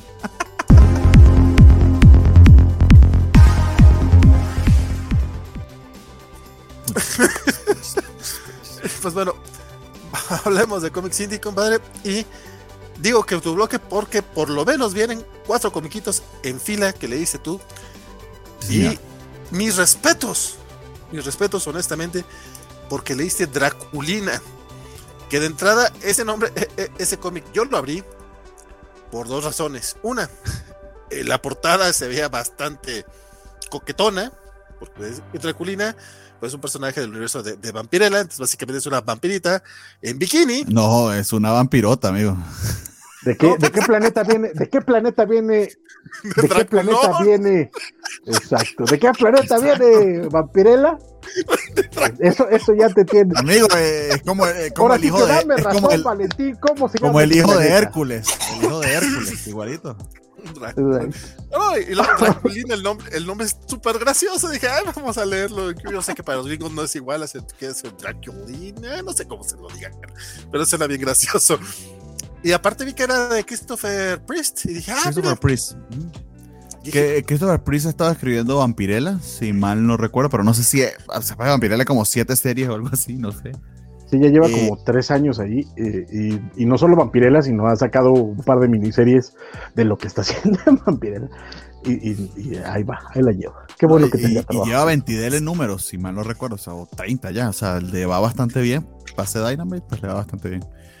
Sí, no, yo lo empecé Digamos que... la verdad me aburrió mucho, compadre. Pero cuéntame tú, a ti cómo te fue. Yo no lo voy a continuar, esto es un spin-off de, de Vampirella, o sea, para, honestamente, para entrarle bien, y uno quisiera entrarle bien a tremenda escultura que estamos mostrando aquí, porque TNA, pero muy bien dibujadito. Le voy a decir lo siguiente, siempre le hemos, le hemos dado oportunidad, o yo le he dado oportunidad, y Axel me, me sigue el juego a los números uno de Dynamite, como por no dejarlo por fuera, porque quizá nos concentramos demasiado en Image, Boom y, y Dynamite lo hemos dejado un poquito de lado, pero es porque verdad la calidad ha estado, recuerdo el número que leímos de Kiss, por ejemplo, eh, y, lo de mm, la tipa esta que fue novia de Frank, este se me olvidó el nombre, la, Elvira, que de verdad que ah, o sea, eh, ahí el arte chafeando bastante también el, el tema editorial, pero este número en particular y bueno, aquí voy con algunas de las portadas eh, adicionales, que bueno, eh, incluido la del cosplay, que están bastante provocativas. O sea, la razón de existencia de Vampirella y de Draculina es bastante obvia. es lo que eh, bien llamamos fanservice en el mundo otaku, que no es lo mismo que decir fanservice en otros círculos ñoños. Tiene una, una un significado bastante más eh, sexoso en el mundo del anime, entonces aquí también va por ese estilo. Eh, dicho eso, el arte está bastante, bastante, bastante, bastante bien eh, en comparación con otras cosas que leí de número uno de Dynamite y me ha sorprendido gratamente. ¿Qué pasó? Los, las Draculo, que puso aquí Alejandro. Perdón, perdón, es que estoy leyendo, estoy leyendo el tweet de, los tweets de, de Waku y de, y de, Vanessa, pero. No, sí, yo ya me salí del thread porque ya están sexteándose ahí, yo estoy atravesado. No, no, no, no, no. Pues quien quiera verlo, está en Twitter. Vayan a Twitter, vayan a Twitter. Pero bueno, eh, aparentemente, para, para volver al cómic, Draculina, y es muy gracioso decirlo en español, tiene un alter ego que es esta chica como de 13 años que básicamente cambian de cuerpo eh, eh, en el momento que, les conviene a cada una de ellas y Draculina lo aprovecha para dejarla en situaciones bastante comprometidas eso estuvo gracioso e inclusive un poco trágico más adelante. Eh, hace muchas referencias al, al run de Christopher Priest como tal. Eh, y está lleno, lleno de acción. Entonces, poco más que decirle. O sea, no, no fue que fue particularmente atractivo el número en el sentido de que lo voy a seguir leyendo, pero sí fluyó bastante bien. O sea, lo pude leer a pesar de que no tengo ni pinche idea de qué está pasando en Vampirella. Entonces, solamente como por no dejar de mencionarlo, y, y si quiero hacer un shout out al artista porque sí me parece que es un trabajo bastante, bastante interesante. Digamos que eh, anatómicamente correcto y en este caso donde pues, se supone que es donde tiene que hacer el, el, el, foco, pues le queda bastante bien. Es Michael Santamaría, el, artista con colores de Iván Núñez. Entonces nada, Draculina, para quienes están siguiendo el run de Christopher Priest, pues bastante interesante. Eh, imagino que imperdible. Y en comparación con otros número uno de, de Dynamite que han estado bien culeros, este está al menos muy, muy bien dibujado y bien narrado. Ya, poco más que decir. Ok, digo, a mí sí me aburrió un poquitillo, pero sí el arte se veía más chido que otros cómics de, de Dynamite que regularmente lo que tienen es la portada más que otra, que otra cosa. Este, Archie Love and Hairbreak Special número uno una especial del día de San Valentín de Archie Comics, compadre, dime. sí, porque podemos ser románticos, no solamente Waco y, Elizabeth en Twitter son los que son románticos, nosotros también podemos serlos. Digamos que no hemos mostrado los especiales de San Valentín que han estado saliendo y este me gustó porque no fue un especial como el que leímos en, en Halloween o de Navidad de Archie, que básicamente eran refritos de o republicaciones de cómics viejos. Esas son historias más originales con un estilo más moderno. Eh, y creo que funciona, funciona muy bien como antología porque es una historia única que está hilada con pequeños momentos. Tenemos eh, como primera historia, me gustó bastante, eh, primero la historia que lo enmarca todo, que básicamente es Archie detrás de Verónica cargándole este animal de, de peluche increíble, increíblemente grande que le ganó en la feria. Y a la par, pues vemos a, a Betty con, con Jughead, con Torombolo. Y luego tenemos a Torombolo como que, eh, y esto estuvo muy interesante, él tiene tres reglas sencillas para que todo sea gratis y sencillo y le dice a Betty que a pesar de no tener dinero le puede dar una cita espectacular. Y vemos cómo se desarrolla eso, eso estuvo bien bonito. Eh, la segunda historia es, si mal no recuerdo, el chico de los lentes, Milton, le hace una apuesta, Dilton, perdón, le hace una apuesta eh, Verónica a Archie sobre, porque Archie le dice que básicamente está muy interesada en el dinero y en, y en, y en los bienes materiales, y ella le dice, no, o sea, si una persona se esfuerza, para mí eso es suficiente para que una cita sea agradable, y, y Archie le pone el reto de que sea con Dilton, y Dilton, a pesar de que sufre bastante durante la cita por su, por su awkwardness social, hace pasar un buen rato a, a Verónica, porque ciertamente está muy impresionado con la posibilidad de salir con ella. Y la última historia me pareció bien bonita porque es con este personaje que yo no conocía, pero que entiendo es nuevo. Que tú, eh, Valentín, si lo conoces porque eres más fan de Archie, que es Kevin Keller. Esta primera cita que tiene con, con este chico que, Devon, que, le interesaba y le gustaba. Está bastante eh, lindo con respecto a las expectativas que puedes tener de las personas y cómo pueden sorprenderte de verdad que en, en general el, el cómic está muy bonito. Son tres artistas diferentes que narran las tres historias, pero todas fluye bastante, bastante bien. Son, son todos en el Día de los Enamorados en esta en este eh, feria del pueblo de Archie, que se me olvidó el nombre. Eh, bien, bien lindo. Inclusive tienes pequeñas viñetas de las otras historias, en, de cada una de las historias en las otras, porque no, los, no dejas del todo solo a los personajes. Entonces fluye, fluye la mar de bien. Eh, de verdad que sí lo recomendaría inclusive comprar si les gustan los personajes de Archie y sobre todo les ha gustado el Archie moderno. Los últimos años de Archie, este one shot creo que queda bastante bien. Es un, inclusive me atrevería a decir si, si su pareja o su interés, etcétera, eh, le gustan los cómics, este sería un regalo bonito de San Valentín. Entonces, eh, este, no se lo pierda porque sí, sí me gustó bastante. Me pareció bien lindo, bien, bien entretenido y, y bastante acorde con las fechas. Ya, fíjate que sí lo quise, sí lo quise leer, pero estaba entre este y, y el del hombre araña. Creo que debía haber leído este. Archie Love and Heartbreak Special. Este sí, el pueblo se llama Riverdale y el Kevin Keller pues ya tiene unos 10, 15 añitos, pero sí es como de esta nueva ola de, de personajes sí. que, que han, que, han, ido calando muy, muy, muy, muy, muy hondo en el público de Archie, todo porque eh, es este personaje que es, eh, es soldado, ya como ese tipo de cosas de los veteranos de guerra, como le encantan a, a, los gringos. Y justamente en el cómic de, de, de, Archie, de, ay, ¿cómo se llama? De, de, Married Life, en el que nos cuentan en dos, dos, dos, universos, uno en el que se casa con Betty y otro en el que se, que se casa con Verónica, vemos como Kevin Keller se lanza para alcalde de, de Riverdale justamente porque es soldado y convence mucho a la gente. Es, es, un, es un gran personaje, a mí me gusta mucho. Y Dilton, Dilton, Pérez también era de mis, de, de, mis favoritos. Por acá nos dice Félix que lo importante con Draculina es la trama. Sí, Esta... Eso estamos claros. Pero, pero también esperas que un artista literal pues, te dé tu fanservice y tu TNA bien dibujado y no se lance una de Clayman a veces medio ginecológico y o con, con anatomías imposibles, así que no le quepan los órganos internos a la, a la, chica y aquí pues sí hacen, hacen su cometido en ese aspecto. Sí, no, el arte que nos mostraste está bastante chido. Este, Alejandro Guerra dice, Draculonas en la noche volarán y mis setups tomarán. Eh, exacto. Ubico la referencia. Este, por acá no. Por acá, Escahuaco nos manda unos emojis bastante sospechosones. Mario Rodríguez dice, buenas, esta vez llegué súper tarde. No tanto, compadre, apenas, apenas, vamos empezando. Alejandro Guerra, ¿a quién eligen los cobachos? ¿Betty o Verónica o alguna otra? Yo siempre voy por Verónica, dice Alex Guerra. Yo prefiero Betty y Verónica juntas y que dejen a Archie, que creo que por ahí salió en, un, en algún número esa, ese universo paralelo que estaba bien interesante. Pues, pues qué, bueno, pues, qué aburrido. No, yo, yo voy por Verónica. ¿En serio? Claro prefiero a Betty con Verónica. También, yo Verónica. Pero bueno. Yo voy con Betty para llevar a la contraria. Hablemos de bueno, hablemos, es, es, es, un decir muy, muy amplio porque realmente va a hablar Bernardo. Fateless, 3, número 1. Chan, chan, chan. Y aquí sí voy a hacer una excepción, de verdad que no puedo mostrar páginas de esto porque nos van a tumbar el video. Fateless es un cómic eh, erótico y, está dibujado por María Llobet y escrito por... Va, se olvidó el nombre.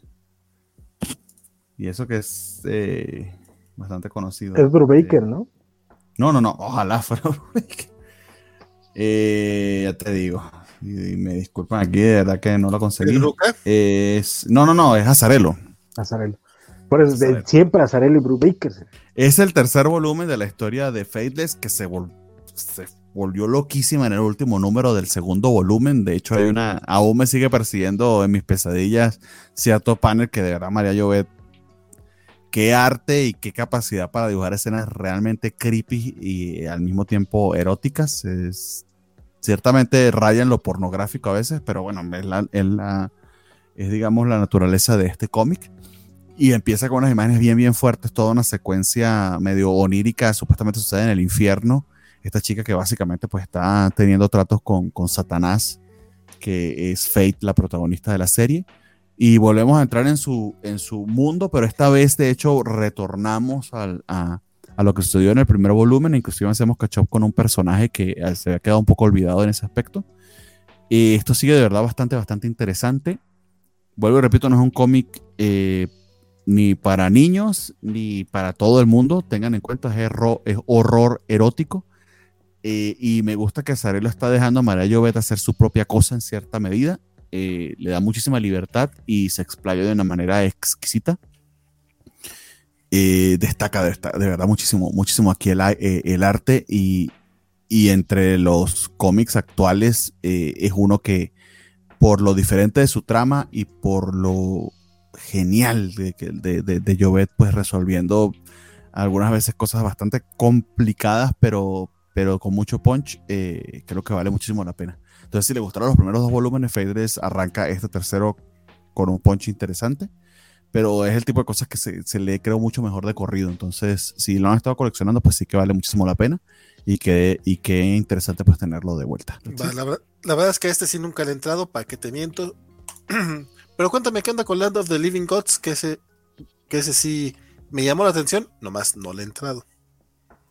Muy bien, este es de Aftershock. Y. Ok, te por ahí. Y. Ah, es, que es que Aguaco nos, respondía que en cómics prefiere a Betty, pero en Riverdale prefiere a, Camila Méndez, alias Verónica. Ah, muy bien. La, verdad es que Verónica, all the way, anyway. Eliseo dice: A mí me gustaba Betty en los clásicos, pero la odié en la serie. Land of the Living Gods. Eh, no he visto Riverdale.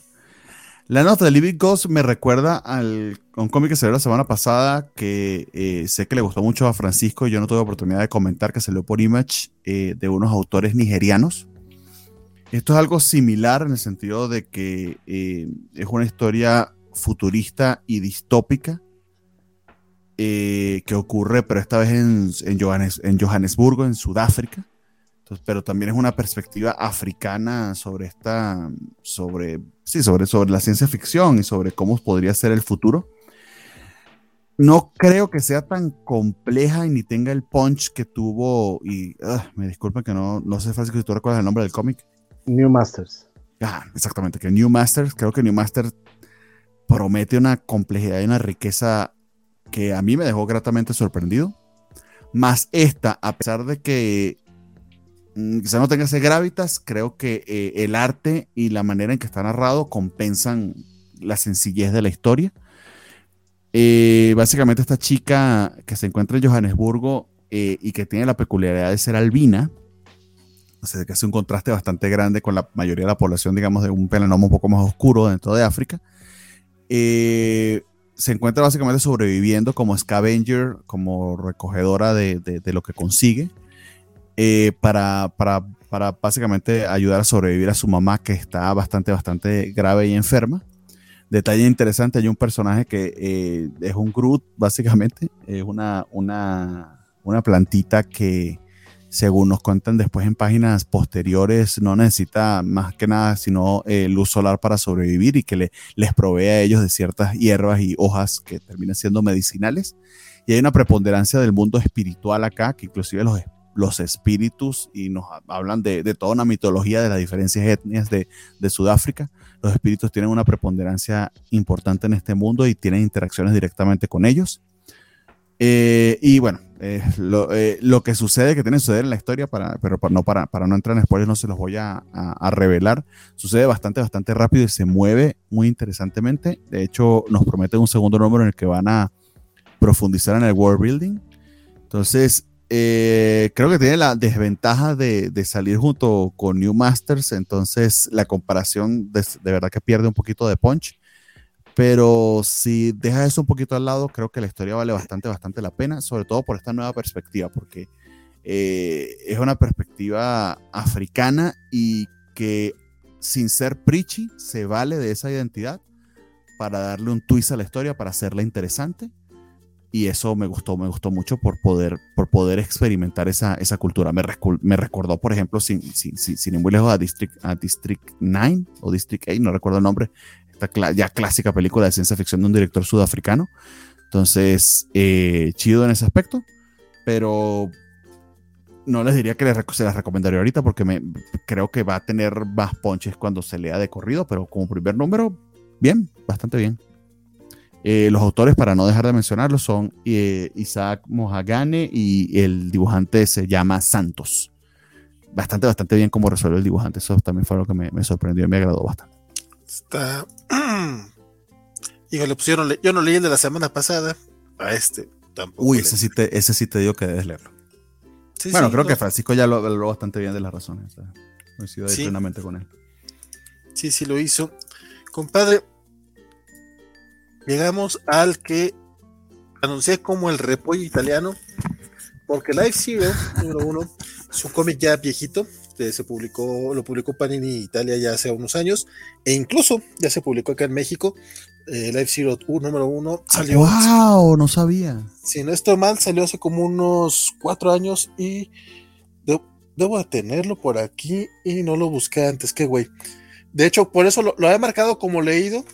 Y ahorita que empecé a ojearlo en digital, dije, verga, no me acuerdo tanto. Digo, es sobre, es sobre una es un evento postapocalíptico con zombies, con arte de Marco Chicheto, que está bien perrote el arte de Marco Chicheto desde ahí. Pero no me acuerdo más. Cuéntame tú que si te levantaste, tú este primer número, que en Estados Unidos lo está publicando a Blaze.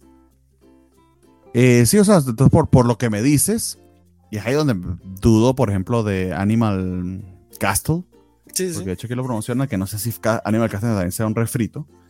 Eh, que sigue, sigue a Blaze como que buscando los autores europeos, porque lo hizo con María Llobet, lo hizo con Gillian March, lo hizo con el dibujante de, de Something is Killing the Children, de Walter de Ledera, y veo que ahora también lo está haciendo con, con Checheto y, y, el escritor en ese momento que era Stefano Vietti.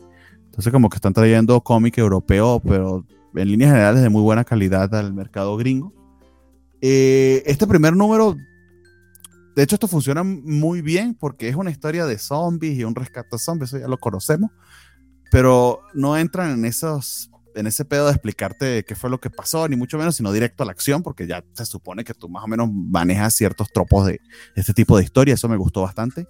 Genial el arte de Checheto, o sea, aquí se le ve, si, si fue por esto que lo, que lo terminaron llevando a Marvel, pues se ve eh, la calidad. Sí, sí, fue por eh, este. Bueno, entonces está brutal, sí. Genial. Y, entregó esa promesa sin, sin, duda, porque bueno, lo, acabamos de, de, de, comentar en Devil's Reign. Quizá eh, lo que no sé si esto estaba para ser contado así en pedazos, porque sí te deja como que medio, ¿ah? eh, medio in cold, pero, pero funciona, funciona para, para atraparte eh, este primer número. Es un rescate de un prisionero justo después de terminado el apocalipsis zombie, como si al, al The Walking Dead lo hubiesen ido a rescatar en el hospital todo un squad de, de militares. Eh, y por supuesto, como pasa en toda historia distópica de zombies, todo se va a la verga muy rápido. Eh, pero genial el setting y genial la caracterización que hace, que hace Checheto y, y bien terroríficos que le quedan los zombies. No sé si tú tuviste oportunidad, Francisco, de leerlo. O no, no. Pero está, está interesante. Si ya salió aquí, pues vayan y vean en español, en Panini directo, ya traducido del italiano, está tanto mejor. Sí, no, el arte está de, de, de miedo. Lamentablemente es Sí. cuando Panini estaba trayendo. Bueno, hay gente que se queja que Panini saca todo. No, no lo encontré, fíjate, según yo lo tenía muy a la mano. Que Panini saca todo en pasta dura, pero este es de cuando lo sacaban, cuando sacaba todo en pasta blanda.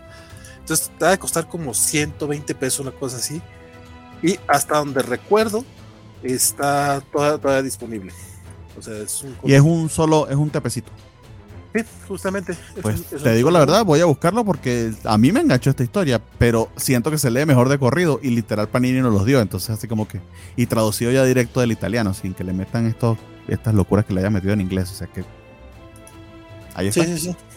Tal cual, de hecho, ya, ya, ya chequé, está disponible en la tienda en línea de Panini. Y sí, cuesta 129. Entonces ahí, ahí está por si le quieren. Pero echar pregunta, eh, preguntota, este. Ya se me fue la pregunta. No, ya me acordé.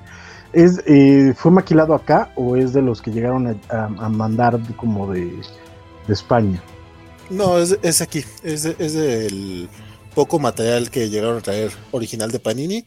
Creo que solo trajeron este y Contra Natura. Porque Panini en, en Italia no saca muchos cómics. O sea, realmente son pocos, pero sí va a tener unos 10, 15 títulos. Bueno, no títulos como tal, sino historias. Y son de los pocos que se han, se han traído. No sé por qué luego no se animan a. Digo, si ya son derechos de ellos y nada más hay que. No, y, con, y con tremendas superestrellas, porque literal a Blaze está promocionando esto como el artista de Daredevil. Y Mirka Sí, sí, sí. Andolfo, por el amor de Dios, o sea, ya ella solita es un nombre. Sí, pero pues. eh, el problema es ese, que de pronto no les interesa vender, parece. es que su- suena feo, pero es cierto. Es que de pronto ves cosas que podían haber sacado y marketeado de una forma eh, eh, más interesante y les vale madre, les vale pitote.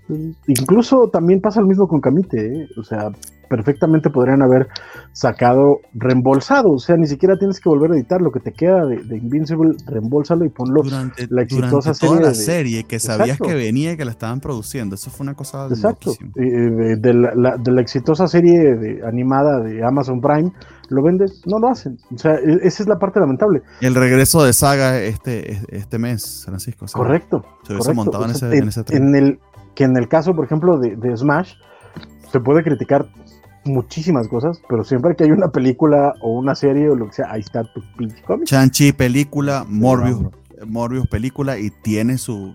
Ah, yo quiero saber sobre este, tú vas y buscas ese cómic. Y de que lo vende, lo vende porque sale en ese momento. Y la bronca es esa, o sea, de pronto yo puedo entender que cuando sacaron el Live Zero, pues Chicheto no era alguien así súper popular, pero ahorita está en Devil's Reign, ¿sabes? Y si lo siguen teniendo disponible, marquetealo, Padre Santo, marquetealo, porque para eso es, o sea, no puedes quejarte que, que- o, no, o no puedes plantear que no estás trayendo nuevos cómics o que no estás sacando porque no hay mercado cuando tampoco lo estás buscando. De hecho, cuando llegan a anunciar este cómic en redes sociales, la gente que lo compró siempre habla muy bien de él. Ah, está muy padre, que no sé qué. Es que promete. Porque, porque hasta eso sí se suele promover. Pero pues nada más está, está como el Smart Girl, que nada más llegó a tienda en línea y algunos Exacto. Panini, pues Es que, ese, ese- es que esa es la bronca. O sea, no, pu- no, pu- no puedes depender de. Suena feo porque yo sé que hoy en día pareciese que el mundo se reduce a redes sociales, pero no puedes depender de redes sociales. Y menos cuando no le das un impulso, cuando realmente no estás haciendo una campaña de marketing que, que pueda impactar a las redes sociales. O sea, la- para vender, la base es tienes una campaña que usa el impulso de redes sociales. No usa redes sociales para, para que eso impulse tu campaña o tus ventas. Es al revés. O sea, no todos, tu- no todos tus clientes van a estar leyendo tus tweets. O sea, Exacto, habrá gente que además- pasará por un punto de venta, por un Sandbox, a ver qué hay. y le llama la atención, ah, el dibujante de Daredevil. ejemplo. Exacto, o incluso venderlo así. O sea, el punto es, si vas a usar eh, tus redes sociales, marketéalo para que eso funcione en tus redes sociales. Pero si nada más dejas que las redes sociales pongan la foto o etcétera, que es lo que usualmente terminan haciendo, ¿no? Como dejando que todo se use a partir de redes sociales en vez de crear una campaña para que redes sociales impulse, eh, tienen, tienen un problema. Y ese es, de nuevo, no es nuevo. Eh, eh, el problema con, con, todo Bonelli fue ese. O sea, nada más era de, ah, este salió, bueno, háblame de text, güey. O sea, búscame, algo chido y marketealo. O sea, no nada más pongas el, ya salió en redes sociales, marketealo. Hazme, hazme, hazme pósters, hazme banners, hazme una campaña que me diga por qué tengo que leer text, por qué tengo que leer Dragonero, por qué tengo que leer Dylan Dog. ¿Sabes? O sea, al final de cuentas, llevamos años con Dylan Dog en, en, en, streaming, la película. Años. No digo que sea la más popular o lo que sea, pero sale Brandon Routh. ¿Sabes? O sea, podrías. El chiste es nada, ni, siquiera es mucho. Buscarle algún angulito para crear una campaña. No, no les interesa. Si las cosas no venden solas, ¿para qué las quieres vender? Y recuérdame ahorita terminando de lo que pasó esta semana, porque porque por ahí, este, no, en otros temas, pero que me acordé un poquito ahorita de cosas que platicar. Dice Juan Pablo Portilla que compró ese cómic de Panini, pero no sabe si lo perdió en la mudanza. Pues mira, compadre, cuéntanos a ti qué te pareció. tiene que comprar otra vez, amigo. A la guerra, los dueños de los cómics no quieren venderlos o no saben hacerlo. Ninguna editorial realmente hace más por vender los cómics. No, pero lo estábamos comentando de Smash. O sea, es algo medio lógico que alguien alguien que no está como nosotros todos los días hablando de cómics por cinco horas, perdón, todas las semanas, no todos los días, aunque sí, lo hacemos todos los días, eh, eh, sabe que viene una película de Morbius y va a su Walmart y se consigue con un cómic de Morbius, créeme, lo compran por eso. Igual con Shang-Chi, igual con Black Widow y Smash ha aprovechado todas esas oportunidades. Hasta los más oscuros, los más raros que han salido, ellos, ellos han tenido, mira, aquí está el cómic donde puedes ver de este personaje. Creo que en el único que ahorita eh, tropezaron fue con Eternals, que no sacaron nada de Eternals. No, sí sacaron el Eternals de Gaiman. Sí, ah, mira. Ah, sí, cierto, sí, perdón, entonces me cae el hocico, disculpa. Pero eso, todo lo han aprovechado. Más bien, no, sacaron el de Kirby. Y honestamente, honestamente creo que fue una buena decisión. Sí, no, puta, sí, no, no. No, el chiste, el chiste es que lo compren y lo lean y lo disfruten, güey. No que nada más lo tengan ahí de, ah, mira, es de Kirby. Dice, película de Dylan Dog, ya se me había olvidado, dice Juan Pablo Portilla. Lo que yo no sé es que en, en qué streaming está, compadre. Estuvo durante muchísimo tiempo en Netflix y ahorita lo puedes encontrar en Prime. Mira tú. No tiene, no tiene ese nombre, pero si buscas Dylan Dog o Brandon Routh te aparece. Esa no me la sabía. Los dueños de los cómics, no, ah, bueno, sea, lo digo, de Alex Guerra. Y hablemos pues de Hellboy and the BPRD. Este nuevo número eh, Forgotten Lives número uno. Este lo leyó Francisco.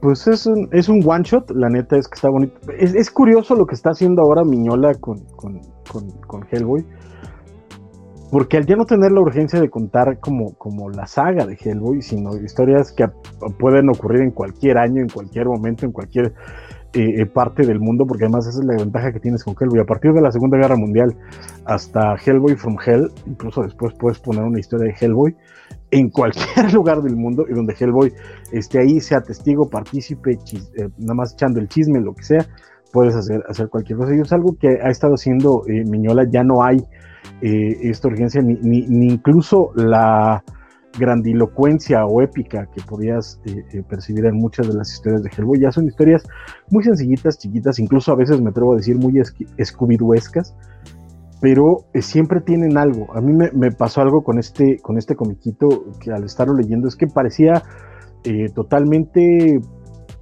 em, no quiero decir plano, sino como y tampoco usar la palabra innecesario, porque eso eh, es un concepto absurdo, pero eh, eh, sí como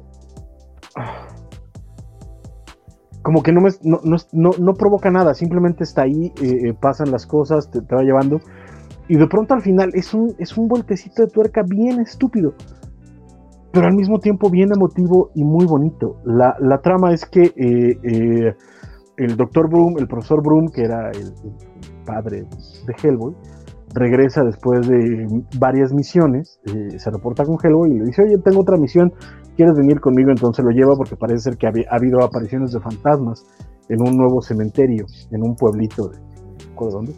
Parece un pueblito. Van y pues sí, resulta que hay un fantasma, entonces están tratando de averiguar eh, quién es el fantasma para averiguar entonces qué quiere y poder eh, liberar a, este fantasma de estar eh, pues en el cementerio paseando como fantasma porque eso hacen los fantasmas. Entonces este, exacto es, es, la onda exacto porque sí. Entonces este, descubren que muchos de los que están poniendo en, la nueva ala del cementerio pues son gente que tiran a las fosas comunes, entonces van a lo que es una, este, em, una subasta, perdón, de las, de, las cosas que, que eran parte, que eran de los muertos, que pertenecían a los muertos, de las pertenencias de los muertos, para tratar de averiguar quién era el, el muerto, ¿no? Y en la subasta resulta que encuentran una tarjeta de las que Lobster Johnston dejaba en, sus misiones, y Hellboy, siendo Hellboy, se emociona como niño chiquito y le pide a su papá dinero para comprar la tarjeta. Entonces se compra la tarjeta y este y empieza a pensar, es que yo me acuerdo que en una de las historias pulp de, de, Lobster Johnson aparecía este nombre, pero no lo recuerdo bien, pero era, era esta historia y tal, y resulta que este que esto lleva al final y está de nuevo no es, no es grande, no es épica, no es emocionante, ni siquiera tampoco asusta, pero termina siendo muy emotiva y eso es sorprendente de nuevo en esta etapa de, de Hellboy en la cual pues ya no busca el terror, ya no busca la acción, ya no busca la épica, ya no busca, sino simplemente contar estas pequeñas historias como de folclore, como lo que está haciendo con, la, serie esta del de, Club de la Lámpara, no sé qué. Y aquí en este, en este one shot, de nuevo, no es enorme, es una es una chingaderita, pero termina siendo muy bonito. Y eso es lo, interesante de estos Hellboy. Yo no sé eh, eh, si me podría poner aquí a recomendarlo para gastar dinero o así, pero si en algún momento sale un tepecito con todas estas historias cortas, y así creo que no perderían el tiempo en leerlo y en disfrutarlo. Porque la neta es eso, son historias chiquitas, sin, sin gran aspaviento o, grandes florituras o, fuegos artificiales, pero, pero muy sentidas y muy lindas. Y ya es todo lo que puede. Pues suena bonito como para, como para echarle el ojillo, aunque sea. Juan Pablo Portilla dice que el día se despide, como de costumbre, veré la grabación luego. Este, Félix Fersar dice que la, que la, que la película de Dylan Dog está en Prime y se llama Criaturas Nocturnas. Alex Guerra Smash es muy listo, saca los cómics riesgosos cada que sale película y para exportar las finanzas vuelve a sacar The Killing Joke y Spider-Man noventero. Pues así funciona la economía. Y sí, es con Brandon Road. La película, mi buen Juan, que te vaya bonito y luego, luego echamos el chisme. Compadre, Solomon Men's Monks with Guns. ¿Qué, qué gran nombre es ese de monjes con pistolas. Suena bien chingón. Monks with Guns. ¿Es tan divertido como suena? Eh, más o menos. Ya, Primero esto es, esto es Virus, que no, creo que no habíamos leído, o sea, comentado nada de, este sello que si mal no recuerdo es de, de Heavy Metal. el autor Andrew Davis Gans y el dibujante Jason Johnson. Eh, nos habla de este veterano de la, de la guerra de Vietnam que eh, pues tiene una, una experiencia bastante fuerte durante la guerra, es el único que sobrevive de un encuentro bastante sangriento entre Charlie y su pelotón, eh, y que termina convirtiéndose en una especie de cazarrecompensas que se la pasa coqueteando con aeromosas. Entonces, eh, una vibra allí como de héroe ochontero, medio inverosímil y un poco anacrónica, por decirlo menos. Eh, y tiene esta última misión, se va a Portugal porque lo ha mandado a robar algo de un monasterio. Eh, la sorpresa está, y te lo dicen en el título, es que los monjes de dicho monasterio este, son bien chingones, este, son también medio héroes de acción o ex soldados o algo por el estilo, y parten traseros y se pelean con este tipo y tratando de defender lo que allí se encuentra escondido, que aún no sabemos de qué se trata. Este primer número pues nada más te setea ese, esa premisa, no te habla mucho de los monjes ni de su naturaleza, aunque sí está raro que literal pues sean monjes con pistolas. Eh, y un poquito sobradito alfa macho el personaje no se me hizo muy interesante o mejor dicho no interesante no se me hizo muy eh, simpático y eso le restó un poquito al punch de la historia.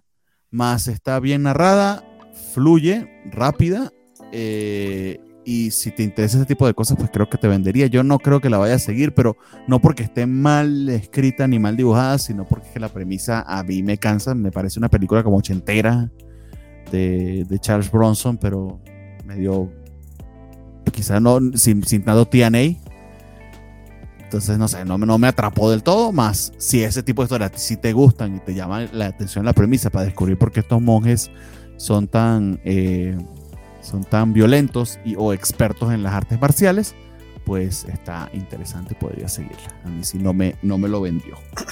Entonces lo puse porque estaba entre los números uno y de verdad que esta fue una semana eh, ligerita y, y, no habíamos leído nada de, de, este sello anteriormente. Entonces, como estaba allí disponible, pues él allí le di la oportunidad al primer número y bien. Ligerita, ligerita, como un ligerito refrigerio. Este, igual tú te aventaste pues, casi, casi todo el bloque de, de indies, compadre, y sigues hablando tú. Apache Delivery, de Delivery Service, que este es el número 2. Entonces quiere decir que el número 1 sí te gustó. Sí, señor. ¿Es de Matt este, King, si no está mal? Es Matt King con este artista eh, Tyler Jenkins, eh, que habíamos leído ya dos, dos miniseries, esta es como la cuarta vez que colaboran juntos. Eh, había una de Dark Horse que nos había llamado bastante la atención, que de hecho no recuerdo si terminó o no, no leí el último número, que era de esta caja misteriosa. Eh, creo que Francisco se le estaba leyendo, que sí que estaba bien terrorífica. Eh, estoy pendiente de, de, de, de, seguir la pista a esta serie, pero esta particular se, que tenía una, una premisa interesante, como decía, era este eh, nativo americano que, o descendiente de nativos americanos que fue reclutado a la guerra de Vietnam y que por sus habilidades de, de, de tracking eh, lo tienen bastante bien eh, colocado en su batallón porque es literal de, puede ubicar fácilmente al enemigo para mandar a los bombardeos, a los bombarderos, perdón, entonces por eso lo llaman el Apache Delivery Service. Pero de hecho empieza la serie él hablando con un, con un capitán con el que se consigue, si mal no recuerdo, creo que era capitán, eh, que le cuenta esta historia bien, bien interesante de un al, almirante japonés de la Segunda Guerra Mundial que en el momento en que Japón se rinde ante Estados Unidos, él se queda varado con un oro nazi que estaba transportando y decide desertar y quedarse con el oro y lo esconde en algún punto de Indochina, que en ese momento pues Vietnam era, era creo que aún era eh, colonia francesa, ¿no? Eh, y se en medio de la guerra de Vietnam, pues eh, eh, este soldado y su capitán se, se, abocan a la búsqueda de este oro. Entonces, lo que en un principio se nos había vendido como una historia de reflexión sobre la guerra, ahora se, se le mete una, una, historia de búsqueda de tesoro y de misterio y de, y de qué habrá pasado si efectivamente podrán conseguir el oro o no. Y se, y se torna ahora bastante trepidante e interesante. Comparo esta, por ejemplo, con la escena de Vietnam que tuvimos con la anterior y Tyler Jenkins con, con quizá un dibujo más sencillo, inclusive yo diría medio sketchy, logra una brutalidad en las escenas de acción que el otro dibujo, por muy terminado que era, pues no logra. Sobre todo de que sientes como el, el, el retonar de las, de las balas eh, en los cuerpos de, de, los que están afectados, el horror de verse en medio de uno de esos tiroteos, lo refleja muy, muy bien en un encuentro que tiene precisamente este capitán y, y el protagonista eh, que se encuentra en medio de una batalla sin, sin quererlo. Entonces, eh, Apache Delivery System me tiene grata, grata, gratamente sorprendido y es una historia que se está yendo de derroteros que no me imaginaba. De verdad que les los recomiendo a ambos que le echen un cacho para ver qué les parece. Es un estilo muy, muy indie, muy propio de Tyler Jenkins, pero eh, inclusive aquí no se está yendo por, por, por, por, su parte más experimental, está, está bastante contenido, porque hemos visto a este artista hacer cosas bastante, bastante locochonas. Aquí está un poquito más contenido, más creo que es bastante, bastante efectivo y es un estilo diferente, fresco, que creo que le queda muy bien a la naturaleza de la historia. Entonces yo lo estoy disfrutando muchísimo. Se los recomiendo bastante, si pueden seguirlo. Y nada, that's it. Bueno, vamos a dejarte descansar un poquito el, la voz, compadre, porque toca hablar de King of Spice número 3, este, serie de, de Mark Miller, dibujada chingonamente, eso sí, por Mateo Escalera. Mateo Escalera, si no se vale. Este, Francisco, tú también la leíste. Cuéntame qué te pareció este, este número en el que ya. ¿Quieres que empiece yo? ¿O qué pasó? O, quieres tuitear, no sé. Sí, quiero ah, tuitear. Eh, no, pues. Todo, vas, vas. Sobre todo, ¿qué? ¿Qué? Ahora, ahora me dices. No, no, no, este, sobre todo porque que si este número ya sí, sí estuvo más Miller de lo que de lo que me hubiera gustado. Pues es que sigue igual, o sea, yo la verdad es que no siento ningún cambio de, número a número, me parece que hasta eso está bastante plano en ese sentido, pero Mateo Escalera está, que no cree nadie, man, qué bruto. El número abre con, con este eh, King's Ransom, eh, este espía viejo que ya habíamos visto que el problema es que le detectaron. Perdón, pero qué belleza esa splash page de la Ciudad del Vaticano. Es que es una, una cosa de miedo. Escalera está, hijo, mano, de miedo, de miedo. Pero sí, de nuevo. O sea, si esto lo este dibujó en óleo, yo lo quiero en mi, en mi casa, en mi, en mi cuarto, o sea, está bellísimo. Probablemente sea Perdón, perdón.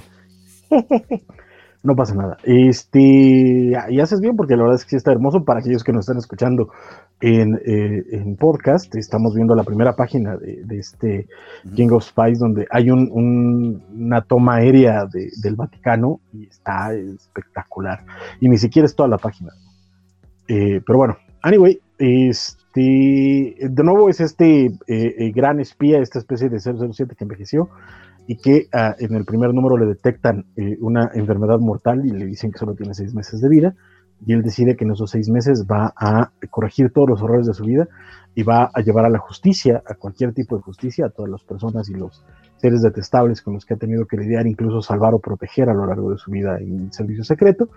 Y este número abre precisamente en el Vaticano, donde decide tomar la justicia en su propia mano y eh, llevar a un grupo de, gente que fueron víctimas de, abuso por parte de, religiosos, uno en particular, a eh, el líder de la iglesia y dejarlo en sus manos, lo cual obviamente eso termina bastante mal. Y eh, vemos que ha, eh, ya ha hecho muchos de sus trabajos, que ha matado a muchísima gente, que ha secuestrado a otros, que ha llevado este estilo de justicia a muchos lados y pues por supuesto esto no cae bien con sus jefes en, las antiguas organizaciones y deciden, eh, y ya habíamos visto en el número anterior, que deciden mandar a varios agentes detrás de él, entre ellos incluido su hijo, que lo detesta. El resto del número es una persecución. En realidad no pasa gran cosa, no hay grandes twists. Lo que hay es eso, es pura persecución y vemos cómo los mercenarios que mandaron detrás de él se enfrentan a este sujeto que pues bueno tiene todas las herramientas y la experiencia para tratar de sobrevivir a este ataque. Mientras eh, Mateo Escalera nos da secuencias de persecución y de acción que, que quitan el aliento. La verdad es que el arte está brutal. Yo la neta es que para lo poco que me gusta Mark Miller estoy disfrutando cada maldita página, eh, porque además cada vez está sacando eh, eh, formas más ingeniosas de matar a estos sujetos también, y eso ayuda mucho a que se vuelva entretenido, y de nuevo la escalera que no tiene, no tiene freno aquí y lo hace maravillosamente. De ahí fuera, pues bueno, es un cómic de Mark Millar, no tiene gran chiste, no hay mucho más que contar. Está bien narrado, por supuesto, porque Millar, eh, pues bueno, lo narra bien. Pero no esperen algo así de, ah, qué cosa tan chon, no, está coquetón. Y, pero de nuevo, Escalera es el que se lleva las palmas en este cómic, entonces, eso, para el que le guste Millar, seguro lo va a disfrutar. Al que le guste un arte espectacular, bien hecho, muy bien logrado, muy bien llevado, con con, incluso con muchos matices a la hora de, llevar acción, una narrativa de acción que déjame decirte, no le pide nada a un Chris Amney, por ejemplo. Y aquí la neta es que Escalera está dando un do de pecho espectacular. Entonces, eso, al que le guste un buen arte, sin duda va a disfrutar muchísimo. Mm, fíjate que ah, les decía a mí sí me parece que aquí está más mirar cada número. O sea, es, no es que me sorprenda, porque pues, así es Mark Miller a fin de cuentas pero a mí sí me, me llega a aburrir un poco cuando toman el tema del sacerdocio y de la iglesia católica para verse muy edgy, porque se me hace de lo menos edgy el ir a criticar eso, pero es, tiene su chiste y por lo menos tenemos este, ese panel bien bonito del, del, Vaticano que ya mostraron.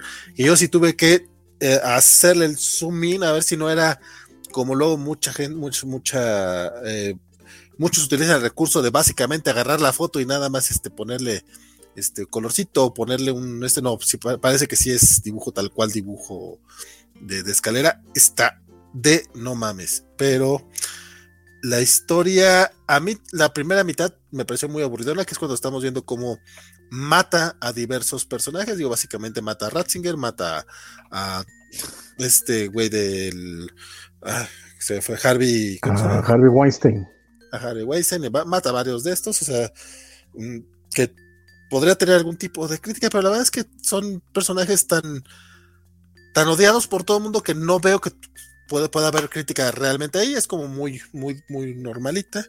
Este, o sea, se, va con, con demonios que no va a haber alguien que vaya a defenderlos en ningún momento, creo yo. Pero, eh, digo, ya lo dijo Francisco, la, persecución del final sí está trepidante, sí está muy emocionante. Regresan estos personajes, regresan, varios personajes que vimos en varios números anteriores. Este. Y el final queda pues puesto para que concluya el próximo número, que también eso sí hay que agradecerlo. Es una miniserie de cuatro números porque no da para más. Y qué bueno que Mark Miller conozca esas limitantes, que su historia sabe que no, no, no ofrece mucho pero nos da suficiente espacio para que Escalera se luzca. Y la portada, qué hermosa portada tenemos, ¿eh? muy, muy James. Las portadas en general han estado muy padres en el cómic, pero y también, eso sí me gustaría decirlo, es un enorme storyboard. Si alguien hace una película de esto, va a ser una película entretenidísima. Entonces, este, pues ojalá, ojalá alguien, Netflix lo vea y diga, oye, vamos a hacer una película así como la que hicimos con Reynolds, Gal Gadot y, Dwayne Johnson. Entonces, y salga algo divertido para que Mateo Escalera tenga un montón. Afortunadamente, los, el contrato que tiene Miller con, Netflix se supone que sí ampara a sus, a sus creativos también. A diferencia de otros que no vamos a mencionar. a diferencia de otros. Y en teoría, estos nuevos cómics que estás que está escribiendo Mark Miller, o sea, ya son pitches directos para Netflix, ya no son para nadie más. Entonces, ojalá sí los tome Netflix. Porque sí, como película palomera, la verdad es que no tiene ningún, no hay ningún problema en ese aspecto. Incluso fíjate que nada más metiéndole un poquito de trabajo al guion, esos momentitos edgy que son de una simpleza vastísima, eh, se puedan hacer interesantes, la neta. En, cine se puedan hacer interesantes. En cómic, y sobre todo de la mano de Mark Miller, terminan siendo lo que son, un pastiche, una, una burla, incluso un, voy a ser el niño malo del cómic otra vez, guajaja. Pero, este, pues no dan para más. Pero con un bonito guion y un director con cierta sensibilidad, pueden terminar siendo cosas interesantes en cine. Sí, es que creo que es, que es justo mi punto con el tema de, de, de que se vayan contra el ex papa o sea, porque es como, mm, obviamente el encubrimiento de sacerdotes pedófilos es un problema muy grande y, sí es algo que, debería de tratarse a nivel real, pero aquí se siente muy basicote, muy simple, muy plano, lo dijiste tú y coincido con eso. Pero bueno, dice Alex Guerra, vamos a hablar del más reciente pitch de Mark Miller para Hollywood, pero hey, al menos no son nazis. Y dice que el arte de escalera está tan macizo que me hace olvidar que Miller está escribiendo esto solo para vendérselo a Netflix y que no le pone ganas al guion o historia. Compadre, es que no se lo va a vender a Netflix. Ya se lo vendió.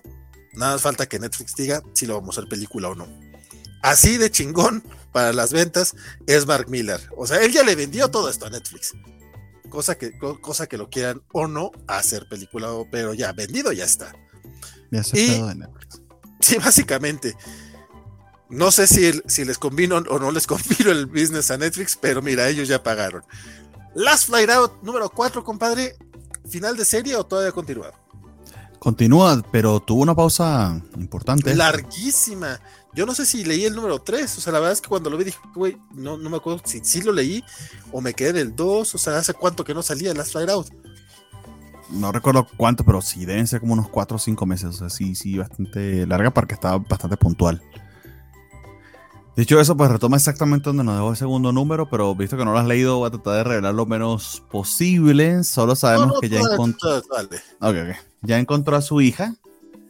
Y, y no solo eso, sino que sabemos la verdadera razón por qué la chica quedó atrás. Tiene que ver. Eh, vamos a decirlo así, o sea, eh, una persona muy talentosa que trabajó con, con el protagonista, eh, terminó también eh, encantado con su hija y convirtiéndose en su pareja y entonces pues los dos están bastante alejados de él en este momento y, tiene que ver con la razón por la que se quedan fuera.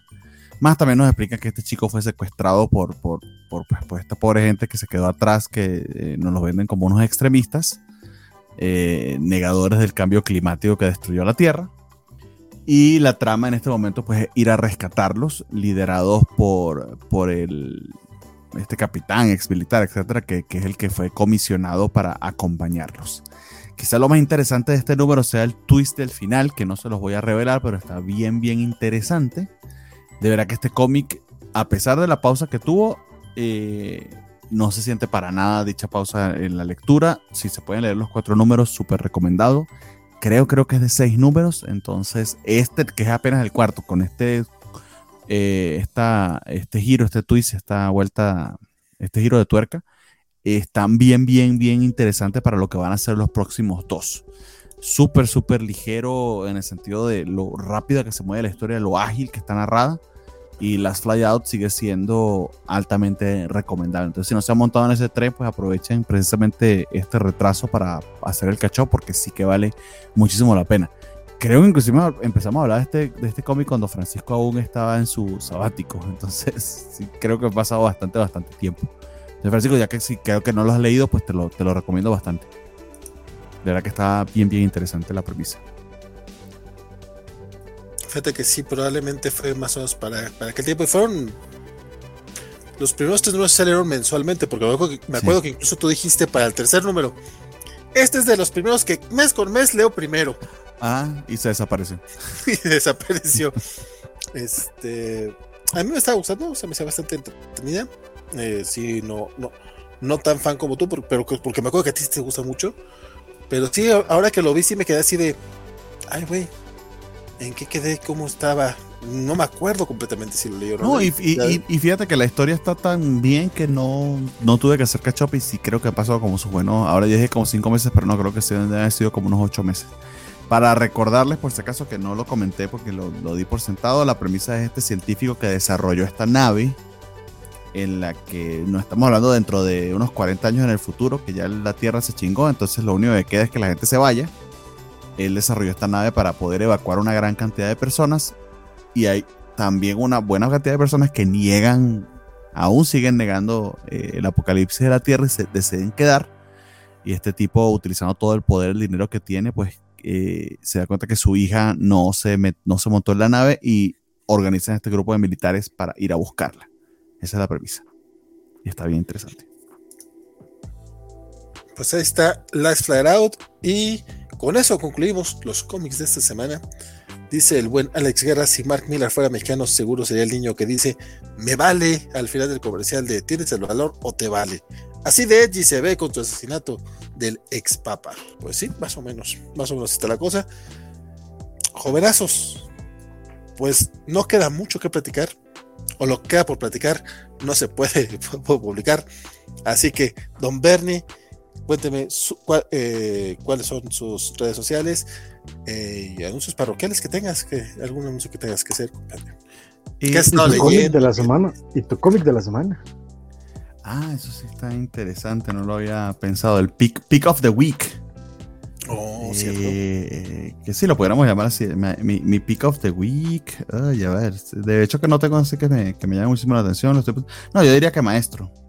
Honestamente. Si estoy viendo aquí la lista por encimita y que me ha llamado mucho la atención, el, maestro número uno fue el que más me gustó esta semana. Sería mi pick of the week. Eh, yo nada más quiero comentarles antes de despedirme que eh, sé que hablaron de Jin Lun ya en la semana pasada, que yo no pude estar con su Monkey Prince número uno. Pero yo quería recomendarles mucho eh, American Born Chinese. De hecho, de lo que ha escrito Jin Lun Yang, él solito publicado independiente, tanto esta como Dragon Hoops, de verdad que son maravillosas novelas gráficas. Esta en particular ganó el Eisner en su momento, aquí lo estoy viendo en el 2007. Eh, y de hecho entiendo que la van a sacar como serie, creo que en Disney Plus, que inclusive protagonizada por Michelle Young, creo que se llama la, este, esta, esta actriz. Este, y lo interesante que tiene es que eh, uno de los protagonistas de esta serie es precisamente el Rey Mono, que es el que hacen referencia en el Monkey Prince. es una reflexión sobre eh, la herencia y el hecho de ser eh, hijo de migrantes en Estados Unidos y cómo puedes compaginar ambas cosas o no, cómo eso afecta tu identidad. Es una historia muy, muy, muy, muy bonita, muy bien narrada. Ah, bueno, bonita y fuerte al mismo tiempo de este chico que básicamente es hijo de, inmigrantes chinos, pero no está muy contento con ello y con los paradigmas de ser, de ser asiático americano o chino americano. Es una belleza de serie sumamente emotiva eh, y se las recomiendo muchísimo. Entonces, eh, de hecho, de Jin Lun Yang es lo que más me gusta de su trabajo independiente. Entonces, por si no se ha tenido la oportunidad de leerla, está en Amazon y de verdad no es muy, no es muy costosa. Eh, y ahorita que, pues, que va a salir la serie, pues si pueden darse la oportunidad de leer el cómic antes, pues se los súper recomiendo. Es una de las, de las lecturas más provechosas que he tenido. Este Dragon Hoops, entonces, si les gusta el trabajo de Jin Long Yang con superhéroes, con Shang-Chi, con Batman Superman, su trabajo donde él mismo dibuja, de verdad que vale, vale muchísimo la pena.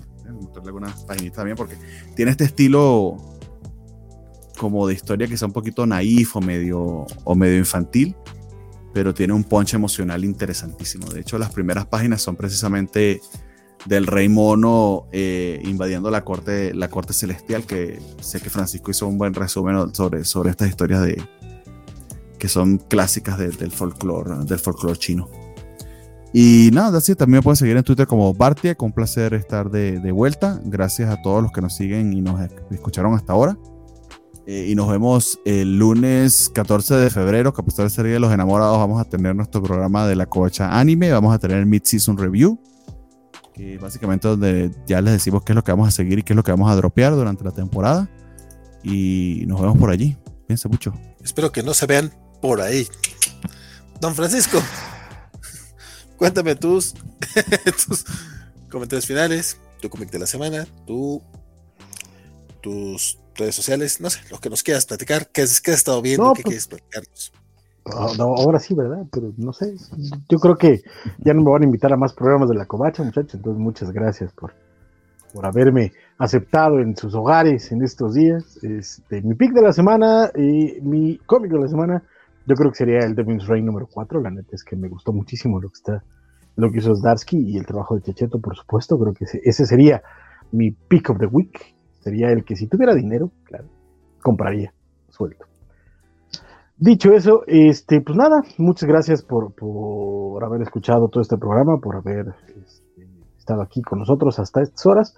Hoy, hoy nos vamos leves, fíjense, tres horas y media. Este, gracias a Valentín por la invitación, muchas gracias a, Bernardo por haber estado aquí, cotorrear con nosotros. Gracias por supuesto a todos ustedes. Recuerden que el día de mañana, no es cierto, el día de pasado, mañana tenemos el domingo tenemos la penúltima covacharla de Peacemaker, donde, eh, a ver si me invitan. Y después de esa, tendremos el, eh, la primera covacharla en forma de Star Trek, porque ya el día de hoy se estrenó el episodio 8 de la cuarta temporada de Discovery y estrenaron los primeros 10 de Star Trek Prodigy en Paramount Plus. Entonces hay que checarlos bien para ir a cotorrear de ellos el domingo, donde estaré con Axel, eh, Rodrigo e Isidro. Entonces espero verlos ahí a todos ustedes. Muchas gracias. Y también vayan a ver el que hicimos el día de ayer, eh, esta covacha en vivo o covacharla cero de Star Trek que hicimos el día de ayer y que creo que duró más que esto.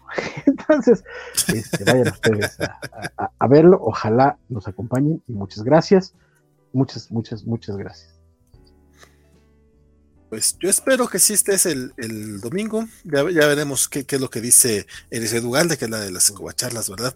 Eh, dices no que sé, pero a mí, a, mí, a, mí, me dicen que el líder supremo es aquí el que decide y no sé qué, entonces ya me está ignorando para usted, entonces no sé.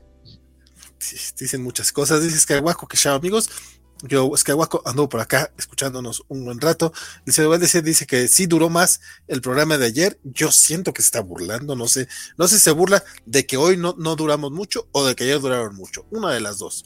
Mario Rodríguez dice que mañana ve lo que faltó, pero siempre es un gustazo andar por acá. Que, ah, es que tú llegaste tarde, claro, compadre. Este, gustazo que andes por acá. Este, con, con, los retweets y todos, la verdad, nos, nos ayudas muchísimo, mi querido Mario. Javier Sá dice muchas gracias, amigos, por otro gran. Bueno, yo, le puse de otro. Dice gran programa. Mi querido Javier, qué bueno, qué bueno que estuviste este, por acá. Sí, aguantaste toda la noche. Mi querido Javier dice el programa. Walsedop dice Félix Farsar. Y hoy dice que se burla de que hoy no duramos mucho. Eh, Félix dice eh, Dragon Hoops de Don Jin Luen Yang, que sí, lo recomiendo. De hecho, siempre, siempre lo anda lo anda recomendando. Alejandro Guerra, aprovechando el spotlight, la próxima semana cumple un año el fiscal suavecito, así que los espero en el cómic y redes sociales para que celebremos juntos. Así que ya sabes, don Alex, etiquétanos en la covacha para poder dar retweet, compadre, si no luego se me va el avión. Y, estimadísimo, y estimadísimo Alex, un abrazo enorme. Este, ha dado Felicidades. decaído mi muchacho. Y por supuesto, felicidades por un año de trabajo, siempre es complicado. Vamos, si, si, si, hacer este programa puede, podemos decir que es complicado, ahora hacer un cómic debe de serlo mucho más. Entonces, te mando un abrazo enorme y, este, y échale ganitas, man. Bueno, yo sé que es absurdo cuando uno está en situaciones que alguien me dice, échale ganas, güey, y es como muy pendejo, pero te mando un abrazo. No, no sé qué es lo, no, no sé qué es lo que está pasando, me siento mal por no eh, enterarme, pero lo que sea, mi querido Alex, igual un abrazote. Este, Dice que Félix dice, coincidimos Bernardo, maestro, y luego Son of Kalel, y luego Moon Knight, son sus cómics de la semana. Un pick of the week. Gracias por un nuevo programa, me divierto y esperamos más y mejores cómics la próxima semana, dice Alex Guerra. Felcano, buen, buen fin de semana para todos, buen fin, mi querido Fer. Y Elizabeth, vaya, ya me mal acostumbré, esta vez se me hicieron cortitos. Este. Abrazo. Eh, Hasta yo lo entendí, imagínate. Le manda abrazos a Alex. Oigan, muchachos, eh, perdón, perdón. Por ser hombres. Perdón, perdón, rápidamente se me olvidó decirlo. Eh, ahorita esta semana, por esto del 14 de febrero, están en, eh, pusieron estos descuentos generales en, en, en Busca Libre. Entonces, si quieren pedir comiquitos de España, ahorita los pueden encontrar, yo creo que con un 30-40% de descuento. los cómics de Conan están con 50% de descuento. Creo que los de Planeta Comic también tienen descuento. Ahí chequen, ustedes entran a buscalibre.com.mx, pero sobre todo por aquellos que quieran leer el contrapaso de Teresa Valero que mencionaba yo la semana pasada, ahorita está con 40% de descuento, anda como en 730, 740 pesos. La neta es que vale cada peso. Buen dato, compadre. Y pues, con eso, con eso vamos cerrando. Dice Pale, está dos minutos de decir, ay, ya, saquen sus setups. lejanos. Elizabeth está mandando abrazotes y tú cotorreándotela con mi.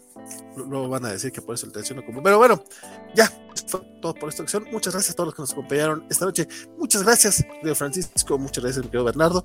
Este, yo espero verlos el próximo domingo. Justamente estaré en la covacharla de Peacemaker y el jueves debe salir el próximo Ñoñonautas, que ya este ya fue un. No, espérate, está grabado, ¿qué fue? ¿Qué grabamos? Ah, el de Kingdom Come, sí, cierto. Sale eh, dedicado a Kingdom Come, donde por ahí descubrimos eh, en qué se parecía Kingdom. Eh, por ahí descubrimos varias cosas que pueda tener que hablar ese programa, porque me acuerdo que fue algo muy gracioso y ahorita se me olvidó. Pero básicamente terminé, terminó, terminó creciendo mi corazón porque me gustó mucho más Kingdom Come durante el programa que lo que, lo, que la relectura y terminé odiando más a Zack Snyder. Lo bonito es que dijo que creció su corazón y no su corazón, porque ese ya sabemos que no tiene. Es, esa no hay manera que No, y que no es bueno, y que no es bueno que crezca mucho. Eso también tiene problemas cardíacos, así que dejémoslo de su tamaño como está.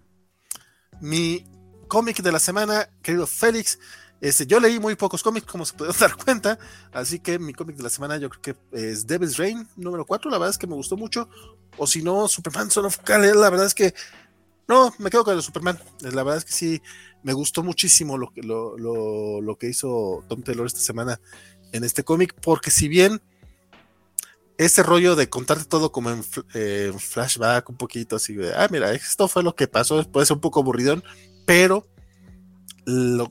las palabras que le pusieron, la, manera en la que interpreta lo que significa ser Superman, es, creo que es algo que, que logra muy bien Tom Taylor con una nueva generación y me está encantando. Val, no tienes una idea.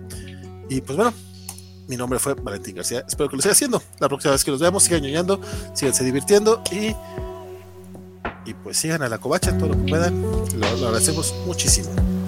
Bye. 别再